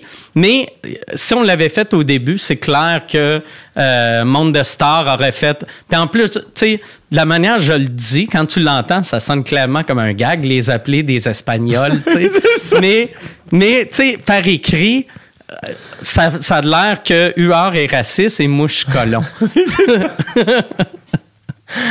Puis le moment où tu l'as pas fait devant le public sous écoute, c'était virtuel seulement? Ouais, c'était. Euh, Vois-tu, c'est de même, ça avait commencé à l'époque. Ouais, je me souviens. Et là, revenir à ça, c'était plus sous écoute. C'était, c'était vraiment weird. Puis j'avais décidé, sais, on, on a recommencé à en faire, puis je n'avais en banque, puis j'avais décidé, regarde, s'il y a une deuxième, troisième vague qui ferme tout, euh, il y aura plus de sous-écoute. Je vais, je vais arrêter d'y faire. Je vais, en- je vais faire une coupe d'affaires différentes pour meubler mon Patreon. Ouais. Mais euh, il y aura plus de sous-écoute. Parce que euh, sous-écoute, c'est, c'est vrai que. Là, c'est devenu un show Ouais. devant le public. C'est ça. Parce, puis c'est drôle, hein? Au début, je me rappelle quand je l'avais parti, moi, j'avais peur que le monde dise c'est comme Mark Maron. Vu qu'à l'époque, Mark Maron était bien populaire. Fait que je m'étais dit, je veux pas avec juste un invité, parce que sinon, le monde va faire, OK, tu fais juste, tu fais du Mark Maron, vu que c'était le premier. Fait que je m'étais dit, je vais, je vais avoir deux invités, puis aussi, moi, je suis quelqu'un de lâche dans la vie. Puis je me disais, une personne, il faut que tu fasses un peu de recherche. Deux personnes, tu pas de recherche à faire parce que tu fais juste bouncer Ouais. ces autres. Fait que là, je, je- là, je m'étais dit, je le fais-tu live? Et j'avais peur que j'avais peur que le public euh, dicte la, la, La conversation. la conversation. Ouais, ouais. Puis je suis content d'avoir fait, mettons, une vingtaine d'épisodes sans public. Comme ça, j'avais une confiance. Puis je me rappelle quand on est allé au bordel, les premiers épisodes, les invités sentaient le besoin de puncher. Mais moi, vu que j'en avais fait comme une vingtaine sans public, j'avais aucun désir ou besoin de puncher. Puis souvent, quand ça riait pour des affaires que je trouvais pas bonnes, je chicanais le public. Tu sais, j'étais un peu. Ou les questions, je leur disais, ça, c'est stupide. là. arrête de poser des questions innocentes. Ouais. Fait que j'aimais ça, j'avais cette confiance-là que j'ai eue grâce au show pas capté. Ouais. Que si, si j'avais commencé direct devant le public, ça serait devenu juste un, un show de sketch. Ouais, ouais. Puis il y a certains des épisodes que c'est juste un show de sketch, mettons, tu sais, comme avec les Denis, là, tu sais. Mais euh, Mais je pense que c'est ça, ça fit avec ce que eux veulent de ce podcast-là. tu sais. Euh, Puis je pense que c'est probablement le lieu où ils ont le plus pu être eux-mêmes. ouais, Puis je pense que c'est ce qui les a amenés Puis que à. le monde a compris. Tu sais, moi, moi c'est ça qui me faisait capoter. Tu sais, les Denis, chaque fois qu'ils venaient à sous-écoute, c'était des monstres, là. Chris, ça pognait, puis le monde tripait. Puis, tu sais, les Denis ils vendent pas autant de billets que, mettons, moi. Ou, euh, tu sais, moi, je vends pas autant que Louis-José, mais tu sais, ils vendent Ouais. pas autant que toi, ils vendent pas autant que Louis-José, ils vendent pas autant que Bellefeuille. Mais les voir à sous-écoute, j'étais comme, Chris, il y a vraiment un public énorme pour les Denis. Puis j'ai l'impression que le grand public est pas au courant encore à quel point ils sont bons. Ouais. Tu sais, ils ont, ils ont- j'étais comme Chris, ils ont juste leurs fans, mais ils, devraient avoir tellement plus que juste leurs fans. Mais j'ai l'impression que ça, c'est quand même ça qui est arrivé, on Ouais. dirait, avec sous-écoute, tu sais. Puis, puis ça semble, c'est ça qui arrive avec leur, pa- leur Patreon, là, tu sais. euh. Mais c'est souvent ça, tu sais, comme, euh, ben, tu sais, je, je parle pas pour euh, sous-écoute, là, mais tu sais, comme euh, Claude Meunier, euh, quand, il est arrivé, mettons, avec euh, Paul et Paul, puis après Ding et Dong, tu sais, Paul et Paul, c'était underground que le tabarnak. Ding et Dong, c'était quand même, mettons, underground comme les Denis sont underground. Puis après, il y a eu La Petite Vie, qui est devenu le plus gros succès commercial de l'histoire du Québec. Puis les Denis, ils ont ça dans deux autres aussi, tu sais. Ouais. Que là, j'ai l'impression qu'avec, tu sais, leur rince crème, que ça pogne au bout. Ouais. Puis, tu sais, je suis vraiment content pour eux autres, tu sais, que les gars fassent de l'argent, asti. Il était temps que... Elles sont cool en Chris, ces gars-là. J'ai fait, euh, j'ai eu la chance de faire un duo avec Vincent à, quand- à ma carte blanche que j'ai animée. Euh, on cherchait des idées, puis ça, puis comme, et si je faisais un. Sais, j'aurais aimé ça que les Denis soient sur mon show. Je pense qu'ils faisaient déjà un, un autre gala. Puis, puis je les aime les deux, là, tu sais. Puis j'étais comme, ah, on a déjà vu Barbu souvent en duo, mais vraiment moins Vincent, tu sais. J'étais et si, puis à ce moment-là, j'avais la toque, la barbe, j'étais et si on proposait à Vincent un duo où je veux être son nouveau Denis Barbu, tu sais. Fait que, puis Dave Bocage travaillait avec moi sur le gala, il écrivait, puis ben, il- comme moi, mais encore des fois même plus, un hostie fan des Denis. Fait que j'ai juste écrit à Jeff, genre, hey, on aurait cette idée-là. Euh, tu sais, j'y ai écrit personnellement. Euh, pense à ça, mais tu sais, il n'y a pas de stress, je veux pas euh, pression, rien, là, tu sais. Il est comme, Hey, j'aime vraiment l'idée. Je parle au gars, je te reviens. Une demi-heure après, il Vincent adore ça. On fait ça. Puis finalement, c'est Vincent qui a écrit. Tu sais, on, a pitché vite, vite nos idées. On s'est parlé euh, comme au téléphone. Il est comme, parfait. Il est parti avec ça. Il a écrit le numéro. Il nous l'a envoyé. On a réajusté le tir. Je pense qu'on l'a rodé quatre fois. OK. Puis, mais, man, c'était là. J'étais sur scène, puis je, je- je sortais de ma tête. Comme, je riais pour vrai dans le sketch. Parce que moi, j'étais moi, tu sais. Fait que Ah c'était ouais. comme. Mais après ça, c'était de voir, tu sais, Vincent backstage qui devient Denis Palette. c'est un hostie de comédien, là, parce que, tu sais, comme il est vraiment doux dans la vie, Ah puis, ouais. il puis là, il rentre, ouais! puis comme, c'était juste comme, je sortais de ma tête, puis pour vrai, j'étais, puis je te l'ai déjà dit, puis, je veux jamais sonner comme corny ou je sais pas quoi, mais je me souviens du kid, genre, qui est comme, hey man, je tripais sur ces gars-là, puis là, genre, je suis sur scène. avec- sur scène avec Ouais. les Denis, c'est fou tu sais, euh, puis ça, ça m'a popé dans la tête. euh, Tu sais, ce matin, là, faire Chris, Mike Ward s'en vient chez nous, là. C'est cool, là, tu sais, puis de. De, de- tu sais, il m'a envoyé un message texte en 2016, là, tu sais, comme Ah. que j'ai jamais reçu, mais quand même, on est rendu à un texto basis, man. Mais tout ça, je trouve ça cool de jamais tomber dans le comme fan weird, mais toujours garder cette espèce de respect, comme, puis de, de- de- Il y a de quoi de magique de garder ça, je pense, tu sais? On finit tout par le perdre, mais il faut trouver une manière de, de le retrouver. Ouais. Tu sais, d'être, d'être fasciné par le milieu, puis d'être impressionné. Puis il y a de quoi aussi que moi j'aime, là, je suis rendu à un âge que je suis impressionné par du monde qui sont arrivés après moi. Tu sais, il y a de quoi de le fun de ça, tu sais. Ouais. Il y a, puis je pense, il y a bien du monde en vieillissant qui ont peur de ça, tu sais. Je pense que c'est eux autres qui vieillissent le moins bien. Ouais. Qui, f- tu sais, mettons, qui voient ton succès, puis au lieu de faire, Chris, c'est bien cool, tabarnak, il a commencé son show dans, dans des petites places, il finit au Centre Bell. Il y a de quoi de vraiment cool, mais au lieu de faire, tabarnak, moi, ça veut dire, il me reste plus grand temps, Ouais. il est en train de voler ma place. Ben non, il est juste, tu sais, on a toutes nos places. C'est peut-être ta place est, est- est moins grosse qu'elle était, mais tu sais. Mais je trouve correct, que tu as raison, puis j'ai l'impression, je suis vraiment d'accord avec toi aussi, que j'ai l'impression que ceux qui. Puis je pense que c'est le, le succès de sous-écoute, puis ton succès est, est intimement relié à ta générosité, puis au fait que tu pas peur de perdre ta place. Ça se sent, ça aussi. Ça- Mm. Mais ça, va-tu. Ouais, si, si, euh, si, si j'avais peur de perdre ma place, je serais en froid avec, mettons, tous les humoristes qui sont venus après moi. fait qu'il y a personne qui viendrait à sous-écoute. Fait que j'aurais, tu sais, chaque semaine, ça serait moi, moi, Jean-Thomas, puis, euh, tu sais, moi, Jean-Thomas Fallu. La semaine d'après, moi, Jean-Thomas, c'est Julien Tremblay. Jean-Tom, je pense, j'ai. En fait, pas je pense, je te confirme, j'ai plus souvent pratiqué du sport avec lui que fait des podcasts ou genre il faudrait que je le reçoive j'ai plus souvent joué au, au hockey-ball Il est au bon comme spikeball. invité, en plus. ben oui le- Il est tellement intelligent.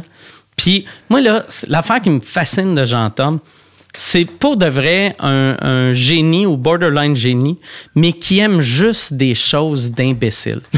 Il aime les choses les plus, les plus basic, les plus stupides. Plus c'est stupide, il aime, plus il aime ça. la vidéo de Jean-Tom qui marche lentement de Alex sais, Alex Barrette qui filme Jean-Tom qui retourne se placer Ah ouais. au tennis vraiment lentement. Il y a, il y a peu de choses qui me font rire comme ça dans la vie. Genre, asti que c'est drôle. C'est vrai, genre, il vient jouer au... Il est vraiment fin, tu sais. Chris, on a commencé quand même pas mal d'années après lui. Tu sais, moi, Dave, euh, Charles, tout ça. Puis des fois, on va au parc jouer au spikeball. Puis, I guess c'est Dave. Dave, il y a un petit côté où il est vraiment pas gêné, genre, dans la vie. Puis c'est pas impoli. Il est juste comme. Il a pas cette affaire-là de Ah, je veux-tu déranger? Fait qu'il est juste. Il va écrire à Jean-Tom, genre, on va jouer au Spike, là, à telle heure. Jean-Tom débarque. Puis il est full slow, mais quand il se met à jouer, il est full bon puis Ah compétitif, genre. Faudrait que je le reçoive. Mais c'est un gars que je vois vraiment pas souvent. Mais à chaque fois que je le vois, je suis vraiment content de le voir puis d'y parler. Moi, moi Jean-Tom, on est devenus chum grâce à Twitter. Avant ça, on était, tu on se connaissait, on, on s'appréciait, mais on se connaissait pas vraiment. Puis sur Twitter, on se faisait rire avec juste, on s'envoyait des messages, euh, tu sais, genre, si je voyais un tweet de quelqu'un que je trouvais ridicule, je l'envoyais à Jean-Thomas. Puis là, lui faisait la même affaire, puis on se faisait rire. puis il y avait une affaire, pas pour rire d'elle, mais euh, Lise Dion, un moment donné, elle finissait tous ses tweets avec le mot nuit. Tu sais, comme elle, elle disait Ouais. bonne nuit au monde. Fait qu'elle faisait bla- Fait que là, moi, chaque fois, euh, je sais pas si c'est Jean-Tom ou moi qui a commencé ça, mais chaque fois qu'on s'envoyait un message, on finissait avec le mot nuit. puis on se trouvait drôle. Puis un moment donné, j'étais au show de Pénélope. Puis euh, Jean-Tom est arrivé d'exemple Père Noël, puis il fallait que je devine c'est qui le Père Noël. Ça faisait partie du jeu. Et là, je pensais que c'était Jean-Tom, j'étais pas sûr. Fait que j'ai dit le mot nuit. Puis là, Jean-Tom riait. là. Et tu sais, c'était drôle pour personne, sauf lui puis moi. C'est ça que j'aimais de notre relation. on- Tu sais, c'était juste des insides qu'on faisait publiquement que personne comprenait jusqu'à temps avec sous-écoute là, les insides sont devenus Ouais. tu sais comme le brag puis sort avec. Tu sais que c'est devenu euh, nos insides sont devenus euh, quasiment euh, Ben, public pour vos fans, puis Ouais. ça devient, c'est cool aussi ça. Là, le sentiment de communauté devient encore plus fort. Ouais, tu c'est- c'est- réalises-tu à quel moi ça c'est quelque chose que je, je trippe vraiment beaucoup, puis je me trouve chanceux. Tantôt tu disais comme ah c'est fou, tu sais j'ai j'ai pas de job, tu sais. Euh, puis là tu tu sais t'es avec ton ami à la télé nationale en train de faire une inside, puis tu réalises-tu ça, l'espèce Ouais. de Hey, attends c'est ça ma vie, tu sais on Ouais. on fait des y a de jokes. fascinant?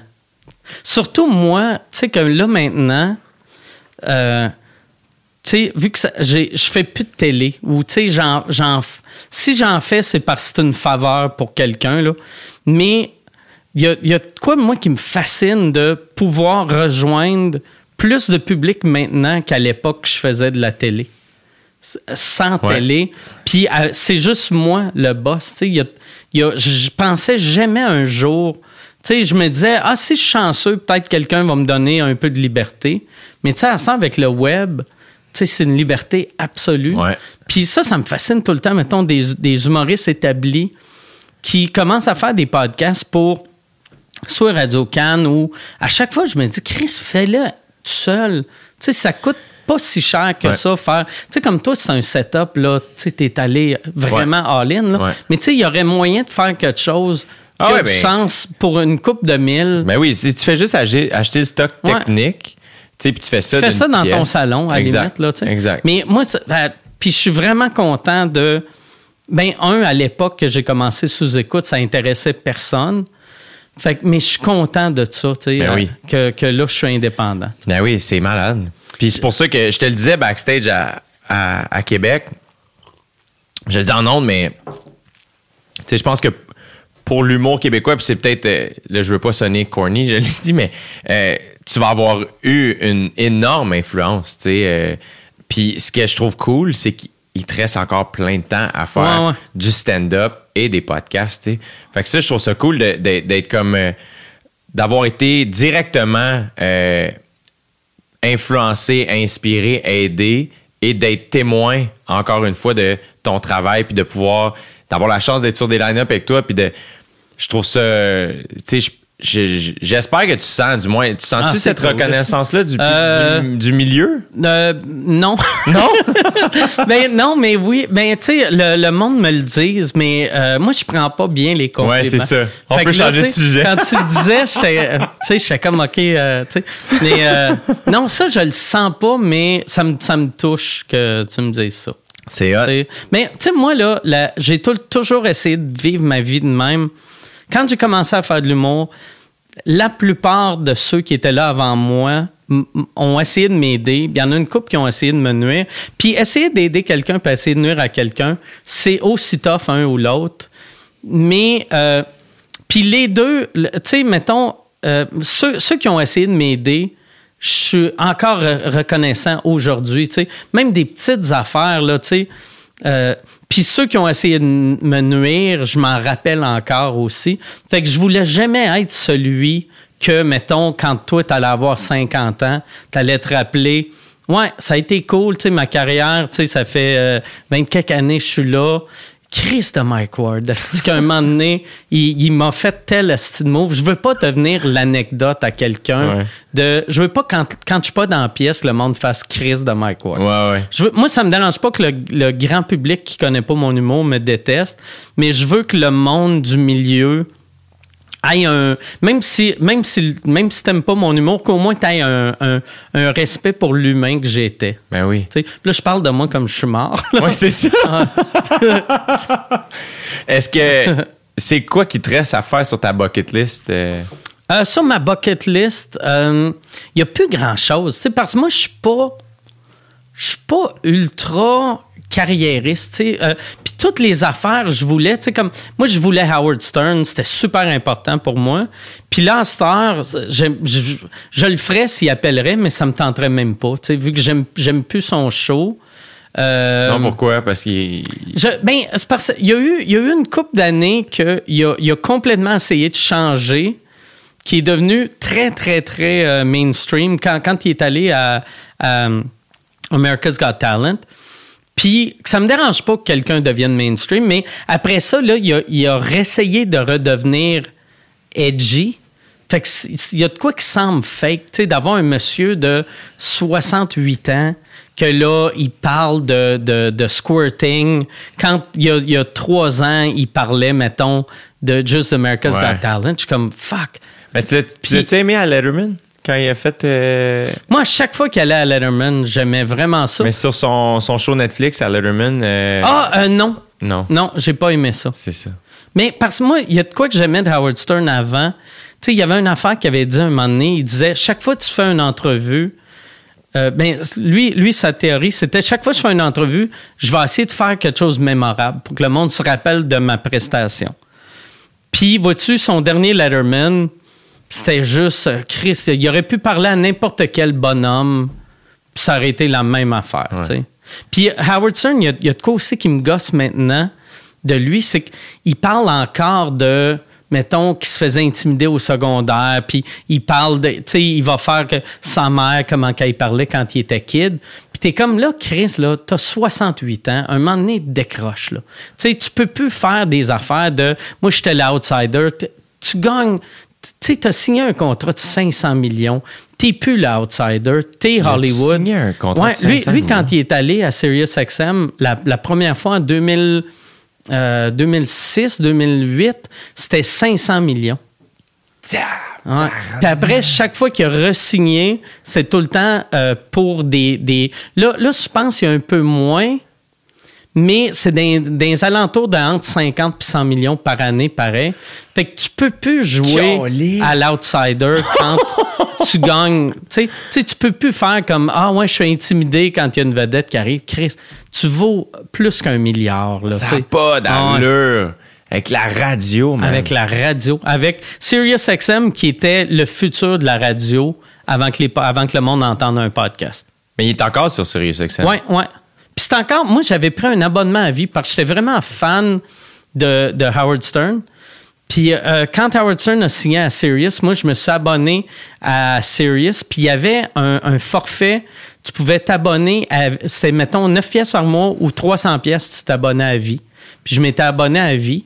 Parce qu'ils pensaient que Sirius allait faire faillite, vu que c'est une compagnie pauvre qui donne 500 millions à un d'autre. là. Ouais, ouais. Puis après, euh, Howard Stern est pas venu euh, au- euh, sur le coup sur, euh, à Sirius Canada.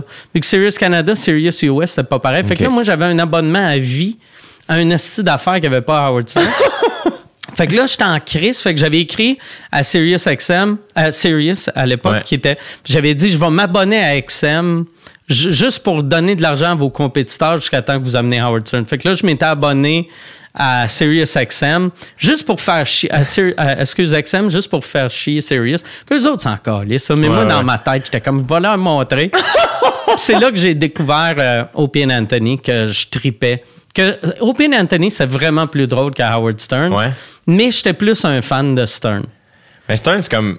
Encore une fois, moi, c'est le genre d'affaire où je suis arrivé comme. Tu sais, moi, je suis né en 91. Fait que, tu sais, j'ai- pogné ça late. Tu sais, même moi, Letterman à la télé, mettons, je me souviens de lui, mais plus dans ces dernières années. Tu sais, c'est ça que j'écoutais. J'écoutais pas Leno. Je sais même pas pourquoi. J'étais même pas au courant de la guerre. Naturellement, j'aimais mieux Letterman, tu sais. Fait que Stern, c'était un nom que je connaissais. Puis à un moment donné, je je voyais les. Quand YouTube est arrivé, là, j'ai découvert les clips, mais ça a pris du temps avant que j'ai accès à ça, tu sais. Moi, euh. je pense, je pas autant sur euh, Stern. Les- la première fois que je l'avais vu, c'était à Letterman. Puis, euh, il venait de perdre sa job à radio. Puis, tu sais, il s'était fait euh, clairer de NBC. Puis là, il chiait sur NBC à NBC. Et j'étais comme tab. C'est ça que j'aimais de Letterman les premières années. Ça m'impressionnait de voir un gars chier sur son boss. Ouais. Tu sais, dire mon boss c'est un épée. Puis là, Stern, tu sais, Letterman le faisait un peu. Stern, c'était fois mille, là, tu sais, qui riait de son boss. Il l'appelait. Tu sais, dans le film, il disait que c'était Pig Vomit, mais il l'appelait, c'était quelque chose de même. Je me rappelle pas c'était quoi, mais c'est comme Pig Vomit. Puis là, j'étais comme, Chris, il traite son boss de vomi de, de cochon. Oh, man. Puis tu sais, moi, j'avais, je sais pas quel âge, peut-être 8 ans. J'étais trop jeune pour être fasciné par ça, mais j'ai toujours aimé le monde qui respectait pas les, les, les règlements. tu sais. Comme euh, Howard Stern, euh, Lenny Bruce. Je disais à tout le monde quand j'étais ado que c'est mon humoriste préféré. Je l'avais jamais entendu, mais j'aimais juste ça, quelqu'un qui allait en- à l'encontre à l'encontre de qu'est-ce qui était acceptable Mais socialement. le pire, c'est que les gens. T'es pas un. T'es-tu rebelle? Pas vraiment. C'est ça. Ouais. T'es pas un gars rebelle. Mm. Tu disais à, à sous-écoute que j'ai fait avec Thomas Levac euh, que toi, dans le fond, c'est que t'avais peur que les gens t'écœurent. Ouais, ouais, ouais. Fait que t'étais comme je vais être weird puis. Je vais donner l'image d'un- d'un d'un bum, vu que personne va écœurer un bum. Ouais. Ouais. T'as comme fake it. Ouais, ouais. Puis on dirait que je trouve que ta, ta carrière démontre aussi à quel point finalement t'es vraiment tendre. T'es vraiment un gars gentil. Mais ça, ça, je suis content de sous-écoute pour ça parce que j'ai pu montrer mes deux côtés. Tu sais que, parce que moi, je pense que je suis quelqu'un de tendre, je suis quelqu'un de gentil, mais je suis aussi quelqu'un que si, si je fais des jokes de mauvais goût déplacés, tu sais, comme Jean-Thomas, il vient de perdre son chat. Puis j'ai fait un podcast avec hier que j'étais chez nous. Puis là, j'avais amené mon chat juste pour pouvoir le prendre puis dire Ah, si t'es, toi, t'es pas mort. Merci de pas être mort. Puis, tu sais, juste, c'est un, c'est un, c'est un, c'est un gag d'enfant, là. Mais, tu sais, moi, ça m'a tout le temps fait rire, cet humour-là. Puis je pense, tu sais, tu peux aimer cet humour-là puis pas être une mauvaise personne. Ouais, exact. Mais chose que on comprenait pas dans le temps. Tu sais, puis après, tu- on pensait, si tu fais de l'humour méchant, ça veut dire que t'es méchant. Puis après, tu vois, mettons, tu sais, euh, Chris un Bill Cosby, que c'était l'humour le plus gentil de la planète. Puis c'était une vidange. C'est fucked up, ça, pareil. Ouais. Comme, euh, il y, a il y a une joke de Rogan dans un de ses specials que c'était ça, c'était comme euh, Trump va être le his former president, Bill Cosby's a rapist, tu sais. on- Puis c'est vrai, t'es comme Chris, on est dans un épisode de Black Mirror, là, c'est fucked up, là, tu sais. Ah ouais. Est-ce que. Euh, Est-ce que t'as. ah, comme. T'as-tu hâte que ce soit. qu'on ait. qu'on parle plus de la cour puis que ça. Ah, ça- Chris, ça que doit- oui. Ah ouais. Moi, moi, déjà, on dirait que je suis rendu ailleurs. Ouais. Là, on dirait que c'est plus facile d'en parler qu'il y a une couple d'années. Parce que je le prends plus personnel. tu sais. Mettons, euh, j'espère gagner, mais euh, ça, ça- c'est comme si c'était pas arrivé à moi. tu sais. Si je gagne, je vais être comme, hey, yes, c'est cool pour notre milieu. Si je perds, je vais être comme Chris, c'est plate pour notre milieu, mais je le prends aucunement personnel. Fait que c'est plus facile de même. C'est juste là, Chris, c'est une joke que j'ai écrit euh, en 2008. Là, tu sais. fait que j'ai vraiment hâte qu'on Ouais. tourne la page. Puis j'ai hâte que tu sais, le monde. Là, au moins, le monde me demande plus qu'est-ce que tu pensais, qu'est-ce que tu voulais dire là-dessus? Chris, ça fait 13 ans. Là, ouais, j'ai ouais. aucune idée. Ouais. Tu sais, J'essaie de, de défendre ça du mieux que je peux, mais ça fait tellement longtemps Ouais. que Puis c'est quand que ça va se. Tu vas le savoir? aucune idée. Tu sais pas. Aucune idée. Ça va être. euh, ils ont dit au mois de février que ça allait prendre à peu près six mois. Fait que ça voudrait dire le mois d'août. Mais la première fois, il avait dit que ça allait prendre six mois, ça avait pris un an et demi. Ouais, ouais. J'ai aucune, aucune, aucune Tant mieux idée. si t'es rendu ailleurs parce que de toujours avoir ça hanging Ouais. comme au-dessus de ta tête, il doit y avoir quelque chose à un moment donné Ouais. d'essoufflant. là. Mais moi, il y a, y a- vois-tu, j'aurais pu miser là-dessus pour vraiment, euh, tu sais, booster ma carrière, tu sais, parce que toutes les portes sont ouvertes quand ça s'est arrivé, surtout à l'international. Mais il y, a- il y a de quoi que j'ai ça être connu comme le gars qui a fait une joke sur un enfant handicapé. Moi, je veux que le monde. Puis vois-tu, en français au Québec, euh, oui, il y a bien du monde qui me voit comme juste ça, mais pour la plupart du monde, je suis mille autres affaires. Ben, surtout, en fait, tu sais, pour les gens qui viennent voir ton spectacle, les gens qui écoutent sous-écoute, t'es plein d'affaires. Ouais, ouais. Puis ultimement, c'est à eux que tu parles. Ouais. Moi, il y avait une affaire qui me faisait chier. Les, les premières années après, euh, après que c'était arrivé, euh, tu sais, mettons, moi, quand, quand c'est arrivé, j'ai arrêté de travailler pendant un an et demi, sauf une, une semaine par mois. Fait que je faisais vraiment juste assez de cash pour vivre. Mais chaque fois qu'on parlait de moi, le monde disait Ah, Mike, c'est mis riche là-dessus. sais. Même, il avait fait une joke dans le bye-bye que c'était. tu sais, que je m'étais mis riche. Puis là, j'étais comme, tu sais, quand j'avais parlé à Simon-Olivier Fecteau, j'étais comme, c'est quoi, comment j'ai fait de me rendre riche que je travaille plus, tu sais? J'aurais- mais j'aurais pu me mettre riche, tu sais, ça, il avait raison, là. Mais quand c'est arrivé, j'ai décidé de ne pas travailler. Fait que explique-moi comment je me suis mis riche. tu sais, puis, mais en tout cas. C'est drôle, c'est ça qui me gossait, tu sais. Ouais. Il y a mille autres affaires qui auraient pu me gosser, mais j'étais comme, Chris, le monde pense que je me suis mis riche là-dessus. Ouais. en fait, est-ce que toi, tu tracerais une ligne entre, mettons, faire une bonne joke sur toi, il n'y a pas de trouble avec ça, mais la mauvaise foi, moi, ça la, fait chier. moi la, la- la bonne joke sur moi, je tripe. Euh, même si, tu sais, moi, ça, c'est une affaire que j'aime vraiment pas.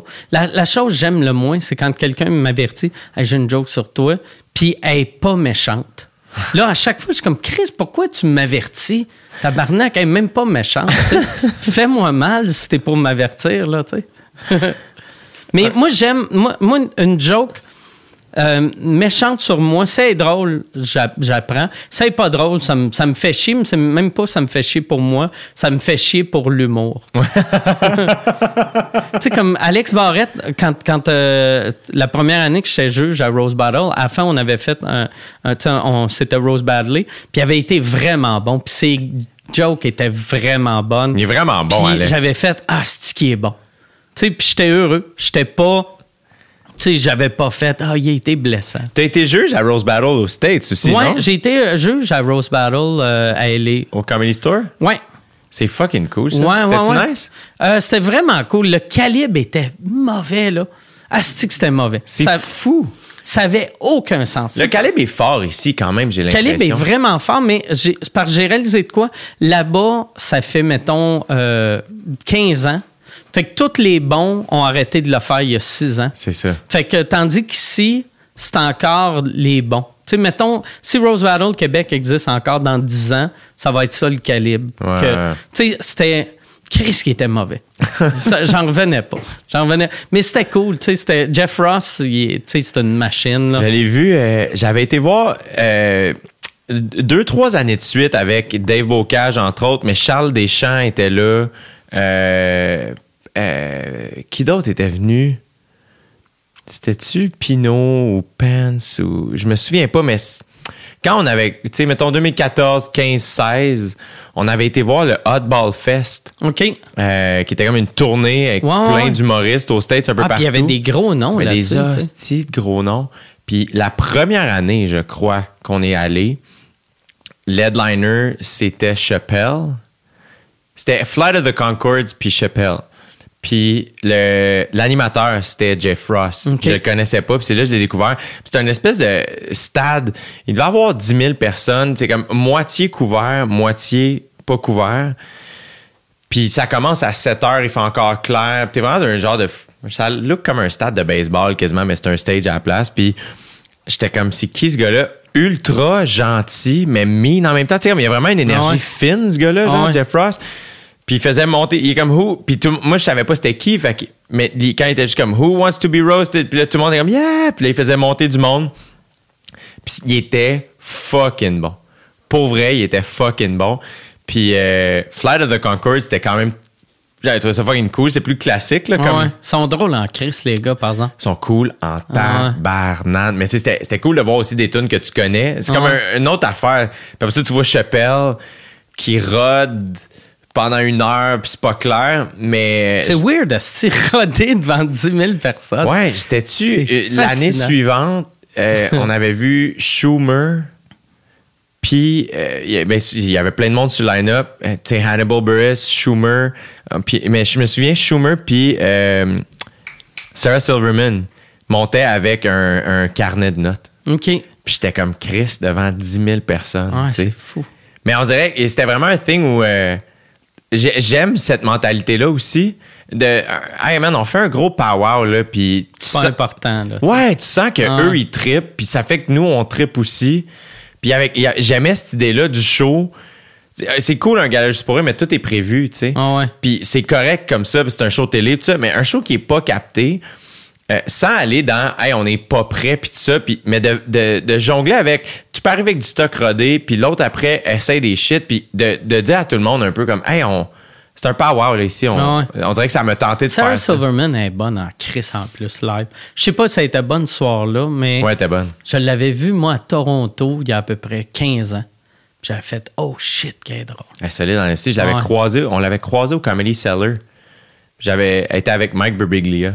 Ok. Mais il jouait pas. On, est, on venait voir le Late Show, je pense. Puis on les avait croisés au resto en haut.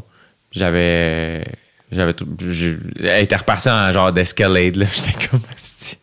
Mais ouais, c'était cool. On a vu une couple de bons shows euh, States. Puis quand avec Alex puis Charles, comme cadeau de, de tournée, on, s'était dit, Chris, on va aller voir Céline à Vegas avant qu'elle finisse sa résidence.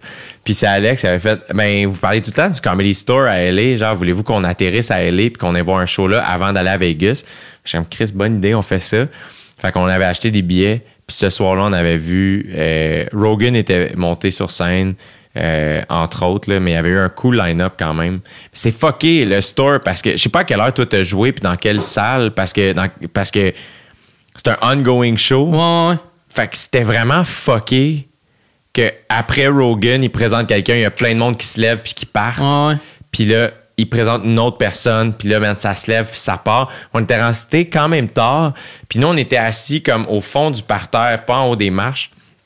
Puis à un moment donné, il y a un humoriste qui avait demandé de baisser les lumières. Fait qu'il faisait full noir. Puis elle, elle faisait son acte. Puis l'humoriste, après, il nous demandait d'avancer. C'était vraiment rendu weird, là, à minuit, là. Ouais. Moi, j'avais fait. J'ai fait pas mal toutes les, les rooms là-bas. Euh, la première fois que je l'avais fait, c'était le Original Room. Puis moi, j'avais lu un moment donné, puis c'est même pas vrai. Mais j'avais lu plus tu passais tard, plus ils te respectaient. Fait que là, mais la vérité, c'est s'ils te respectent pour vrai, t'es entre 9h et 11h. C'est ça. Puis avant ça, ils te voient comme un rookie. Puis après ça, t'es soit un has-been ou un weirdo. Puis moi, il m'avait mis avec euh, les has-been ou les weirdos, mais tu sais, le, le, le gars m'avait vu la veille, puis il avait, il avait dit Ok, je t'avais mis pour euh, euh, 10 heures, mais je- Chris, t'es t'es fort, si je vais te mettre un peu plus tard. Ça te dérange-tu? Puis j'avais fait non, non. Puis là, à 11 heures, il a dit Je vais te mettre un peu plus tard. Là, minuit, je vais te mettre un peu plus tard. Puis j'avais passé euh, dernier, à, il était 3 heures moins 20. Non! Puis, tu sais, il c'était parfait comme ça, là. C'était parfait, parfait. Puis là, moins de monde, moins de monde, moins de monde. Puis à la fin, il y avait deux personnes. C'est pas vrai. Il restait deux. Il y avait une madame puis sa fille. Puis là, j'avais spoté qu'est-ce qu'ils buvaient. Puis, fait que j'avais pris, mettons, j'avais commandé leurs deux drinks. Puis là, il m'a présenté. Puis comme, comme j'arrivais, il y avait la fille se levait pour aller aux toilettes. Puis j'ai dit, ah non, hey, regarde, je vous ai acheté euh, des drinks. Puis là, j'aurais donné des drinks, je leur ai parlé. Sais, j'ai pas fait d'humour, là. Tu sais, c'est du crowd work, puis crowd work à une madame puis sa fille. Fait que c'est pas, pas super bon, là. Mais eux autres, ils ont aimé ça, qui ont un drink gratuit. Puis après, je suis parti. Puis j'étais comme, ah, c'est weird. Moi, toute la soirée, j'étais comme, oh yes, c'est moi qui close, comme Sam Kennison dans le temps. Puis là, j'étais comme, OK, c'est moi qui close, parce qu'il me voulait pas à ça. C'est bien poche. Ouais, c'est weird, ça. C'est poche. C'est weird, mais ça, c'est là que j'ai découvert. Moi, chaque fois que je fais des shows ailleurs, s'il y a personne, c'est mon truc, je paye des drinks à tout le monde. C'est une bonne idée. Ouais, C'est une ça- super bonne idée. J'ai assez d'argent pour me le permettre, puis ça coûte rien. tu Ouais. Fait que, puis après, le monde, ils vont t'écouter? Ouais. C'est impossible de pas écouter un gars qui vient de te payer un, un verre. T'as raison. Ouais.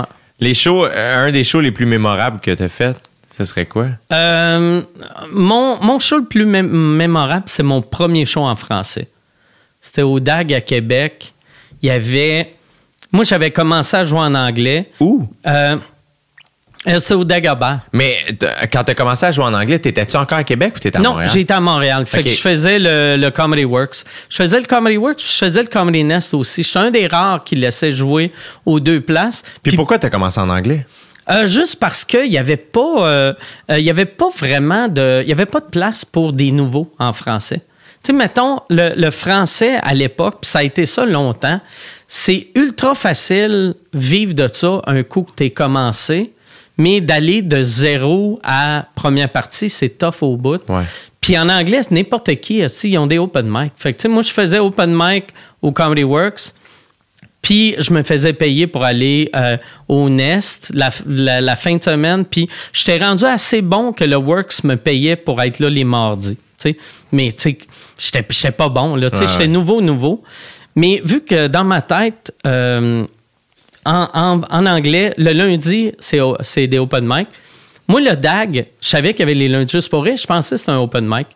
Puis je voulais pas le faire, vu que dans ma tête, je me disais, ah, l'humour en français, c'est tous des personnages. Je fais pas de personnages. Mais il y avait Sylvain Larocque qui m'avait dit, non, non, moi, si je fais du stand-up. J'avais fait, ah, ouais. Puis Maxime Martin faisait du Tu stand-up. les avais rencontrés où? Euh, au Comedy Works. Euh, Larocque faisait. euh, il est arrivé l'année l'année avant moi. Fait que lui, c'était comme. Euh, il- lui, il- faisait la fin de semaine. C'était un, un professionnel. Puis Maxime Martin, c'était comme un gros nom local en anglais. Ah Tu ouais? sais, Il s'appelait Max Martin. Ah Ouais, Max Martin, sa photo de casting, c'est lui avec un coat des Yankees. Puis je pense qu'il y avait une calette des Yankees aussi pour faire comme j'étais un New York comic, là, tu sais. Moi, je savais même pas que Maxime Martin parlait français. Parce que je l'avais jamais entendu sur scène, mais je- j'entendais parler de lui. Le monde disait shit, Max Martin, il est venu, puis blablabla. Chris, il était hard, il était bon. Puis là, quand La il m'a dit qu'il faisait ça en français, puis il faisait pas de personnage. Puis là, je sais pas, j'avais rencontré Maxime ou j'avais parlé à quelqu'un puis il m'avait dit non, Maxime non plus, il fait pas de personnage. Puis là, je me suis dit, Chris, je vais l'essayer. Je vais l'essayer en français. J'avais appelé mes chums de Québec puis j'avais dit lundi, venez au DAG, je vais faire un 5 minutes. Vu que j'étais sûr que c'est un open mic. Fait que moi, je m'étais dit, je vais arriver au DAG, je vais dire, hey, euh, Mike Ward, je suis un humoriste anglais, euh, je peux-tu faire cinq minutes? Puis, j'allais dire, hey, j'ai quatre amis. Parce que, tu sais, dans Open Mic, t'amenais deux personnes, c'était la moitié de la salle, fait Ouais. qu'ils te laissaient passer. Mais là, j'arrive au DAG, Mario Grenier, j'ai dit, hey, euh, j'aimerais ça monter sur scène, puis il fait, OK, mais envoie-moi une cassette. Non, non, à soir, j'ai des amis. Puis là, il fait, mais c'est pas de même, ça marche, envoie-moi une cassette. Te- Puis là, je fais, Ouais, mais je peux-tu, mon cinq minutes, je vais avoir resté huit personnes. Puis il fait, non, non, Chris, envoie-moi envoie une cassette. Fait qu'il me dit ça de même. Je fais, OK, moi, je m'en vais dans la salle, j'explique à mes chums, Asti, je ne vais pas monter sur scène. Et fait que je commence à boire. Moi, mes chums m'ont saoul. Le headliner, c'était Martin Petit. Ah ouais? Je fume jamais de potes. À, à cette époque-là, je pense que ça faisait. T'avais, t'avais pas fait l'école de l'humour encore, là? J'avais pas fait l'école. T'as 18 ans. J'avais- Puis j'avais traduit dans ma tête, mettons, trois minutes de joke ou cinq minutes de joke. Je me saoule avec mes chums. Mon chum va dehors fumer un joint. Moi, je fume pas. Je Chris, je veux donne-moi une puff ou deux. Je prends une puff ou deux. Et là, Mario Grenier, il vient me voir euh, comme en panique. Puis il dit, Hey, Martin Petit est pas là. Tu peux-tu le remplacer? Puis moi, je fais, Ah oui, Chris, c'est sûr, je peux le remplacer. Puis là, en disant ça, il voit dans mon regard que je suis pas là. Fait que là, il est comme, Ah, OK, ah non, regarde. Ah non, tu peux pas le t'es pas en état de le remplacer. Puis là, il repart, puis après, il revient, puis il dit Regarde, je vais faire un concours, un concours de jokes. Je vais demander au monde de monter sur scène, compter une joke. Euh, tu vas être un des trois. Euh, reste proche du stage. Fait que là, il demande Tu quelqu'un qui voudrait monter sur scène, compter une joke? Martin Petit, il a eu un accident avec son char.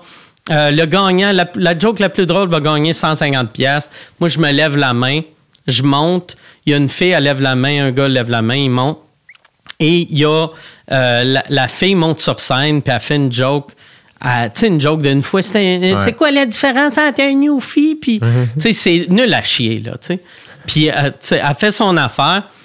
Puis là, moi, moi je suis nerveux, je suis backstage, tu sais. Je me rappelle, j'avais vomi backstage, tu sais. Asti. Puis là, Mario, il vient me voir, puis là, il me dit, regarde, fais, fais du stand-up, là, mais tu fais trois minutes, puis après, tu décalisses. Fait que je fais OK. J'embarque sur scène, je fais ma première joke. C'est le délire. Deuxième joke, c'est le délire parce que j'étais tellement élevé. Sais, j'étais un gars de Québec, fait que je savais ce que le monde de Québec voulait. Puis à cette époque-là, il y avait personne qui faisait de l'humour hard. C'est les- dans les années, tu sais, quand Andrew Dice Clay était bien populaire. Ouais. Mais en français, c'était, tu sais, Morancy, Massicotte, tu sais. Ouais. Fait que là, moi, c'était le délire. C'était le délire. Je fais mes trois minutes de joke, mais qui ont duré comme huit minutes. Je regarde Mario, puis il fait non, non, continue. Fait que là, je refais mes deux autres minutes, mais qui durent un autre six, sept minutes.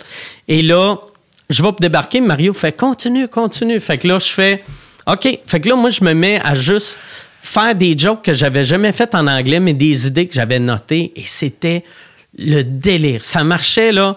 C'était fou raide. Asti, j'ai, je dois avoir fait 15-20 minutes.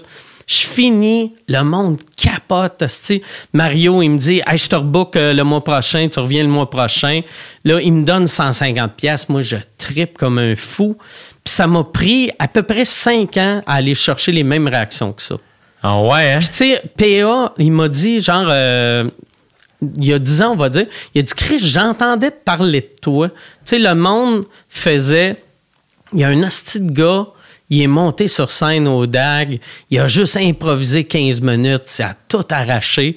Puis après, moi, le mois d'après, j'étais retourné, mais en anglais, on faisait tout le temps le même matériel, vu que c'était pas le même public. Mais en français, c'était le même public. Moi, je le savais pas. Personne me l'avait dit.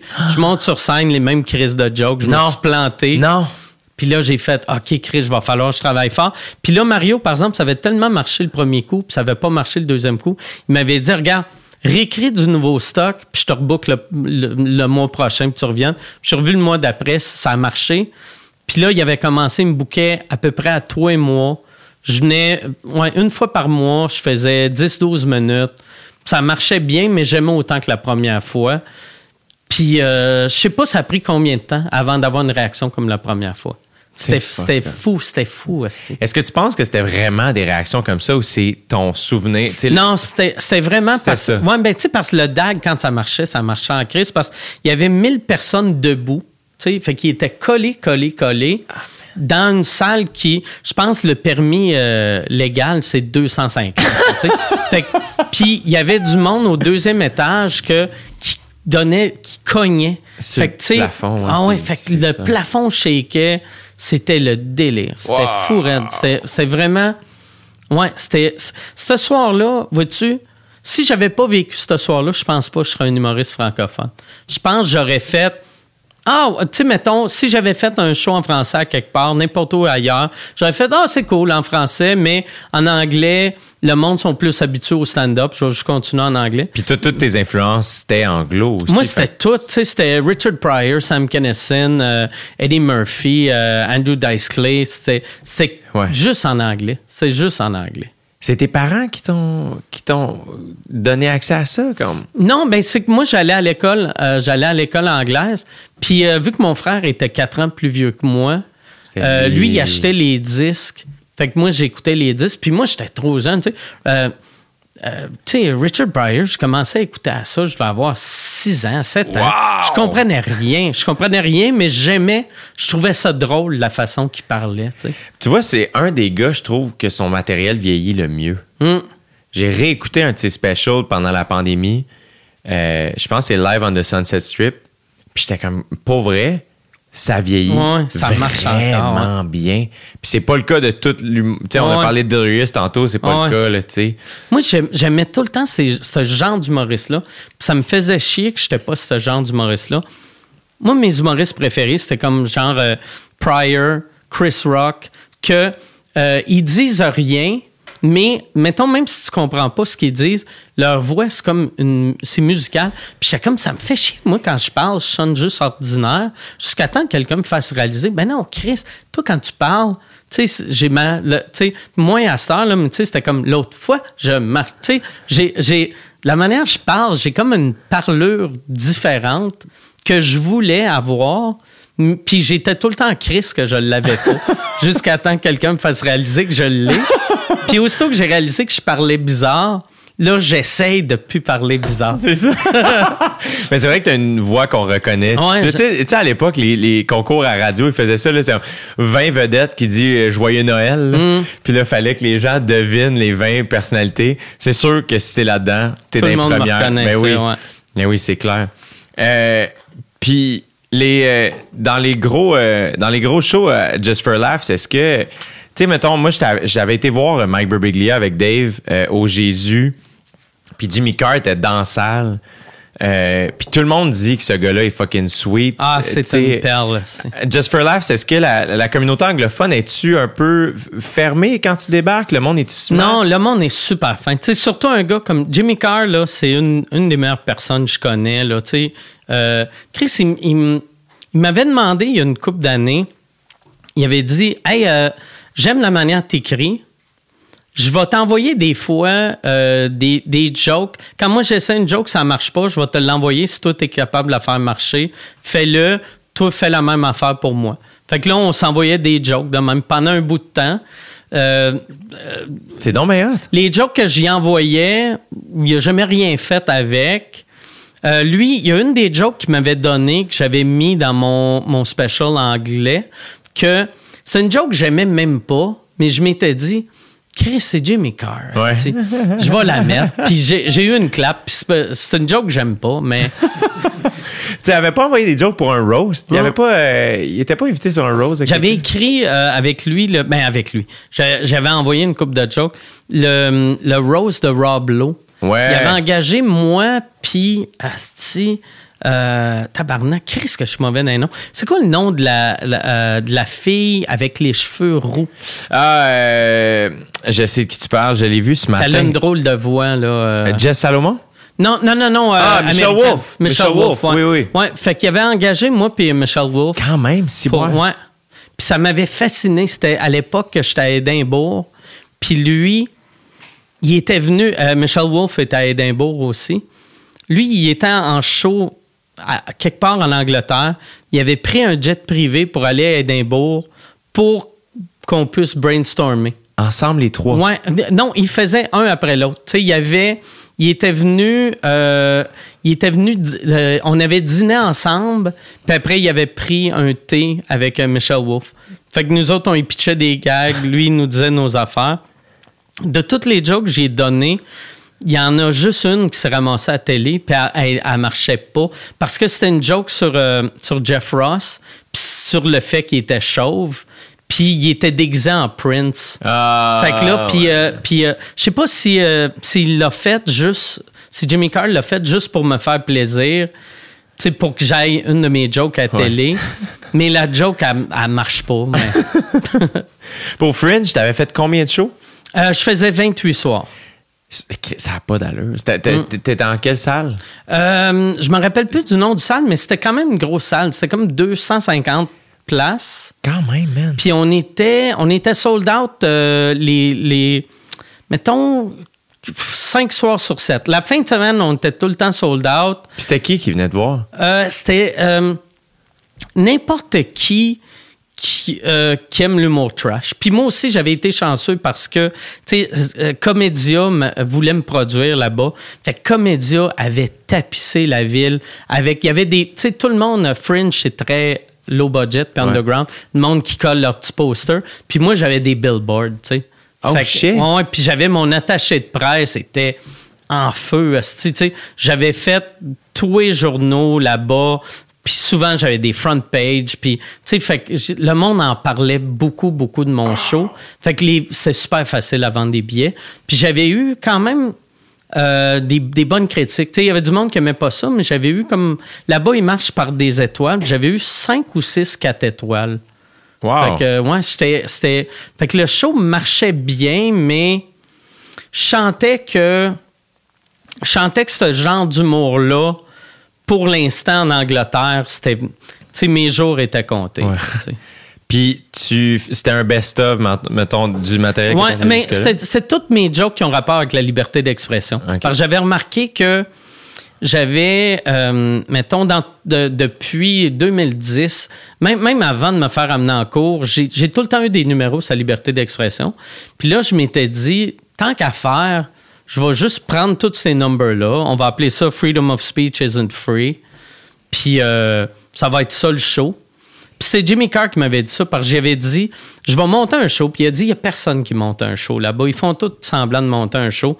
Prends tes meilleures affaires, écris une coupe de jokes au début, une coupe de jokes à la fin. Puis personne ne va remarquer que c'est toute la vieille marde que tu fais. puis c'est ça que j'ai fait. Puis personne n'a remarqué.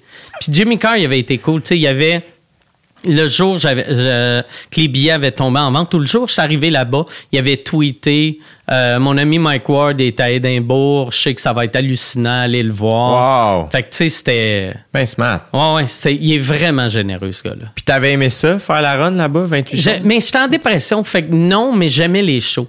Mais la seule affaire que j'ai pas aimé, vu que j'étais en dépression, euh, je voulais garder, je savais que je pouvais garder assez d'énergie pour faire les shows si je sortais pas après le show, si je buvais pas. Puis tu sais, un festival de même, il faut que T'es voir les autres t'ailles t'ailles puis- voir les autres. Puis moi, je faisais juste mon show, j'allais me coucher. Je passais la journée esti, en pyjama. Euh, je attendre. jouais à 7h30 ou je jouais à 8h, je sais pas quelle heure. Quand même. Une heure avant mon show, je je me lavais, je m'habillais, j'allais faire mon show. Je sortais une fois par semaine, puis tu sais, je sortais, j'arrivais au bar, puis j'étais comme, ah, il y a trop de monde, je vais aller boire dans ma chambre. Fait que, tu sais, une fois par semaine, je me saoulais tout seul, puis le reste du temps, je buvais un peu tout seul. T'aimerais-tu ça le refaire? Euh, dans une couple d'années. Ouais. Tu sais, comme là, je pense que. Là, je sais que je suis revenu à 100% en français, mais en anglais, j'ai pas eu la chance vraiment de jouer depuis ma dépression. Juste des, petits bouts ici et là. Fait un coup que je vais être redevenu euh, solide, j'aimerais ça. Il y a de quoi de trippant, tu sais. Eh oui. Comment tu voudrais redevenir. eh, Comme, quand tu te remets en shape, mettons, pour jouer en anglais, est-ce que tu fais. Tu te calls des shows à toi solo ou tu retournes dans les comedy clubs? Je, je retourne dans le Comedy Club. Je, vais, je fais, tu sais, comme là, ce qui est plate, c'est qu'il reste juste le, le Comedy Nest. Mais il y a le frère à Sugar Sammy qui, qui organise des soirées du monde qui sont bien bonnes. Ah ouais, c'est où? euh, lui, euh, euh, il fait. C'est un resto italien. Ah, c'est là que Sugar fait ses ouais, ouais, c'est improv? ouais, c'est ça. Ah! Ouais, puis il fait d'autres places aussi, mais Sid, il a, tu sais, il a une tête ses épaules comme Sugar Sammy. Tu sais, il comprend qu'est-ce qui fait un bon show, qu'est-ce qui fait un mauvais Ouais. show. Il, qui est le défaut de bien des soirées d'humour en anglais, ben même en français. Ouais, ouais. Quelqu'un, qui- c'est facile de scraper une soirée d'humour, mais une bonne soirée d'humour, c'est c'est magique. Mm-hmm. Fait que euh, je vais refaire ces deux-là. Puis aussi, au bordel, je vais. euh, un coup que je vais sentir que, OK, j'ai traduit mes affaires, tout va bien. Là, je vais faire une coupe de soir euh, en anglais. Puis après, je vais booker une tournée de, de vrais petits shows. Tu sais, comme Ottawa, ils m'aiment bien. Fait que je vais aller là-bas. Puis. Quand tu joues au Canada anglais, ils doivent te connaître. Euh, c'est drôle. Il y en a que oui, il y en a que j'ai aucune idée. Ouais. Parce que on dirait que toutes les affaires plus majeures que j'ai faites, je suis pas retourné nulle part depuis. j'allais souvent, j'allais Ouais. souvent au Canada anglais quand j'avais rien fait. Puis là que j'ai une coupe d'affaires, T'as j'ai aucune aussi, idée. là. ouais, c'est ça. J'ai hâte de voir, tu sais, mettons To Drink, l'impact que ça a euh, à l'extérieur de Montréal. Tu sais. Ce serait cool d'aller tâter le terrain justement Ouais. dans le Tree State Area. Là, quand Ouais, ouais, ouais. Ouais, mais tu sais, comme là, on dirait. euh, C'est pas le moment, mais- Ouais, je veux vraiment. euh, même, même tu sais, si, mettons, le coronavirus arrête d'exister, là, tu sais, parce qu'on est sur le bord d'être capable de faire nos affaires, là. Mais je veux vraiment me concentrer sur le Québec, vu que là, là j'ai hâte de retourner en tournée puis finir ma tournée, tu sais. Pas que j'ai hâte de la finir, là, mais je veux, je veux juste faire ça, puis après ça, je vais jouer en anglais, puis je m'étais dit, ah, je vais juste traduire le show, mais là, vu que ça fait quatre ans, Ouais. euh, je pense que je vais réécrire un autre show. Je sais pas, je sais pas ce que je vais faire. Ouais, ouais. Mm. Puis, euh, à travers tout ce que tu fais, là, comment tu trouves le temps de. Parce que tu es quand même euh, impliqué socialement. Tu as beaucoup de levées de fonds, tu peut-être bien du monde. Comment. Ça, c'est juste des, des, des coups de tête. entre Ça, c'est juste des coups de tête. Des bons coups de tête. Ouais, moi, avant, là, j'ai, ça, ça avait commencé en. Je me rappelle pas quelle année, mais il y avait. Il y a un gars qui s'appelle euh, Rémi Couture, qui est un maquilleur euh, gore, tu sais, qui fait, qui fait des maquillages de films d'horreur, là. Ouais. Lui, il s'était fait euh, arrêter Parce qu'il avait fait un court-métrage que là, la police pensait qu'il avait tué un enfant pour vrai. Il l'avait arrêté, puis là, lui, il avait dit Hey, en passant, le, le que j'ai tué, il est là, en train de jouer au ballon. Tu sais, fait que je ne l'ai pas tué. Fait que, au lieu, il aurait dû juste faire Hey, excuse, on pensait que c'est un vrai meurtre. Ils l'ont, ils l'ont arrêté pour. euh, je me rappelle pas c'était quoi qu'il disait, mais c'est genre que si tu voyais ça, ça pouvait te donner des idées de, de incitation à la violence ou quelque chose de même. Quelque chose de pas de sens. Et euh, il risquait de faire de la prison. Puis lui, ça y avait coûté 30 quelques mille. Moi, je l'avais vu à Tout le monde en parle. Et là, il parlait de ça et il y avait trois, quatre invités qui étaient des grosses vedettes que tout le monde faisait. Voyons, tabarnak, ça n'a pas de sens. Ça n'a pas de sens que tu étais obligé de payer ça. Puis là, moi, j'étais chez nous, j'étais comme, Hey, Chris, ça n'a pas de sens, vous êtes tous millionnaires. Aidez-le. Il y a juste besoin d'un qui fait Hey, ton 30 000, je vais te le payer. Ouais. Moi, j'avais pas une scène, mais je m'étais dit Fuck, je vais contacter ce gars-là, on va y faire une levée de fonds, on va y payer ses avocats. Fait que euh, j'avais dit à Michel, moi, c'est tout le temps, je dis à Michel d'appeler. Oui. Michel l'avait appelé, on avait réservé le club soda, puis on avait fait un roast euh, pour... euh, c'était le monde ro- roastait moi, puis on lui donnait l'argent. Ouais. Puis moi, toutes mes levées de fonds, je suis tout le temps en bas d'à peu près 10 000. J'ai jamais... Mettons, si tu as besoin de 20 000, je vais te ramasser 10 000, puis après ça meurt. Si tu as besoin de 100 000, je vais te donner 90 000. Mais lui, il avait besoin de 35 000, on y a ramassé 25, mettons. Mais il était bien content. Ben oui, c'est clair. Puis après ça, moi, j'aimais ça. C'était cool le show? Ah, c'était vraiment cool. Qui était sur le line-up? Je pense que je me souviens de ce Oui, il y avait, euh, il y avait euh, Frank Grenier, il y avait Julien. Tremblay, il y avait Guillaume Wagner, Ouais. il y avait Éric Duhem. C'est-tu vrai? Ouais, Éric Duhem, il y avait, Il avait-tu été bon? il avait été vraiment bon. C'est-tu vrai? Il avait été vraiment bon. ah oui, il était, il était solide, là. C'est il était vraiment solide. Il y avait. euh, euh, qui d'autre? Il y avait Marc Boilard. Je m'en rappelle pas. euh, je Chris, je me rappelle, il y avait, il me semble, deux filles. puis Je me rappelle pas. Je pense que Corinne Côté était là. Ça se peut-tu? Ça se peut. Me semble, c'est. On dirait que dans l'image, il y avait Corinne, mais peut-être je me trompe. Mais ouais, fait qu'on avait fait ça là. Puis après, moi, j'étais comme, ah, c'est cool, là. J'ai réussi à aider une personne qui avait besoin. Puis, euh, entre-temps, j'avais vu euh, Alain Godet qui, Ouais. qui me suivait sur, euh, sur Twitter, qui arrêtait pas de tweeter Hey, euh, Jaco 2009. Je sais pas. Puis là, j'étais comme, c'est quoi Jaco? Puis J'avais demandé c'est quoi Jaco, puis là, il m'avait montré c'est un, c'est un bras robotisé, Ouais. un bras robotique. Puis là, il avait dit, je vais l'avoir euh, quand je vais avoir l'argent, c'est 35 000. Puis là, je m'étais dit, Chris, je vais y ramasser l'argent à lui aussi. Mais il est tellement asti, actif, euh, euh, Alain, que avant de. Moi, j'ai commencé à organiser pour faire une levée de fonds. Lui, il avait déjà ramassé le 35 000. Tu sais, il avait réussi, asti, il avait trouvé, trouvé un donateur qui avait donné l'argent. Wow. Fait que là, j'avais dit à Alain, ah ben Chris, euh, c'est plate, tu l'as déjà payé, mais tu sais, j'avais donné un peu d'argent, ce que j'avais ré- réussi à ramasser. Puis après, Alain, quand il était, euh, le gouvernement voulait le mettre dans un CHSLD, euh, il m'avait. il- il- je voyais qu'il tweetait des jokes de suicide, mais des jokes de suicide vraiment dark.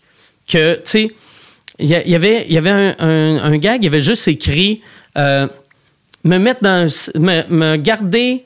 Me mettre dans un CHSLD coûterait 90 000. Euh, me garder chez nous coûterait, 45, euh, coûterait 30 000. Une balle me coûterait 50 cents. Oh. Puis là, j'avais juste, euh, je le connaissais aucunement, Alain, à cette époque-là, tu sais, juste par euh, direct message. Là, je l'ai écrit, puis j'ai dit, hey, je peux-tu t'appeler? Je l'avais appelé. J'avais dit, Chris, euh, ça va pas. Puis là, il m'a expliqué, non, si ils veulent me mettre dans un CHSLD. Fait que j'ai fait, OK, si tu vrai le chiffre de 30, tu sais, pas si tu vrai le chiffre de 50 cents, je peux t'acheter une balle. j'ai demandé, si tu vrai le, le chiffre de 30 000, que c'est ça que ça te prendrait pour rester chez vous, puis il dit, ouais, j'ai fait parfait. On t'organise un show. esti. J'ai fait, on va mettre, on va trouver une salle de 1000 places. On met les billets à 30 pièces. On va s'organiser que la salle nous la donne gratuit, euh, frais de service, tout. Fait que j'ai dit, on te donne 30 000. Fait que là, il fait, puis j'ai dit, on va faire ça chaque année jusqu'à temps que tu meurs. Fait que là, Wow. lui, il était vraiment content. On a fait ça à Trois-Rivières. Puis au début, moi, je voulais pas payer les frais de service. Fait que c'était des bénévoles qui vendaient les billets, qui étaient un petit paquet de troubles. là. Parce que les bénévoles ne savent pas comment vendre des billets. Ben non. Mais j'ai réussi à, à booker le show. On y a ramassé euh, 20 000, là, parce qu'il avait besoin de Ouais. 30. Là, tu sais. puis euh, on y a donné 20 000, puis il était bien content. Puis là, lui, lui ça l'a motivé. Puis c'est des amis à lui qui m'ont dit, ils ont fait, Chris, tu, le fait que tu as pas donné assez, on dirait que c'était quasiment mieux parce que s'il avait donné assez, il aurait fait Ah, je suis correct.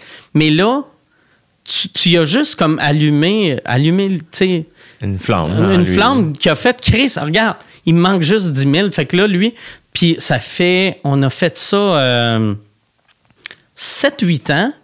Puis après, la pandémie est arrivée. Et là, euh, on pouvait pas faire de show. Et lui, heureusement, il y avait un peu d'argent, tu sais, que... Parce qu'il s'était mis à ramasser de l'argent. Puis lui, lui tu sais, il est vraiment bon pour euh, ramasser de l'argent. Là. Honnêtement, là, il, Chris serait le meilleur attaché de presse qu'il n'y a pas. Là. Tu sais, il, est vraiment, il est vraiment solide. Puis je me sentais mal pour lui quand il y avait mon affaire avec, euh, avec Jérémy Gabriel, parce que lui, il avait décidé un moment donné qu'il allait aller dans les médiums défendre. Puis là, il y avait des commentaires de monde qui l'insultaient. Tu sais, le monde était comme, comment t'oses euh, euh, défendre quelqu'un qui rit d'un enfant handicapé? Puis là, il se mettait à l'insulter parce qu'il était handicapé. tu sais. Fait que c'était dégueulasse. Mais là, vu qu'on n'était pas capable de ramasser de l'argent, on a fait, Hey, on va te ramasser, on va te ramasser... euh, on va faire des sous-écoutes sur ton Patreon. Fait que lui, il y avait un Patreon, mais qui servait à rien. Fait qu'on fait un, un sous-écoute par mois sur son Patreon. Euh, ça coûte deux pièces par mois. Puis là, je m'étais dit, si, si on va te chercher 1000 personnes, c'est deux pièces US par mois. On va te ramasser à peu près 30 000 avec ça. Wow! Fait que, euh, ouais. Puis lui, vois-tu, il est, il est tellement fin. Euh, la, la- moi, je faisais un gars le soir, tu sais, le show à Mercier. Ouais. Puis j'haïssais ça pour mourir. J'aimais pas ça. J'aimais, j'aime Mercier, Ouais. j'aimais l'équipe, mais j'aimais, j'aimais pas la télé. Il y avait trop de règlements. Puis la saison 2, j'avais dit, moi, je m'en vais, à moins que vous me laissez faire une affaire qui s'appelait euh, Mike Ward sauve le monde. Puis ça, je l'avais fait dans le temps à C'est quoi? C'est juste moi qui trouvais une cause de personnes que je voulais aider. Et là, j'appelais une compagnie, puis je leur faisais des. Pas des menaces, mais je leur disais, hey, euh, mettons, tu sais, comme à C'est quoi, j'avais appelé un moment donné euh, une compagnie, puis j'avais dit, regarde, les sans-abri ont besoin de manteaux. Vous autres, vous êtes un, magasin de manteaux. Moi, j'aurais besoin de 25 manteaux. J'ai écrit une pub sur vous autres. Euh, si vous donnez des, Vous pouvez donner des manteaux, vous pouvez pas donner de manteaux, c'est comme vous voulez, mais je veux juste que au courant que plus tu donnes de manteaux, plus la pub va être positive. Si tu donnes rien, elle risque d'être un peu négative.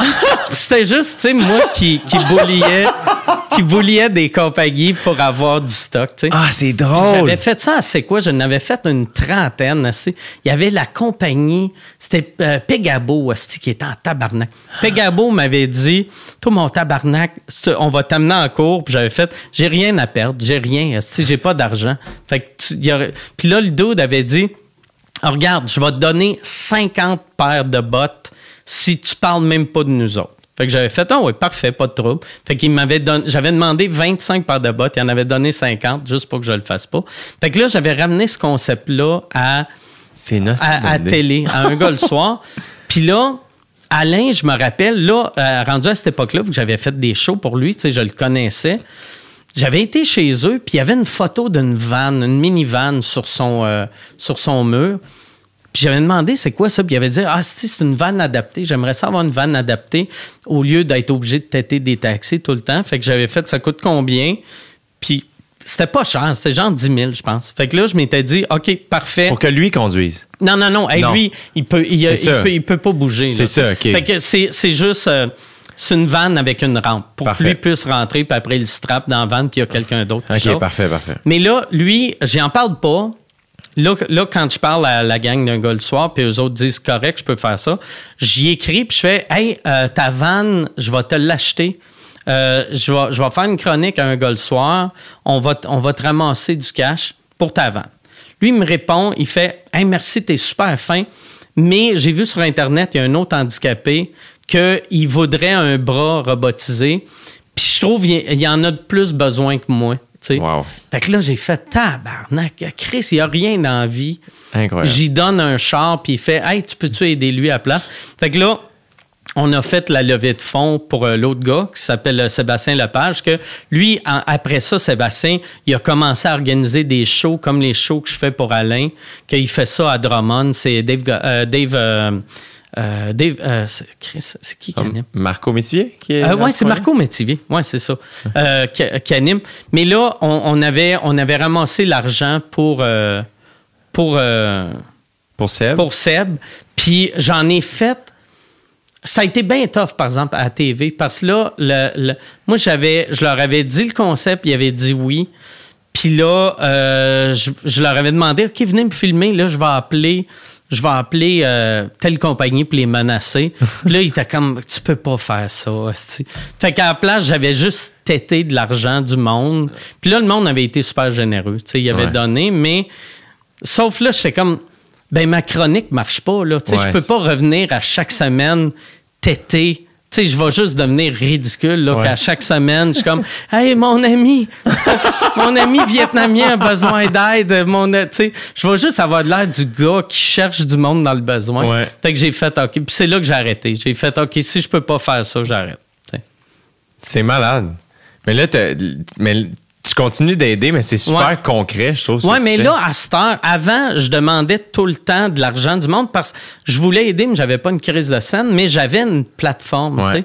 Fait que je- mais là, à cette heure que j'ai de l'argent, là, je peux aider plus discrètement, tu sais. Ouais. Ce qui est une bonne manière. Si tout le monde incarne ça, c'est encore mieux. Tu sais, euh, parce que t'es pas obligé de brag quand t'aides. Non.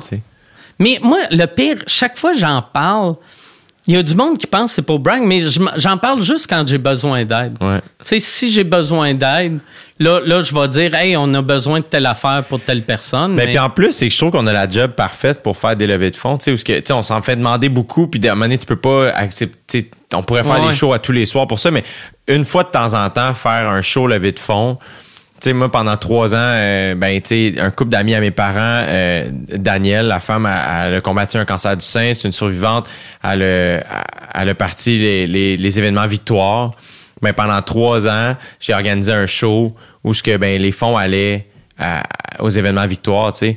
Mais c'est super. Moi, je me trouvais pas tant généreux. Je suis comme, ben, je fais juste euh, faire un show, tu sais. ouais. Ça se veut comme... Oui, ça a de l'air plus gros que c'est. Ouais. Tu sais, par ce monde font Hey, c'est bien cool, mais tu fais J'ai fait un show gratis. C'est ça. Tu sais, Exact. C'est pas, c'est pas tant Mais en même temps, de temps en temps, c'est vraiment cool. Ouais, ouais. Moi, vois-tu, une des raisons aussi, j'avais comme oublié, pourquoi que c'est moi qui les organise à ça, j'avais fait une levée de fonds un moment donné pour, euh, c'était pour, euh, il y avait une sécheresse, je me rappelle plus dans quel pays, mais on ramassait de l'argent pour ce pays-là. On avait vendu, c'est- les billets étaient 50 pièces, fait que c'était super facile de faire le calcul. On avait rempli le Saint-Denis 1, fait que 2200 personnes à 50 pièces. Fait que là, on était comme, OK, euh, tu sais, on, a vendu pour euh, 110 000 de billets. Et euh, tout le monde était là gratuit. Tout, le monde gratuit. À la fin, ils ont remis un chèque de 22 000. Puis là, moi, j'étais comme... Chris, hein, c'est- fucking weird. Fait que là, moi, euh, je disais à Michel, je fais, c'est fucking weird. Asti que- Ouais. Moi, j'ai pas été payé, puis je parlais à tout le monde, personne n'avait été payé. Et là, euh, Michel, qui a joué, c'était parfait de la manière dont il l'a joué, il l'a joué super naïf. C'était, il écrit à personne qui organisait, il fait, hey, c'est peut-être moi, là, qui, qui est pas bon en maths, là. Mais, euh, tu sais, euh, on a vendu pour 100, euh, on a vendu pour 110 000 de billets, puis on a remis 22 000. Puis là, ils ont fait, non, mais c'est parce qu'il y a, il y a les frais, il y a, y les, les frais de plateau. Puis là, il était comme, hey, Chris, il y avait trois techs, là. Fait que même, même si tu payais les techs 1000, tu payes pas 1000, mais mettons, tu payes 1000, c'est 3000 pièces. Ouais. Plus la salle, mettons un autre 5000, mettons gros top 10 000 en tout, là. Fait que, tu sais, au lieu de vendre, au lieu d'avoir 110 000, on devrait remettre 100. 100 000. Puis là, là, on a appris que c'est parce que tous les organisateurs avaient eu des cotes. Et il y avait un metteur en scène qui s'était pris un salaire de 18 000 pièces. Puis là, là, nous autres, vu, vu qu'on a chialé, après, lui, il a remis son cachet. Puis c'était tellement cheap. L'organisatrice avait envoyé un email à tout le monde pour le remercier. Elle dit je, Merci à tous les artistes qui sont venus bénévolement et surtout un gros merci au metteur en scène qui a remis 18 000 à la fondation. Fait que quand tu lis ça, tu fais Oh, tabarnak, lui, il a sorti 18 000 de sa poche, Mais mais, il y avait juste, il s'est fait pogner en train. Tu sais, puis il y avait. Fait que là, j'avais dit à, Michel, ou c'est peut-être lui qui a dit à moi, OK, on, on fait des shows. Tu sais, mettons, si toi, tu m'appelles pour une levée de fonds, je vais le faire parce que c'est toi. Ouais. Mais n'importe qui d'autre, peu importe la cause, Ouais, j'aime mieux, j'aime mieux juste faire ceux, de- ceux de mes amis, puis les miens. Comme, tu sais, puis à quelque part, tu sais, le, le but, c'est de donner. Fait que s'il y a, s'il y a un esti de rapace qui vole, toi, tu as fait ta job de donner, là. Mais tu sais, en même temps, le best, c'est de trouver quelque chose que le plus va se rendre. Ouais. là. Ouais. Je suis vraiment d'accord. Ah ouais. Hey Mike, je pense que j'ai déjà pris beaucoup de ton temps. Yes, hey, ben merci. J'ai jamais bu autant d'eau de ma vie. Ah, ça c'est, ça, c'est le brand de mon podcast. C'est le seul podcast où Mike boit de l'eau. Je suis hydraté. Ça devrait être le spécial hydration. C'est sûr que c'est mon podcast où Mike part plus en santé.